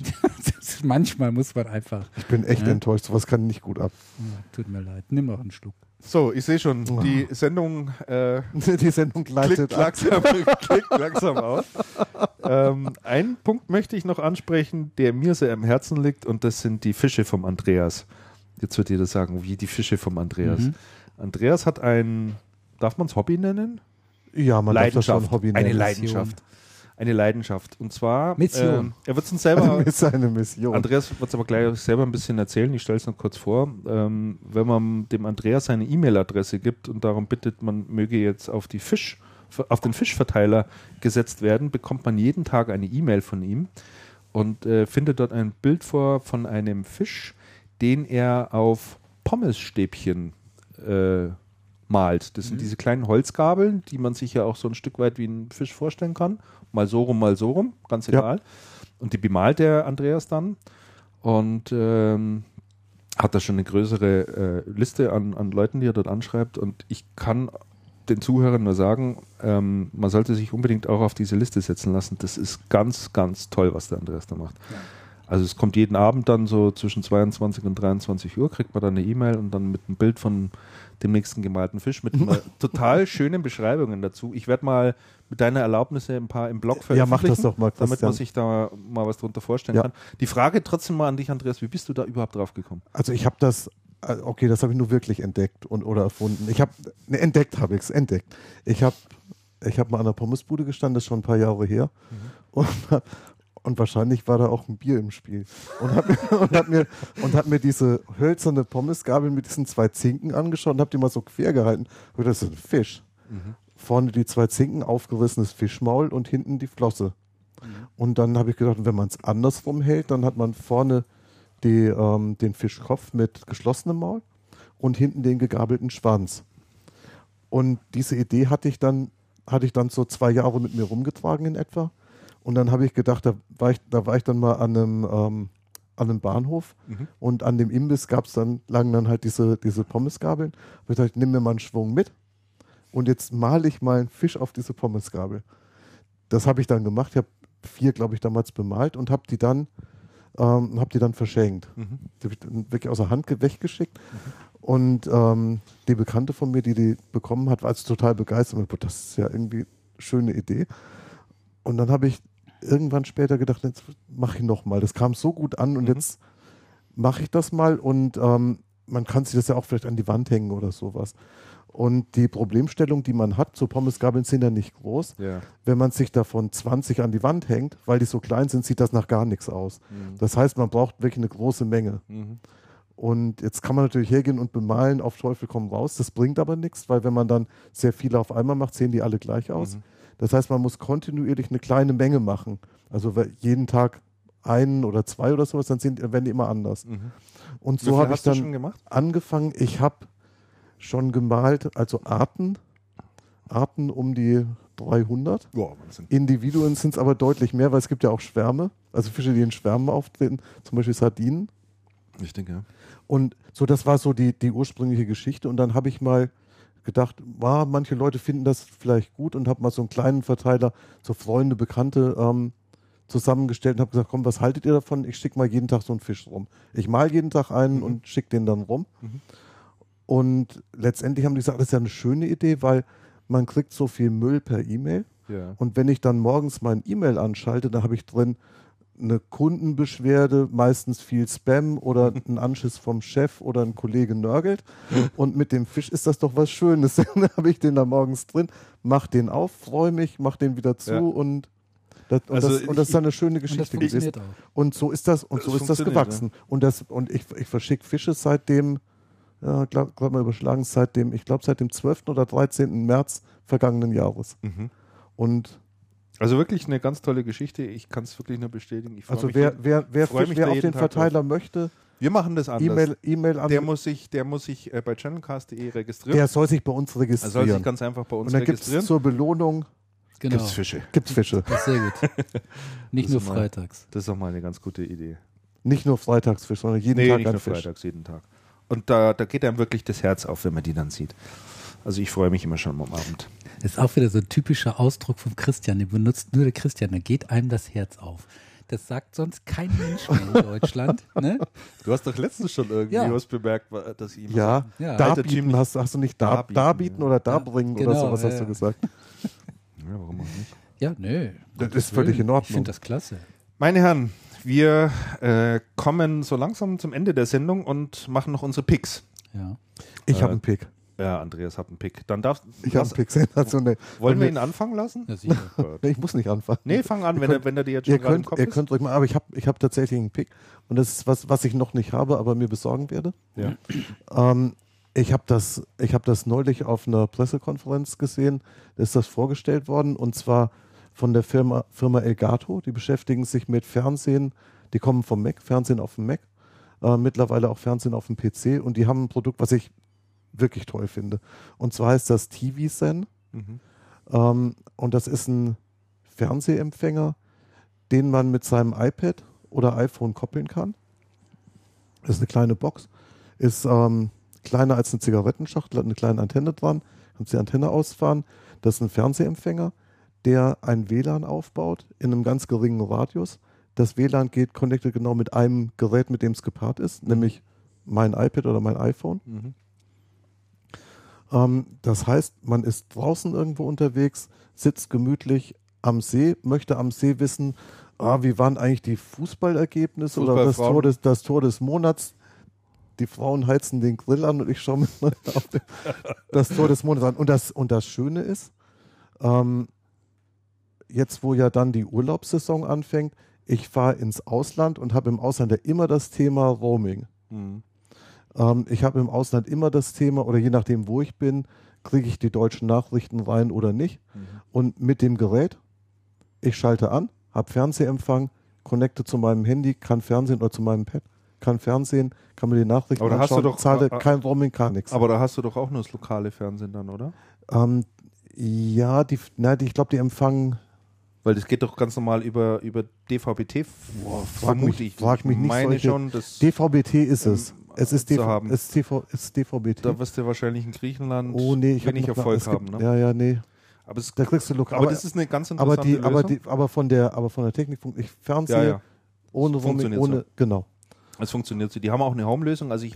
Und die haben eine andere Lösung, wo du connecten kannst. Und mit der habe ich das gerade verwechselt, wo du dann über dein Gerät zu Hause genau. Streamen kannst. Und genau. das ist noch eine sehr viel geschmeidigere Lösung. Die habe ich im Einsatz. Die hast du im Einsatz. Die habe ich im Einsatz. Weil das habe ich nur erklären lassen. Das habe ich noch nicht gesehen. Das, das habe ich gesehen. Das funktioniert ganz, ganz prächtig und ist, ist super toll gemacht. Ja, ist wirklich eine gute Empfehlung. Also das, das fand ich, das fand ich ja wirklich sensationell, weil man dann sein ganzes Fernsehverhalten mal umdrehen kann. Richtig. Und nicht mehr zur Tagesschau zu Hause sein muss oder zu so was auch immer. Genau. Also ja. Nee, man kann sich auch einfach mit dem iPad ins, ins, ins, ins Bett legen und ja. äh, kann halt da einfach schön Fernsehen noch drauf schauen. Tagesschau noch mal schnell anschauen oder sowas. Dafür sind Tablets gut. Damian, was hast du als Pick ein, mitgebracht? Ein sehr schöner, ein sehr schöner Wink auf die andere Seite des Sofas. Wie weißt du und an den, und an, der, an den Anfang unserer Diskussion über Tablets, für was sie gut sind. So, ja, ja, genau. Ich habe auch Tablets, Tablets, aber analog. Und zwar habe ich, euch, hab ich euch drei Bücher mitgebracht. Ja. Äh, alle vom selben Autor. Ähm, der heißt, muss ich jetzt nochmal gucken, Meißner. Also es sind keine Bücher, die man wirklich liest, sondern das sind Bücher zum Anschauen. Äh, dieser Meißner ist ein Cartoonist, spezialisiert auf Business Cartoons. Äh, er hat meine viele Jahre für die Süddeutsche Zeitung äh, äh Cartoons äh, geschrieben im Wirtschaftsteil. Vielleicht tut das sogar heute noch. Vielleicht ist es aber auch noch anders. Ist egal. Ich habe drei Bücher von ihm mitgebracht, vollgepackt jeweils mit Cartoons. Auf jeder Seite ein Cartoon. Äh, das eine Buch heißt Der letzte Leistungsträger, das andere heißt Unterwegs in höhere Mission und das dritte heißt Läuft alles bestens, Chef. Und äh, es gibt zu verschiedensten Themen dort Cartoons, aber am besten gefällt mir immer noch dieser Kottelmann. Kottelmann ist so ein so ein Außendienstmitarbeiter, so ein VB. Ne? Der mhm. wird überall hingeschickt. Ne? Zum Beispiel äh, ist ein schöner Cartoon hier, da brüllt, also Kottelmann steht am, am Airport in Neu-Delhi und telefoniert offensichtlich mit seinem Chef. Und der Chef, du hörst es wirklich wie, äh, du siehst förmlich, wie rot der Chef im Gesicht ist. Und er sagte, Kottelmann, das Meeting ist in Neu-Isenburg und nicht in Neu-Delhi. das ist alles wirklich so wunderschön dann auch gezeichnet. Hier noch vielleicht ein anderes Beispiel. Konferenzraum, da sitzen die ganzen Wichtigmenschen, alle Vorstände wahrscheinlich. Und der Chef an der Stirnseite des Tisches sagt, zur Einstimmung auf die Budgetplanung spannen Sie bitte Ihre Gürtel drei Löcher enger.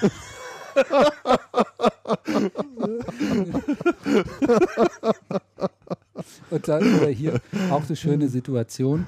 Äh, Chefzimmer, er sitzt dort noch mit einem anderen äh, Mitarbeiter und seine Sekretärin ist dabei. Und der Chef sagt zur Sekretärin, Frau Hinzelbach, über was reden wir heute, was denken wir dabei und wie kommen wir da zu einer inhaltlichen Übereinstimmung? oh Gott. das ist einfach. So ja, wenn es nicht so treffend wäre, könnte man noch mit, lauter lachen. Wie heißt der mit dem Vornamen? Wie heißt der mit dem Vornamen? Äh, wie heißt der mit dem Vornamen? Auf der, da steht nur Meißner. Der schreibt sich mit zwei. Damit die Zuhörer das auch Dirk wissen. Meißner. Dirk, Dirk Meißner. Die Bücher sind bei Redline im Redline Verlag erschienen. Mhm. Dirk Meisner. Mhm. Mit einem S? Oder nee, Doppel mit Doppel S. Mit Doppel S. Oder hier, auch so eine Situation im Konferenzraum, sagt der Chef. Unsere Strukturen sind wahrlich schon kompliziert genug und da kommen Sie jetzt mit Kundenorientierung. also, so geht das. Das sind ja genau die Themen, die wir auch alle kennen. Das ist total lustig. Ja, da gibt es doch einige Bücher und ich habe gerade mal parallel in Amazon nachgeschaut. Die sind da also, kann man sich dort auch kaufen. Ja. Die sind dort auch drin. Kosten äh, etwa 15,90 kostet das hier. Und äh, ich sehe gerade, die gibt es auch als E-Book. Danach wollte ich gerade fragen. Ja, Ach, guck an. Tatsächlich. Mhm. Die gibt es hier gut. auch tatsächlich als E-Book. Kosten dann 13 Euro mhm. und kann man sich dann hier äh, auf seinem Kindle anschauen. Was aber wahrscheinlich nur halb so schön ist. Weiß ich nicht. Kindle hat ja kein Farbdisplay. Ach so. Da, die sind ja aber farbig. Die, die, sind in Farbe, ne? ja. Von daher ist das vielleicht auch noch wirklich, also wirklich nur halb so schön dann. Manche Bücher muss man einfach in der Hand haben, finde mhm. ich. So, Ähm, dann bin ich noch dran, ne? Mhm. Was pick ich denn heute? Ich habe etliches drauf. Du hast immer so viele Picks. Ja, ich, ich, könnte so, ich könnte sogar noch zehn andere Sachen draufstellen. Auf der Herfahrt sind mir noch zwei Sachen eingefallen, wo ich gesagt habe, ah, das müsste man auch unbedingt mal vorstellen. Das ist einfach eine tolle Sache. Chefredakteur ah. müsste man sagen. Was pick ich? Ich picke heute mal. Ich kaufe so gut wie nichts mehr. Nee so als Freiberufler und das erzählt nee, das, das ist ihr, eine ganz andere ihr, Situation. Nein, ihr, ich hab, ihr, verkennt die, ihr verkennt dieses Format einfach total. Es geht nicht darum, es muss nicht unbedingt etwas sein, was man gekauft hat. Man kann auch irgendwie, wir haben das letzte Mal haben wir darüber gesprochen, was sind die besten Eisdielen. Mhm. Ja, also es ja, kann, auch stimmt, irgendwie, kann auch irgendwie irgendwie was sein, wo man halt sagt, das fand ich einfach mal richtig gut und das möchte ich anderen Leuten empfehlen. Mhm. Äh, das mal auszuprobieren oder zu testen oder wie auch immer. Darum geht es eigentlich eher. Mhm. Ähm, alles andere ist jetzt da auch mal gar nicht, gar nicht so wichtig. Ich schaue jetzt bloß mal gerade, ob ich den Link mitgebracht habe zu dem, was ich da eigentlich sagen wollte oder ob ich es wenigstens ausgedruckt habe. Na egal, ich mache es aus dem Kopf heraus. Ähm, alles weitere kann man, da kann man sich ja einlesen. Und zwar wollte ich die äh, Technology Entertainment Design Konferenz mal picken. Äh, das ist ein Format, kurz äh, TED genannt. Äh, das findet im Internet statt, beziehungsweise im Internet kann man sich da kann man zu TED gehen. Was steckt da dahinter? Das ist eine Konferenz, die einmal im Jahr stattfindet. Dort kommen die besten Sprecher und die besten Vortragenden aus aller Herren Länder, aus allen Bereichen zusammen und erzählen etwas über ihr Thema. Mhm. Das ist aus dem kulturellen Bereich, das ist Musik, das ist Politik, das ist Technologie, das ist Wirtschaft, wirklich ganz, ganz querbeet und das sind alles Vorträge, da bleibst du am Schirm. Die sind so packend und so interessant von den Themen her, was die Leute zu berichten haben, so mitreißend. Und du lernst dort Sachen kennen zu Themen, mit denen du dich nie wirklich beschäftigt hast. Und äh, die treten dort alle auf. äh, die Zuschauerzahl, die dort live vor Ort ist, ist begrenzt auf, glaube ich, 1000 Plätze. Mhm. Die Eintrittskarten kosten zwischen 3.000 und 6.000 Dollar. Was? Ja, also dieses Geld wird da auch hingelegt. Die stehen Schlange, damit sie da mal live rein können bei, bei, bei, diesen Vorträgen. Und die sind dann zeitversetzt, etliche Zeit später äh, kann man sich diese Videos, diese Vorträge auch im Internet anschauen.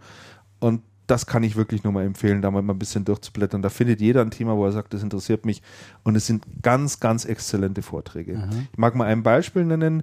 Im Jahr 2009 hat einer gewonnen, das ist der Jamie Oliver. Kennt den jemand von ja, euch? Der Koch. Der Koch, Jamie Oliver, hat den ersten Preis dort gewonnen. Mhm. Also ist dann auch ein Wettbewerb, wer hat den besten Vortrag gehalten.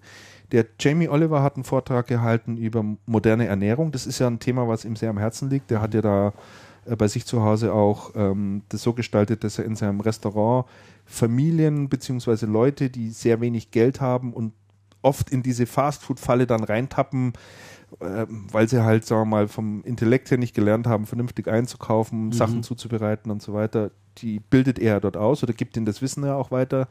Der ist da wahnsinnig engagiert, reist an sehr, sehr viele Schulen und der hält dort einen so exzellenten Vortrag dass du dir anschließend wirklich dreimal überlegst, was du isst. Mhm. Der ist ganz, ganz toll gemacht, mit vielen Videoeinblendungen. Er zeigt dort beispielsweise amerikanische Schulen, die er besucht hat, Erstklässler und Zweitklässler, wo er mit dem Gemüsekorb reingeht und die Kinder danach fragt, was das für Gemüse sind. Der zeigt dir eine Tomate, die kennen keine Tomate, der zeigt den Brokkoli, das wissen die nicht. Die wissen nicht mal den Namen dieses Gemüses. Es, er zeigt mal diese Brutalität dieser Fertigwaren, die es überall gibt, was da dahinter steckt und wie man sich auch ja, ein Stück weit davor schützen kann, was die Ansätze sind, um aus, diesem, aus dieser Schleife auch rauszukommen. Er hat ja sehr viele Kochbücher auch geschrieben über einfaches Kochen mit einfachen Zutaten. Ganz toll, kann ich nur empfehlen. Und äh, ich werde den Link noch in den Blog reinstellen, beziehungsweise als Shownote anfügen. Mhm. Kann ich nur empfehlen. Die Konferenzen sind mittlerweile so erfolgreich, dass die in äh, vielen Ländern jetzt äh, auch stattfindet, mhm. unter Lizenz. Die wird hier jetzt demnächst auch in München stattfinden. Mhm. Ist schon total ausgebucht. War, glaube ich, nach einer Stunde alles, alles, alles ausgebucht. Auch exzellente Referenten. Also, wir haben uns vorhin darüber unterhalten. Da geht es wirklich um Qualität mal um, um Dinge, die man die einfach nicht billig sind, aber die dann auch ihren Preis kosten. Und das mhm. funktioniert offensichtlich auch. Das finde ich ganz interessant. Und dass die Inhalte dann später noch zur Verfügung stehen, grandios. Mhm. Also nehme ich mal, nehme ich mal als, nehme ich mal als, als, als heutigen Pick. Stellst du den Link in den Blog? Den Link stelle ich im Blog. Genau, heute Nacht irgendwann um eins. Fantastisch. Schweiße meines warten. Angesichts, wenn ich wieder alles fertig geschnitten habe. So, wir sind eigentlich am, nee, nicht eigentlich, wir sind am Ende der Sendung. Ja. Äh, ich schaue mal gerade auf die Uhr. Wie lange haben wir denn heute? Oh, ist ja eine der, eine der ganz kurzen. Zwei Stunden 54. Ja, oh, das ist ja nichts. Das legen wir doch. Komm. wir, wir haben ja noch ein paar Themen. Nee, und äh, wie immer am Ende der Sendung äh, haben wir oder habe ich noch ein lustiges Stück rausgesucht. Äh, wir hatten ja schon allerlei von dem Typen, der die Laterne versetzt hat das letzte Mal. Ne? Mhm bei den Leipziger Strom, Stromwerken angerufen ja, hat. Dann hatten wir mal den, den Röschenhof. Den Röschenhof. Genau. Der in Wirklichkeit Röschenhof heißt. Der war ja sensationell. Der allererste war der Videorekorder äh, von Sony. Ich habe 200 Puls. der, der war auch richtig gut. So, und äh, da es jetzt für viele schon so langsam in Richtung Urlaub geht, äh, habe ich heute mal eine Sache mitgebracht von einem Herrn, äh, der gerne eine Busreise buchen möchte nach Santo Domingo. Und das ist ziemlich lustig. Und bevor wir das einblenden und anschließend wieder wie immer unsere wunderschöne Titelmusik noch einspielen, möchten wir uns ganz herzlich verabschieden mhm, für dieses Mal. Auf jeden Fall. Die nächste Sendung wird sein, weißt du, hat da mal kurz jemand nachgeblickt, sonst schaue ich schnell. Den Kalender aufrufen. Heute haben wir den 10. Äh, wir sind dann wieder am 8. Juli haben wir jetzt mal vorgesehen. Äh, das wäre dann in vier Wochen, sind wir dann wieder das auf Sendung. Freitag, ja. Das ist Freitag, genau. Da wären wir dann auch wieder da. So und so verabschieden sich äh, wie immer der Damian. Ja, ich verabschiede mich. winke, winke. ja, und natürlich nicht ohne mich bei euch zu bedanken, wie für dieses niveauvolle Gespräch. Es hat wieder viel Spaß gemacht. War natürlich auch total anstrengend. Ich bin wirklich jetzt ganz, ganz müde. Schmeiß euch gleich raus ja. ins Bett. Es war im ersten Teil ja auch sehr analytisch, muss man wirklich sagen. Ja.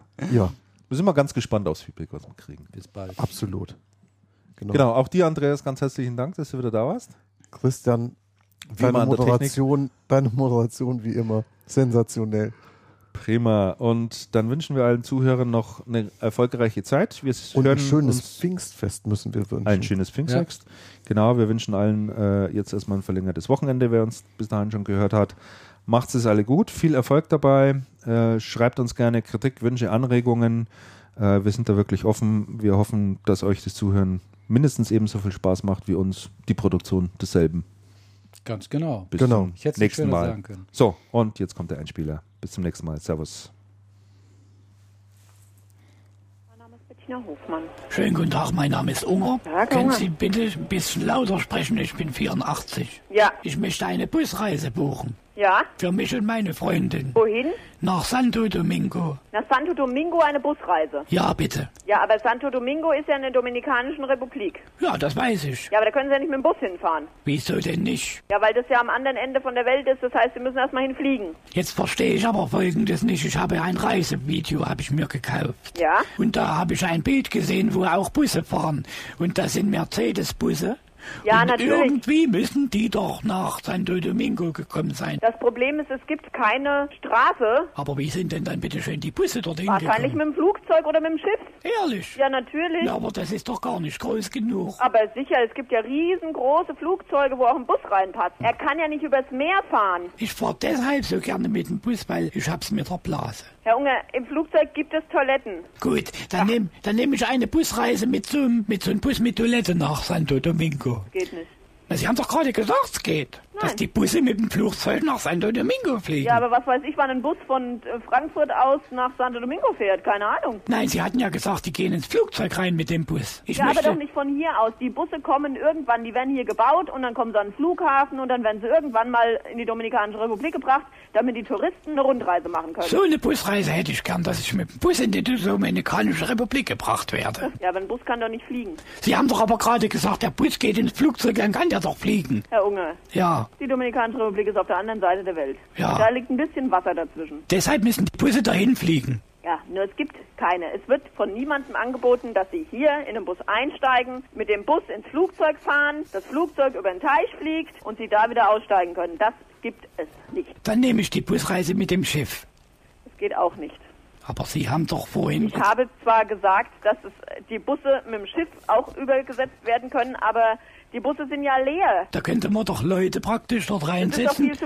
Die gerne eine passiert. Busreise nach Santo Domingo machen wollen. Nee, wird aber nicht gemacht. Sind Sie jetzt schon ganz verzweifelt wegen mir, stimmt's? Hier ist das sinnlos Telefon. Nee!